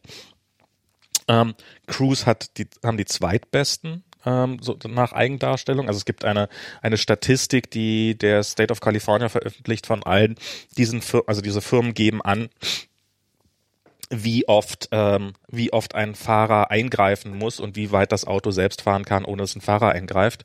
Und ähm, ähm, laut Google, laut Google Eigenauskunft ist, äh, muss, müssen ihre Fahrer etwa alle 1000 Meilen eingreifen. Äh, so ein Cruise-Fahrer muss irgendwie alle 800 Meilen eingreifen. Ein Bosch selbstfahrender Autofahrer muss irgendwie alle drei Meilen eingreifen. Also das, das ist so die, die, die, die Spanne, die dazwischen existiert. Ähm, diese Cruise-Autos. Also, die Bosch müssen irgendwie so fahren. ja, genau, genau so, so wie du halt, so wie du halt auch so einen selbstfahrenden Tesla fährst oder sowas, wo du das Lenkrad eigentlich nie loslassen darfst. Ja, ja. Ähm, und, und so solltest du natürlich idealerweise auch so ein, so ein Waymo fahren. Ähm, aber wobei die, Die, Len- Waymo- die haben ja gar keinen die, Lenkrad. die gar keine Lenkräder mehr haben, die kannst du nicht mehr so fahren. Ähm, brauchst dann wahrscheinlich auch nicht mehr so. Da kannst du auch gar nicht mehr eingreifen. Wie greifen die denn ein? Bin Ja, Fan. na, bei denen, die keine Lenkräder haben, da sitzt dann kein Fahrer mehr drinne. Ähm, und das, das war ja auch Teil des Artikels, dass dann halt in der Zentrale irgendjemand, ja, dann muss in der Zentrale muss jemand, äh, sitzt jemand, der dann das Auto in, aus dieser Situation raus. Nee, das war ein anderer Artikel. Aber ja, das war Ah, auch okay. interessant, ja. Aber ja, ja, so äh, klingt für mich, war meine Vorhersage. Also meine, meine, meine Prognose ist, wie diese selbstfahrenden Autos funktionieren. Sie werden am Anfang irgendwie 90 Prozent der Situationen selber machen können und die, dieser Prozentsatz wird immer weiter steigen und in irgendeinem, in irgendeinem Callcenter, so wie äh, jetzt da die Cleaner sitzen, die den ganzen Content überprüfen müssen, wird es halt immer mehr Leute, wird es halt Leute geben, die, wenn so ein Auto meldet, oh, oh, hier ist eine Situation, mit der ich nicht so gut klarkomme, die dem Auto wieder aus der Situation raushelfen müssen. Und ab einem gewissen Punkt wird es dann so sein, dass, dass, ähm, dass die Autos sich nur noch melden, wenn der selbst, ein trainierter Fahrer nur noch eine 50 50-50 Chance hat, da lebend rauszukommen. Genau, dieses, diese Callcenter-Geschichte, das war ja nämlich interessant, weil Waymo ja jetzt tatsächlich das erste Pilotprojekt, ich weiß nicht mehr, irgendwo ähm, macht, wo sie halt, dass sie so eine Art Taxidienst anbieten. Ich glaube, das ist in Phoenix. In Phoenix, ja, ne? ja. Ja. genau. Und da haben sie halt jetzt mehrere Teams ähm, angestellt, ähm, die halt sozusagen Fernsupport machen. Ähm, einer ist irgendwie für ähm, ja allgemein, wenn Leute irgendwie sich auf dem Hinter Rücksitz übergeben, dann können sie irgendwie äh, dann einen Knopf drücken und dann werden sie verbunden mit irgendwelchen Leuten, die sich dann darum, drum, darum kümmern oder sowas. Oder wenn ähm, ähm, also es gibt halt verschiedene Situationen, wo du trotzdem irgendwie mit menschliche Kommunik äh, Interaktion haben willst. Und eine davon war halt tatsächlich, wenn sie sich, wenn sich die Autos in irgendeine Lage begeben haben, aus der sie von alleine nicht mehr rauskommen. Mhm. Ja. Ähm, ich ich, ich fühle mich bei diesem Thema immer so, als ob ich irgendwo unter so einem Stein leben würde. Ähm, ich, ich weiß nicht, ob euch das auch so geht. Also offensichtlich nicht, weil du wohnst da ja nun mal in San Francisco, aber ähm, ich, ich bin immer wieder bass erstaunt, und zwar jede Woche aufs Neue, dass da diese Dinger schon fahren auf den Straßen. Weil es ist aus einer deutschen Perspektive, ist das gefühlt so 10 bis 15 Jahre weg, dass hier das erste Auto irgendwie zugelassen wird. So von, von einfach so von so einer deutschen Mentalität. Berlin fahren doch auch schon denke welche. Ist das so? Die TU Berlin hat eine Genehmigung, um in Berlin selbstfahrende Autos zu fahren und die haben ihre Prototypen, die hier rumfahren. Ja, sagen wir mal so, im, im Testbetrieb auf gewissen Strecken oder so. Das ist, also außer in Phoenix ist das in, in, im Silicon Valley auch alles im Testbetrieb. Da sitzen Fahrer drin. Also bei Cruise, das, das sind fette Autos, da sitzen Fahrer hinter. Du weißt auch nicht, fahren die jetzt gerade selber oder fahren die, äh, also haben die nur oben einen entsprechenden Ski, Skikarton auf dem Dach oder ist das, also du könntest das auch alles noch faken. Das ist in, was in San Francisco fährt, ist alles noch, da sitzt ein Fahrer hinter und kann das theoretisch alles steuern. In Phoenix äh, ist das halt ein bisschen was anderes. Da haben sie eine Genehmigung dafür und da traut sich Google das schon, dass das an, auf ein paar wenigen Strecken das autonom fährt. Aber ich habe gehört, dass es äh, auch in San Francisco, ich glaube sogar ab nächsten Jahr selbstfahrenden Verkehr geben soll. Also selbstfahrende Taxidienste plötzlich. Ich finde, wenn man irgendwie jetzt selber Auto fährt, hat man ja schon doch einen, einen gewissen Respekt davor, was da so alles schieflaufen kann, ja, Ja. in, in welchen Situationen. Ich finde, das ist schon nicht eins der trivialsten KI-Probleme, vor dem man da so stehen kann. Nee, das ne? ist schon, das ist schon. Äh, und, es geht ist halt immer einfach um. Menschenleben und zwar sehr direkt, ja. Ist es Äh, jetzt kommt ein, der neue Audi A8 und ähm, der soll dann optional mit einer, auch ab nächsten Jahr, mit einer Autonomiestufe 4 oder sowas. Das ist noch nicht vollautonom, aber das ist so, der kann dich auf, dem, auf der Autobahn komplett alleine fahren.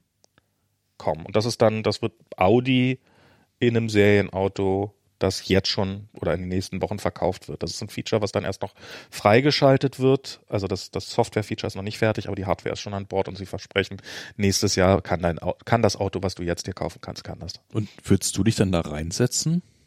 Ähm, ich bin, hab Montag jemand mit einem Tesla Model S von der, vom Flughafen abgeholt. Und die haben ja dieses Autopilot Pilot System. Und ich habe das, ich habe dieses gleiche Auto, das hatte ich hatte mir schon mal zum Geburtstag einen Tesla ausgeliehen, habe das jetzt nochmal gemacht. Äh, hier in Berlin oder nein? Nee, in, in, in, in San Francisco. Also ein Kollege von mir hat sich, ähm, hat sich das Top-Modell gekauft und ähm, dann habe ich auch mal den Ludicrous Mode ausprobiert und habe ihn schnell wieder abgeschaltet.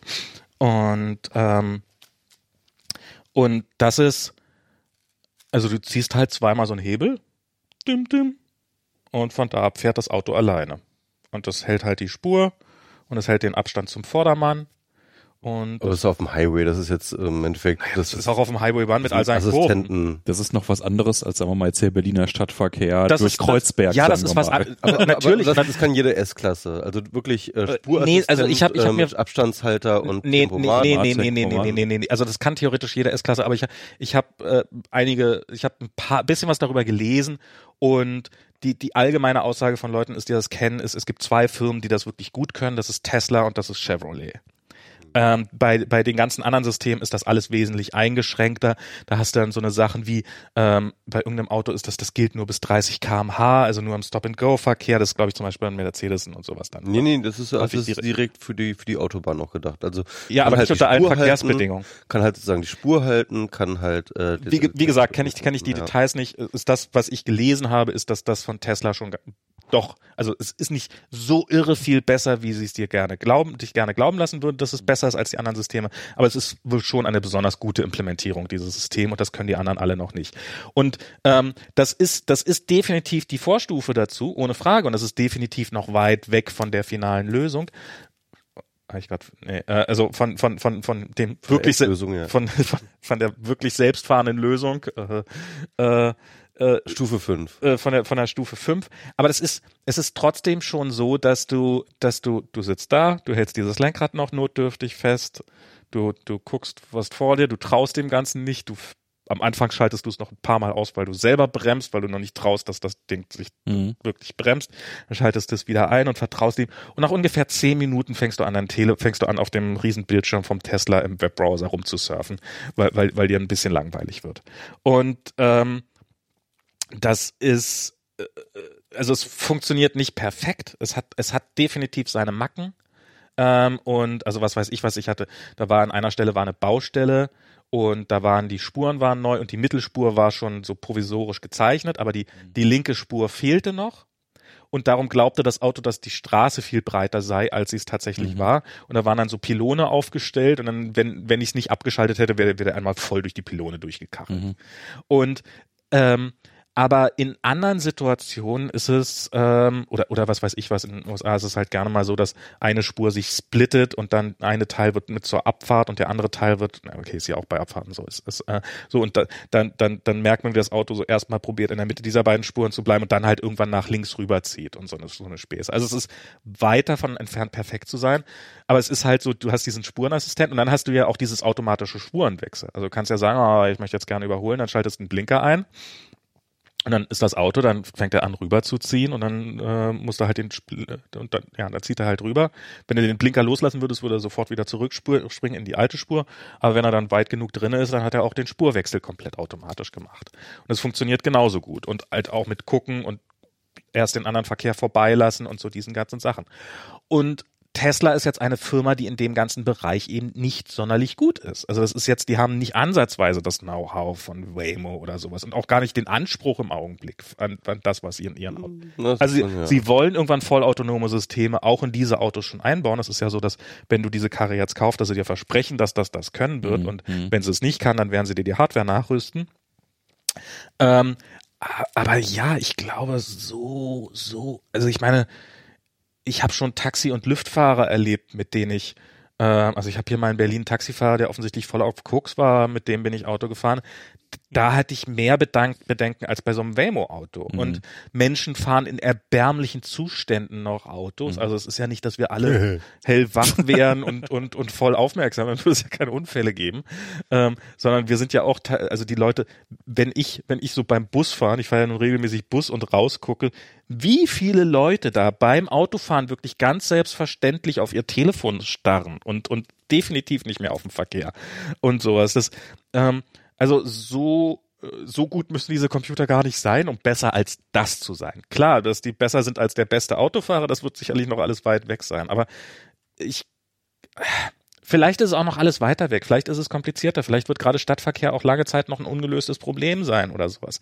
Aber ich glaube, so der nach und nach Einzug, das wird relativ bald passieren. Also Self-Driving Car That Will Never Arrive heißt der Artikel und er ist erschienen bei The Outline, den ich meinte, TheOutline.com. Okay. Äh, übrigens ein Money Quote daraus ist, ähm, äh, da geht es auch darum, sozusagen, dass einige, dass so, so ein Google-Ingenieur meinte, ja, na, eigentlich sind wir schon sehr weit ähm, das Problem sind nicht wir, sondern die anderen Verkehrsteilnehmer. Ja. Und dann meinte, also die menschlichen Verkehrsteilnehmer.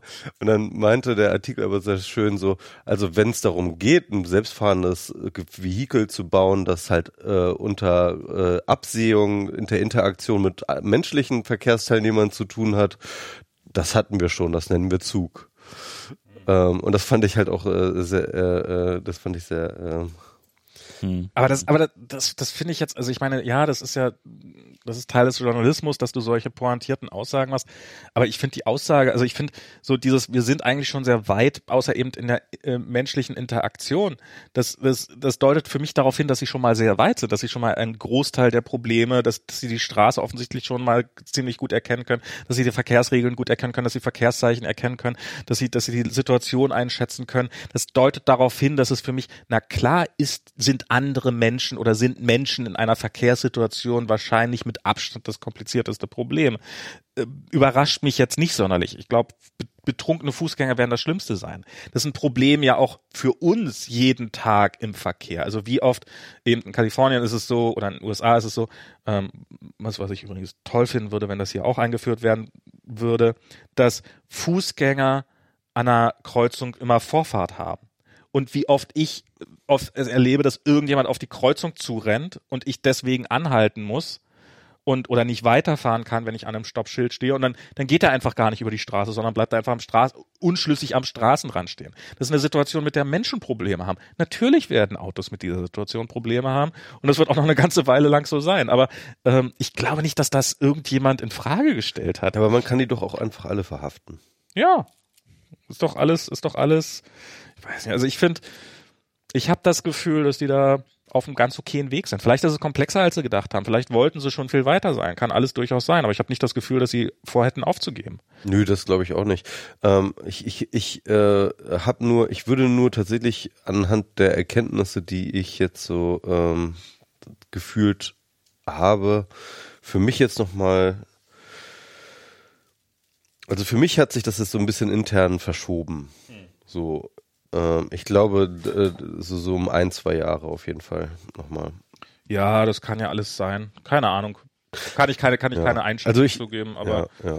Ähm, also ich, ich glaube eh, dass, dass so die ersten Sache, was mich wundert, dass das nicht als allererstes kommt und dass das schon da ist, gerade in den USA, wo du diese langen ewig, ewig lang gerade, nur gerade ausführenden Straßen haben, dass du im Lkw-Verkehr, dass du halt von einer Stadt zur nächsten Stadt auf, auf freier Strecke, dass da selbstfahrende Autos fahren und dass dann im Stadtverkehr halt ein Fahrer einsteigt und die Karre noch die letzten, die letzten drei Meilen fährt.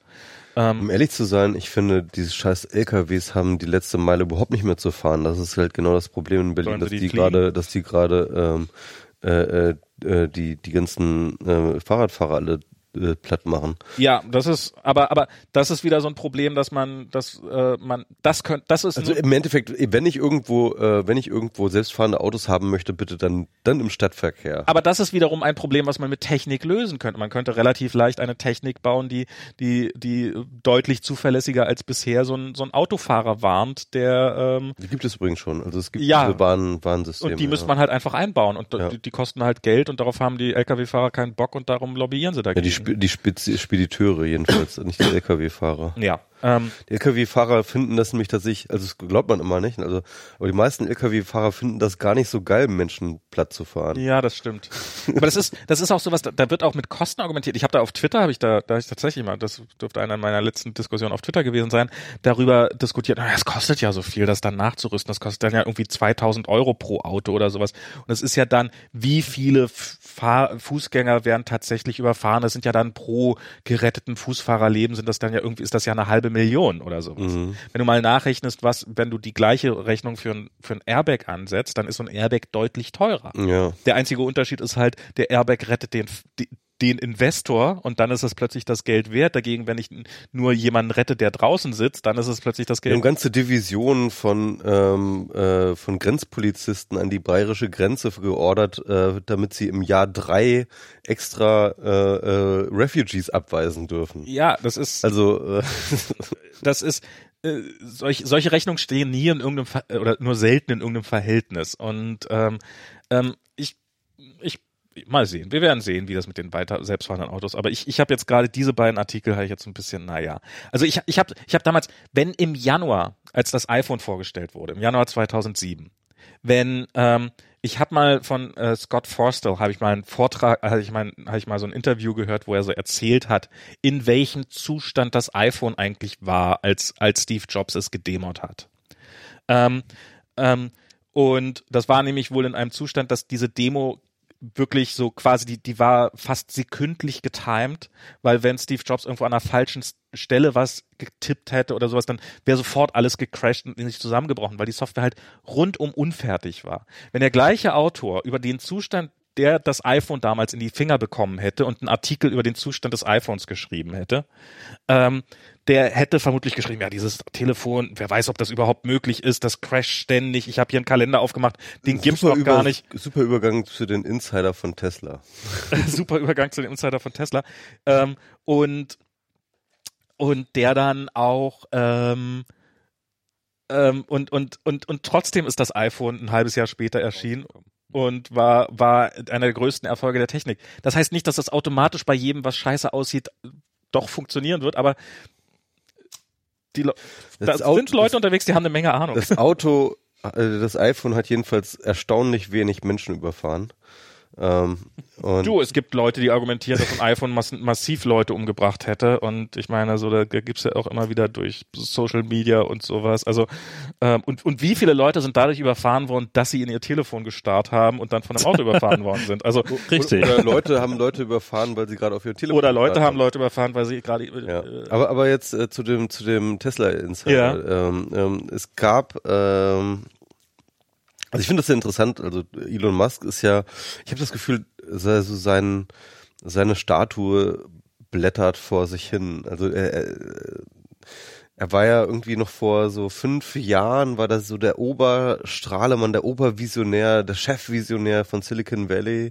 Noch Irgend- vor einem Jahr, würde ich sagen. Ja. So. Ja, Also die großen äh, Ja, SpaceX-Geschichten, die ersten richtig guten Erfolge mit Landen und so weiter äh, Genau, losgingen. genau, das, das war ja, das war ja erst vor ein paar Monaten mit der Landung von SpaceX, mit den, mit den Raketen, mit, mit dieser Doppellandung. Mit der. Doppel, ja, aber das ist ja schon jetzt alles Show. Ja, genau, also ja, ist ja. keine Show, aber also ich würde sagen, so die ersten richtigen, oh mein Gott, war so vom Jahr ungefähr. Das stimmt, ja. Also auf jeden Fall, ähm, äh, äh, der Supermann ähm, Elon Musk, ähm, äh, wir, er, er dreht halt auch so ein bisschen ab auf Twitter. Ne? ja, er Also, hätte sich keinen Twitter-Account zulegen sollen. Das ist der Untergang von allen. Er ist definitiv, er ist definitiv ähm, ähm, einer von diesen erratischen äh, Milliardären auf Twitter, von denen wir jetzt mittlerweile schon einige, ist ja eigentlich ein eigenes Genre geworden. ja, also ähm, ähm, jedenfalls. Gibt's noch zwei Kategorien, President, not President. Ja, nee, es, es, es gibt es gibt ja nie äh, vor vor Trump hat ja schon Rupert Murdoch auf Twitter rumgerannt. Ach das so. war ja auch schon lustig, ne? Achso, ist Trump, wieso habe ich Trump jetzt unter Milliardäre verortet? Stimmt, das ist auch noch so eine Frage, fragliche Frage. Also, aber was ich sagen will, ist ähm, jedenfalls äh, Elon Musk. Ähm, dann gab es diese ganzen Probleme mit Tesla, also mit äh, den Lieferschwierigkeiten, äh, mit den Produktionsschwierigkeiten und Lieferschwierigkeiten. Es gab ähm, jetzt diesen diese geile Sache, wo er jetzt sagte, er wollte die, ähm, er wollte äh, Tesla jetzt private nehmen, aber jetzt irgendwie doch nicht und also also also von von der Börse nehmen und jetzt wieder doch nicht und wieder Rückzieher gemacht. Also es ist wirklich, also es geht, ist zunehmend erratisch. Also auch nochmal interessant, diese ganze Episode mit äh, mit den ähm, ähm, mit mit mit dieser äh, Fußballklasse da in äh, Thailand. Äh, die, das war ja das, Wo er da das seinen äh, Tauchroboter da reinschicken Das wollte. ist sein, sein, sein, sein Kinder-U-Boot, ja, ähm, das dann halt keiner haben wollte und wo er dann halt einfach diesen Ingenieur, der ihn da irgendwie angemacht hat, irgendwie äh, behauptet, das, also auf öffentlich behauptet, das wäre ein Pädophiler. Ja, also so aus, auf der auf der Evidenzbasis von, ja, was macht denn denn da sonst in Thailand? so, das ist halt wirklich so. ähm, also, also es ist wirklich ähm, krasse Dinge, die der Alex Jones unter den Elektroautoproduzenten sozusagen, ja. Ähm, genau. Auf jeden Fall gibt es halt ziemlich viel, ähm, ziemlich viel momentan an Elon Musk, wo das scheint ihm wirklich über den Kopf zu gewachsen zu sein. Ähm, und jetzt ist halt ähm, nochmal ein, genau, ist ein Outs äh, Insider, also jemand, der halt in der Core-Entwicklung von äh, Tesla-Automobilen involviert war, vor allem in der, in der Softwareentwicklung.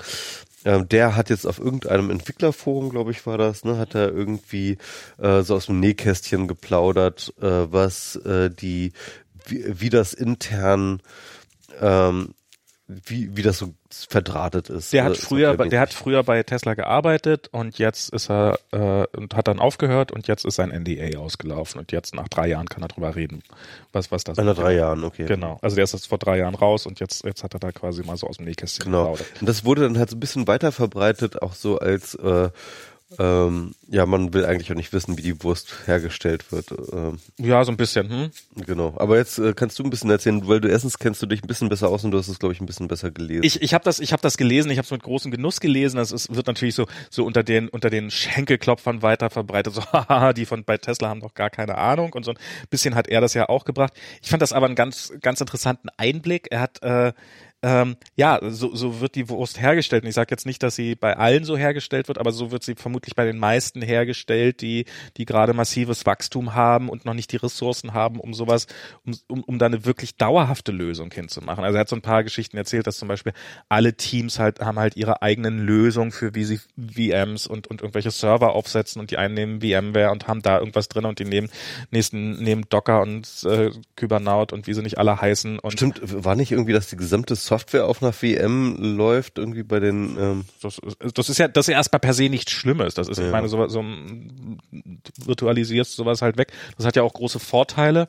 Ähm, ähm, dass, dass du es auch, also so eine, so eine VM mehr, äh, VM kannst du auch im laufenden Betrieb im Zweifelsfall auf eine andere Maschine transferieren und sowas, ohne dass du sie erst runterfahren musst und so eine ganzen Späße. Also das, das, das hat durchaus seine, seine Sachen und die mussten dann halt mal so ein paar Feueraktionen machen, wie zum Beispiel, es gab irgendwann mal das Problem, da haben dann alle Teslas haben ähm, eine JSON-Datei runtergeladen und das war irgendeine Konfigurationsdatei und die war halt falsch formatiert und das hat dann dazu geführt, dass der, dass der entsprechende Prozess gecrashed ist und dass das ganze, dass die, die das Entertainment-System, also die gesamte Tesla, also alles, was du siehst auf dem Tesla, halt ein Reboot gemacht hat. hat. Und dann halt beim Rebooten wieder diese entsprechende Konfigurationsdatei probiert hat und sich dadurch dann in so eine Reboot-Schleife gehängt mhm. haben. Und diese Datei hatten sie dann schon ähm, auf dem ähm, auf dem hatten sie dann schon auf, auf dem auf vielen Systemen drauf und dann haben sie sich halt in alle Teslas, die noch fuhren, sozusagen, bevor die jetzt alle in die Werkstatt müssen, äh, haben sie sich in alle Teslas, die noch fuhren, rein SSH'd und haben diese Datei quasi manuell wieder gelöscht.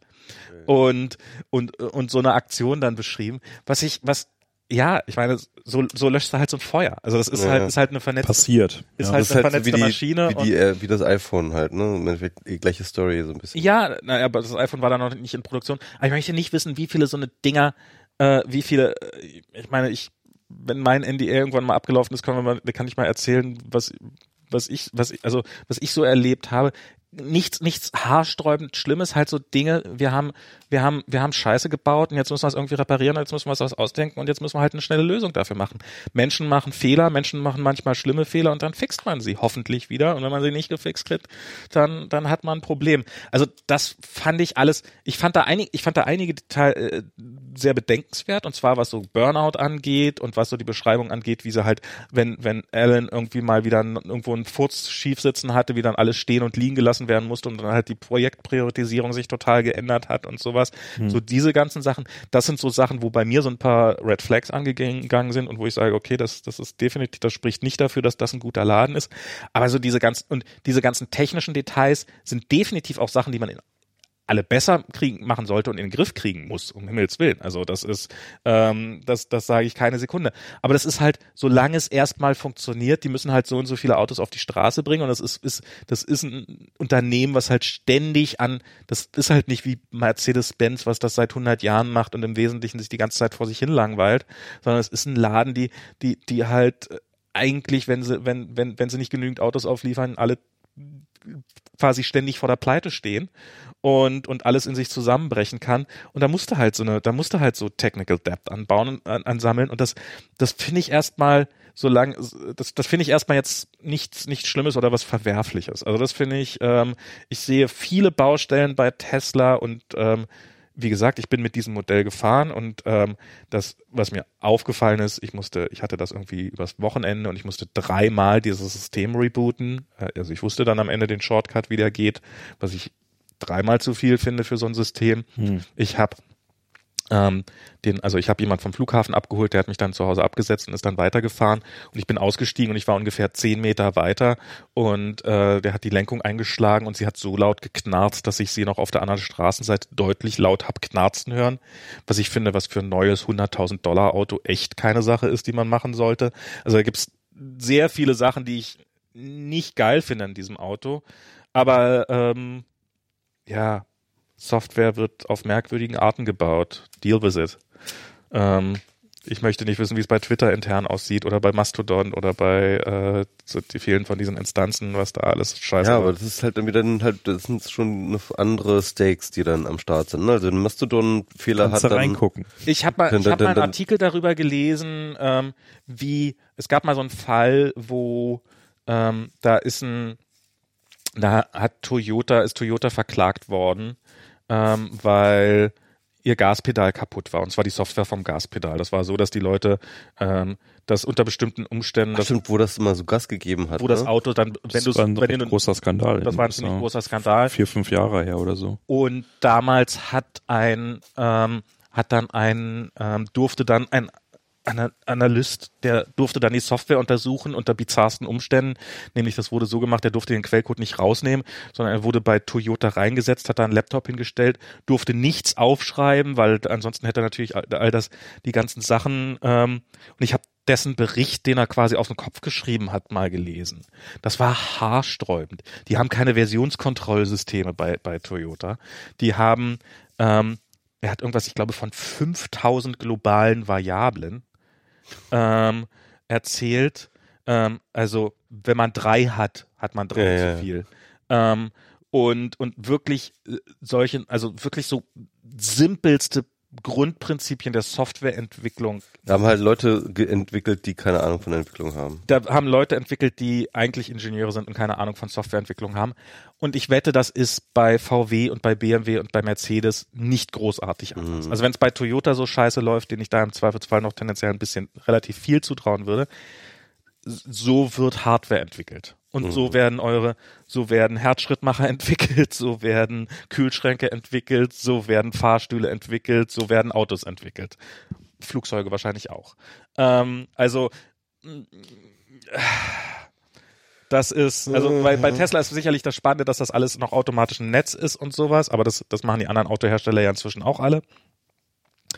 Also ich würde mir da Keine Illusion. nicht zu viel Illusion machen, dass da Tesla jetzt irgendwie weit rausstehen würde oder sowas. Hast wahrscheinlich recht, ja.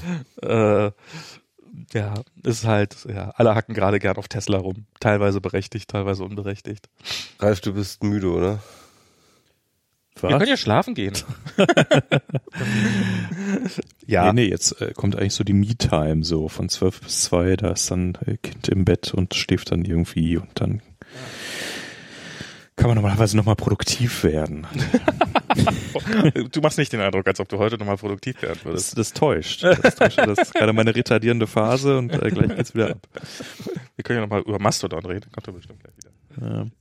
Nee, also ich, ich finde das mit Tesla auch in, in, interessant, bizarr und irgendwie schon schon schon sehr strange. Also auch gerade so diese diese Figur Elon Musk finde ich irgendwie schon schon ganz erstaunlich auf irgendwie vielen Ebenen, weil also, dass er auf der einen Seite irgendwie schon einiges irgendwie bewegt hat und auf die Kette bekommen hat, ist, glaube ich, einigermaßen unkritisch.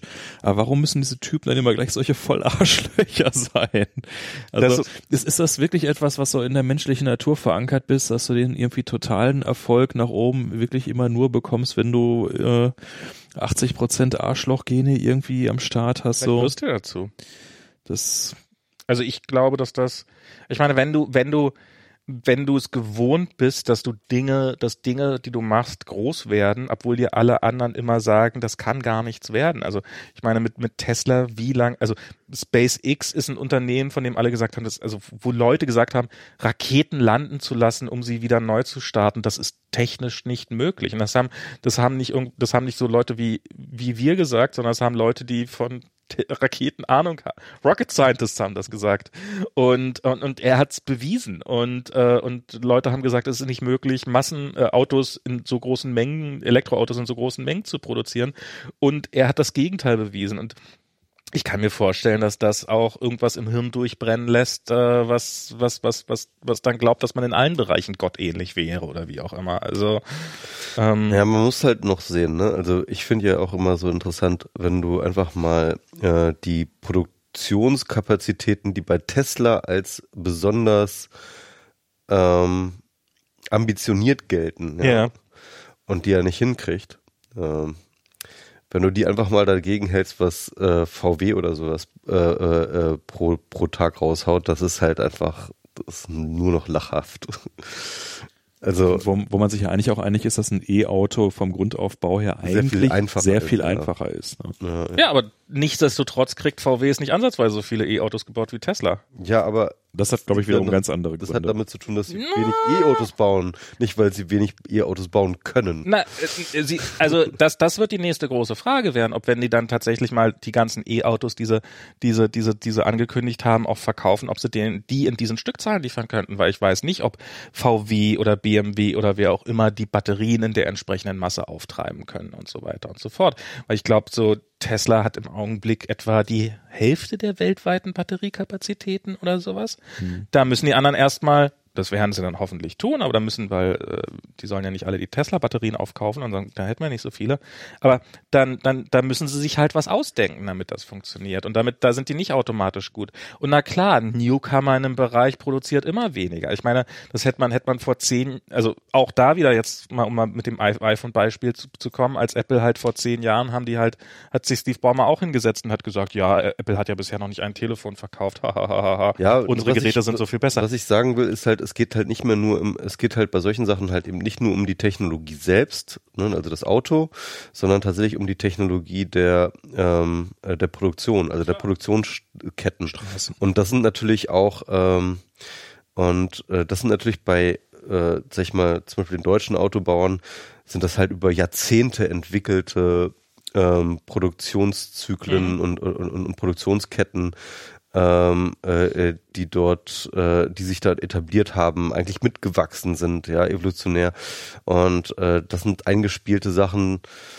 Ähm, ich sage nicht, dass es komplett, dass es halt nicht, dass Tesla das niemals erreichen wird. Ich, ich, ich will nur sagen, man kann das sehr schnell unterschätzen, was, was da alles für Sophistication dahinter steckt. So. Massenproduktion ist hart und das ist die nächste gigantisch große Baustelle, die diese haben und es kann, sie können daran jeden Tag pleite gehen und kann es durchaus wahrscheinlich, dass sie es niemals schaffen. Aber vielleicht kriegen sie es auch hin. Vielleicht werben sie auch bei VW und bei BMW und bei Toyota wahrscheinlich dann in erster Linie, weil wenn, dann willst du es bei den wirklich Guten machen, ähm, wirbst du dann entsprechend die Leute ab und dann müssen die das mal alle reinkriegen. Haben die das nicht sogar bei BMW sogar versucht irgendwie? ähm, keine Ahnung, wie, wie das, wie das da war.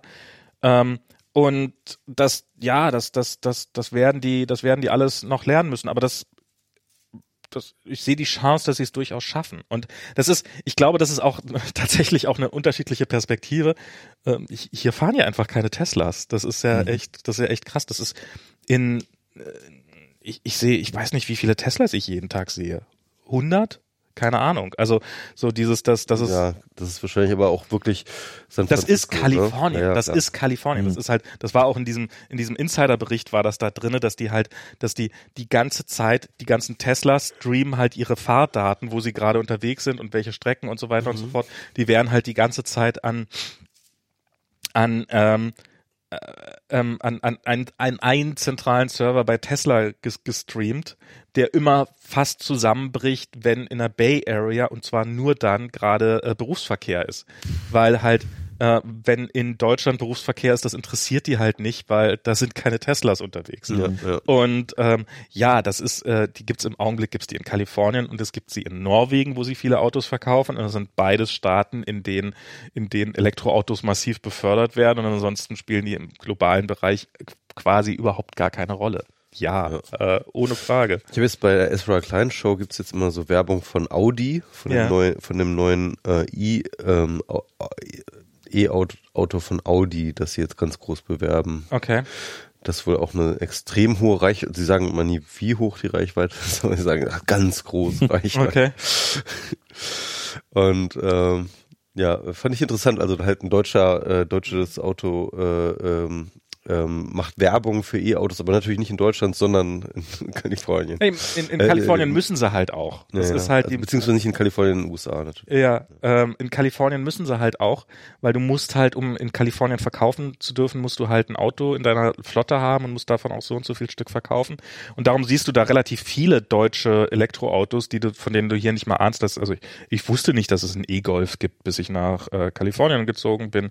Und diese ganzen BMW i3s, sie sieht man auch relativ häufig mal. Die sieht Und- man aber hier auch. Also zumindest, äh, Ja, und und die, die müssen das dann halt alles machen und das ist halt, das, das wird da halt alles gefördert und ähm, das ist wohl im Augenblick ist es auch so, dass ein nicht unerheblicher Teil von, von äh, Teslas Geschäftsmodell ist halt, dass sie, ähm, dass sie CO2-Rechte an andere verkaufen. Also ein Auto darf nur so und so viel CO2 verkaufen und dann sind Mercedes und BMW kommen dann natürlich drüber, weil die schaffen diese CO2-Werte nicht.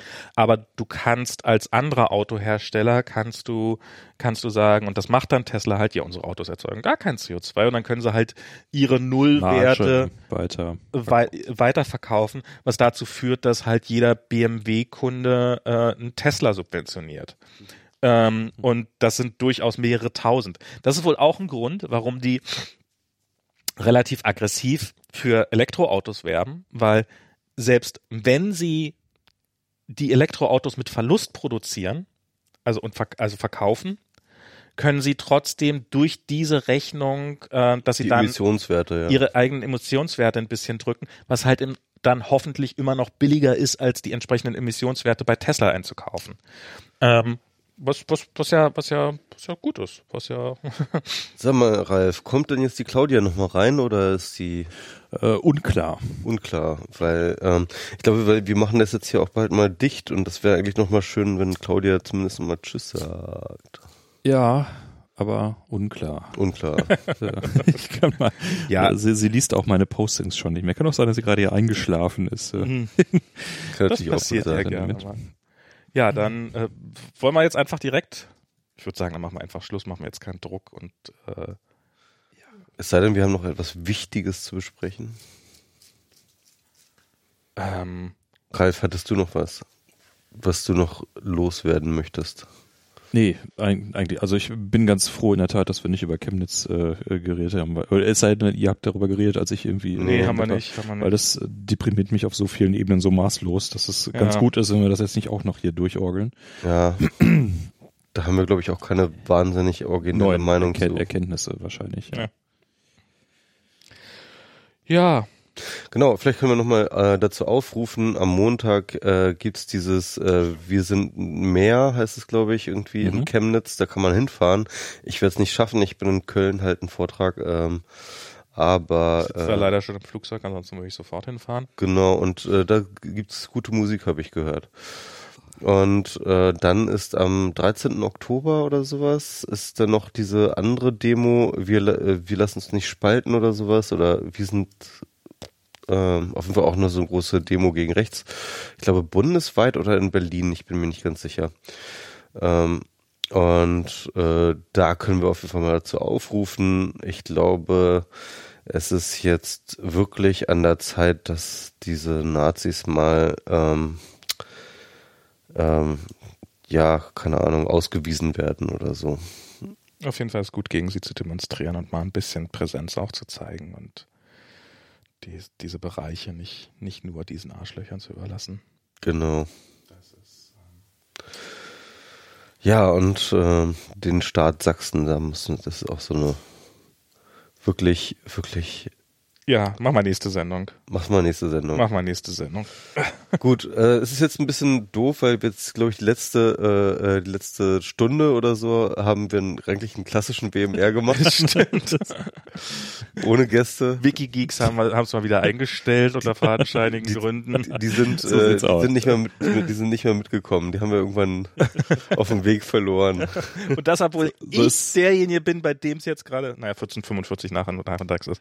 Äh, äh, noch in der anderen Zeitzone. Obwohl ich wahrscheinlich mit Abstand, obwohl ihr habt, ihr, ihr habt, ihr habt einen kleinen, ihr habt einen, ihr habt einen Toddler, ihr habt wahrscheinlich auch sehr wenig geschlafen. So, so ist das mit Eltern, die fliegen immer irgendwie aus der Kurve. ja. Und, äh, Ach, das wird wieder besser. Ist dann alles nicht, alles nur eine Phase. In, in, in, in einem Jahr ist das alles wieder besser. Oder in zwei. Alles klar, dann ähm, danke auf jeden Fall an die Wikigeeks, genau. danke an Ralf, danke auch an Claudia, die jetzt gerade nicht hier ist, aber ähm, äh, äh, deren Beiträge äh, diesen Podcast sehr bereichert haben. Und äh, ich fand das ein schöne, schönes Experiment. Ähm, und äh, ich finde, ihr solltet wieder podcasten. Ja, es äh, gibt halt nur so endlich viele Dinge, die man machen kann. Aber mhm. schauen wir mal. Das stimmt. Okay.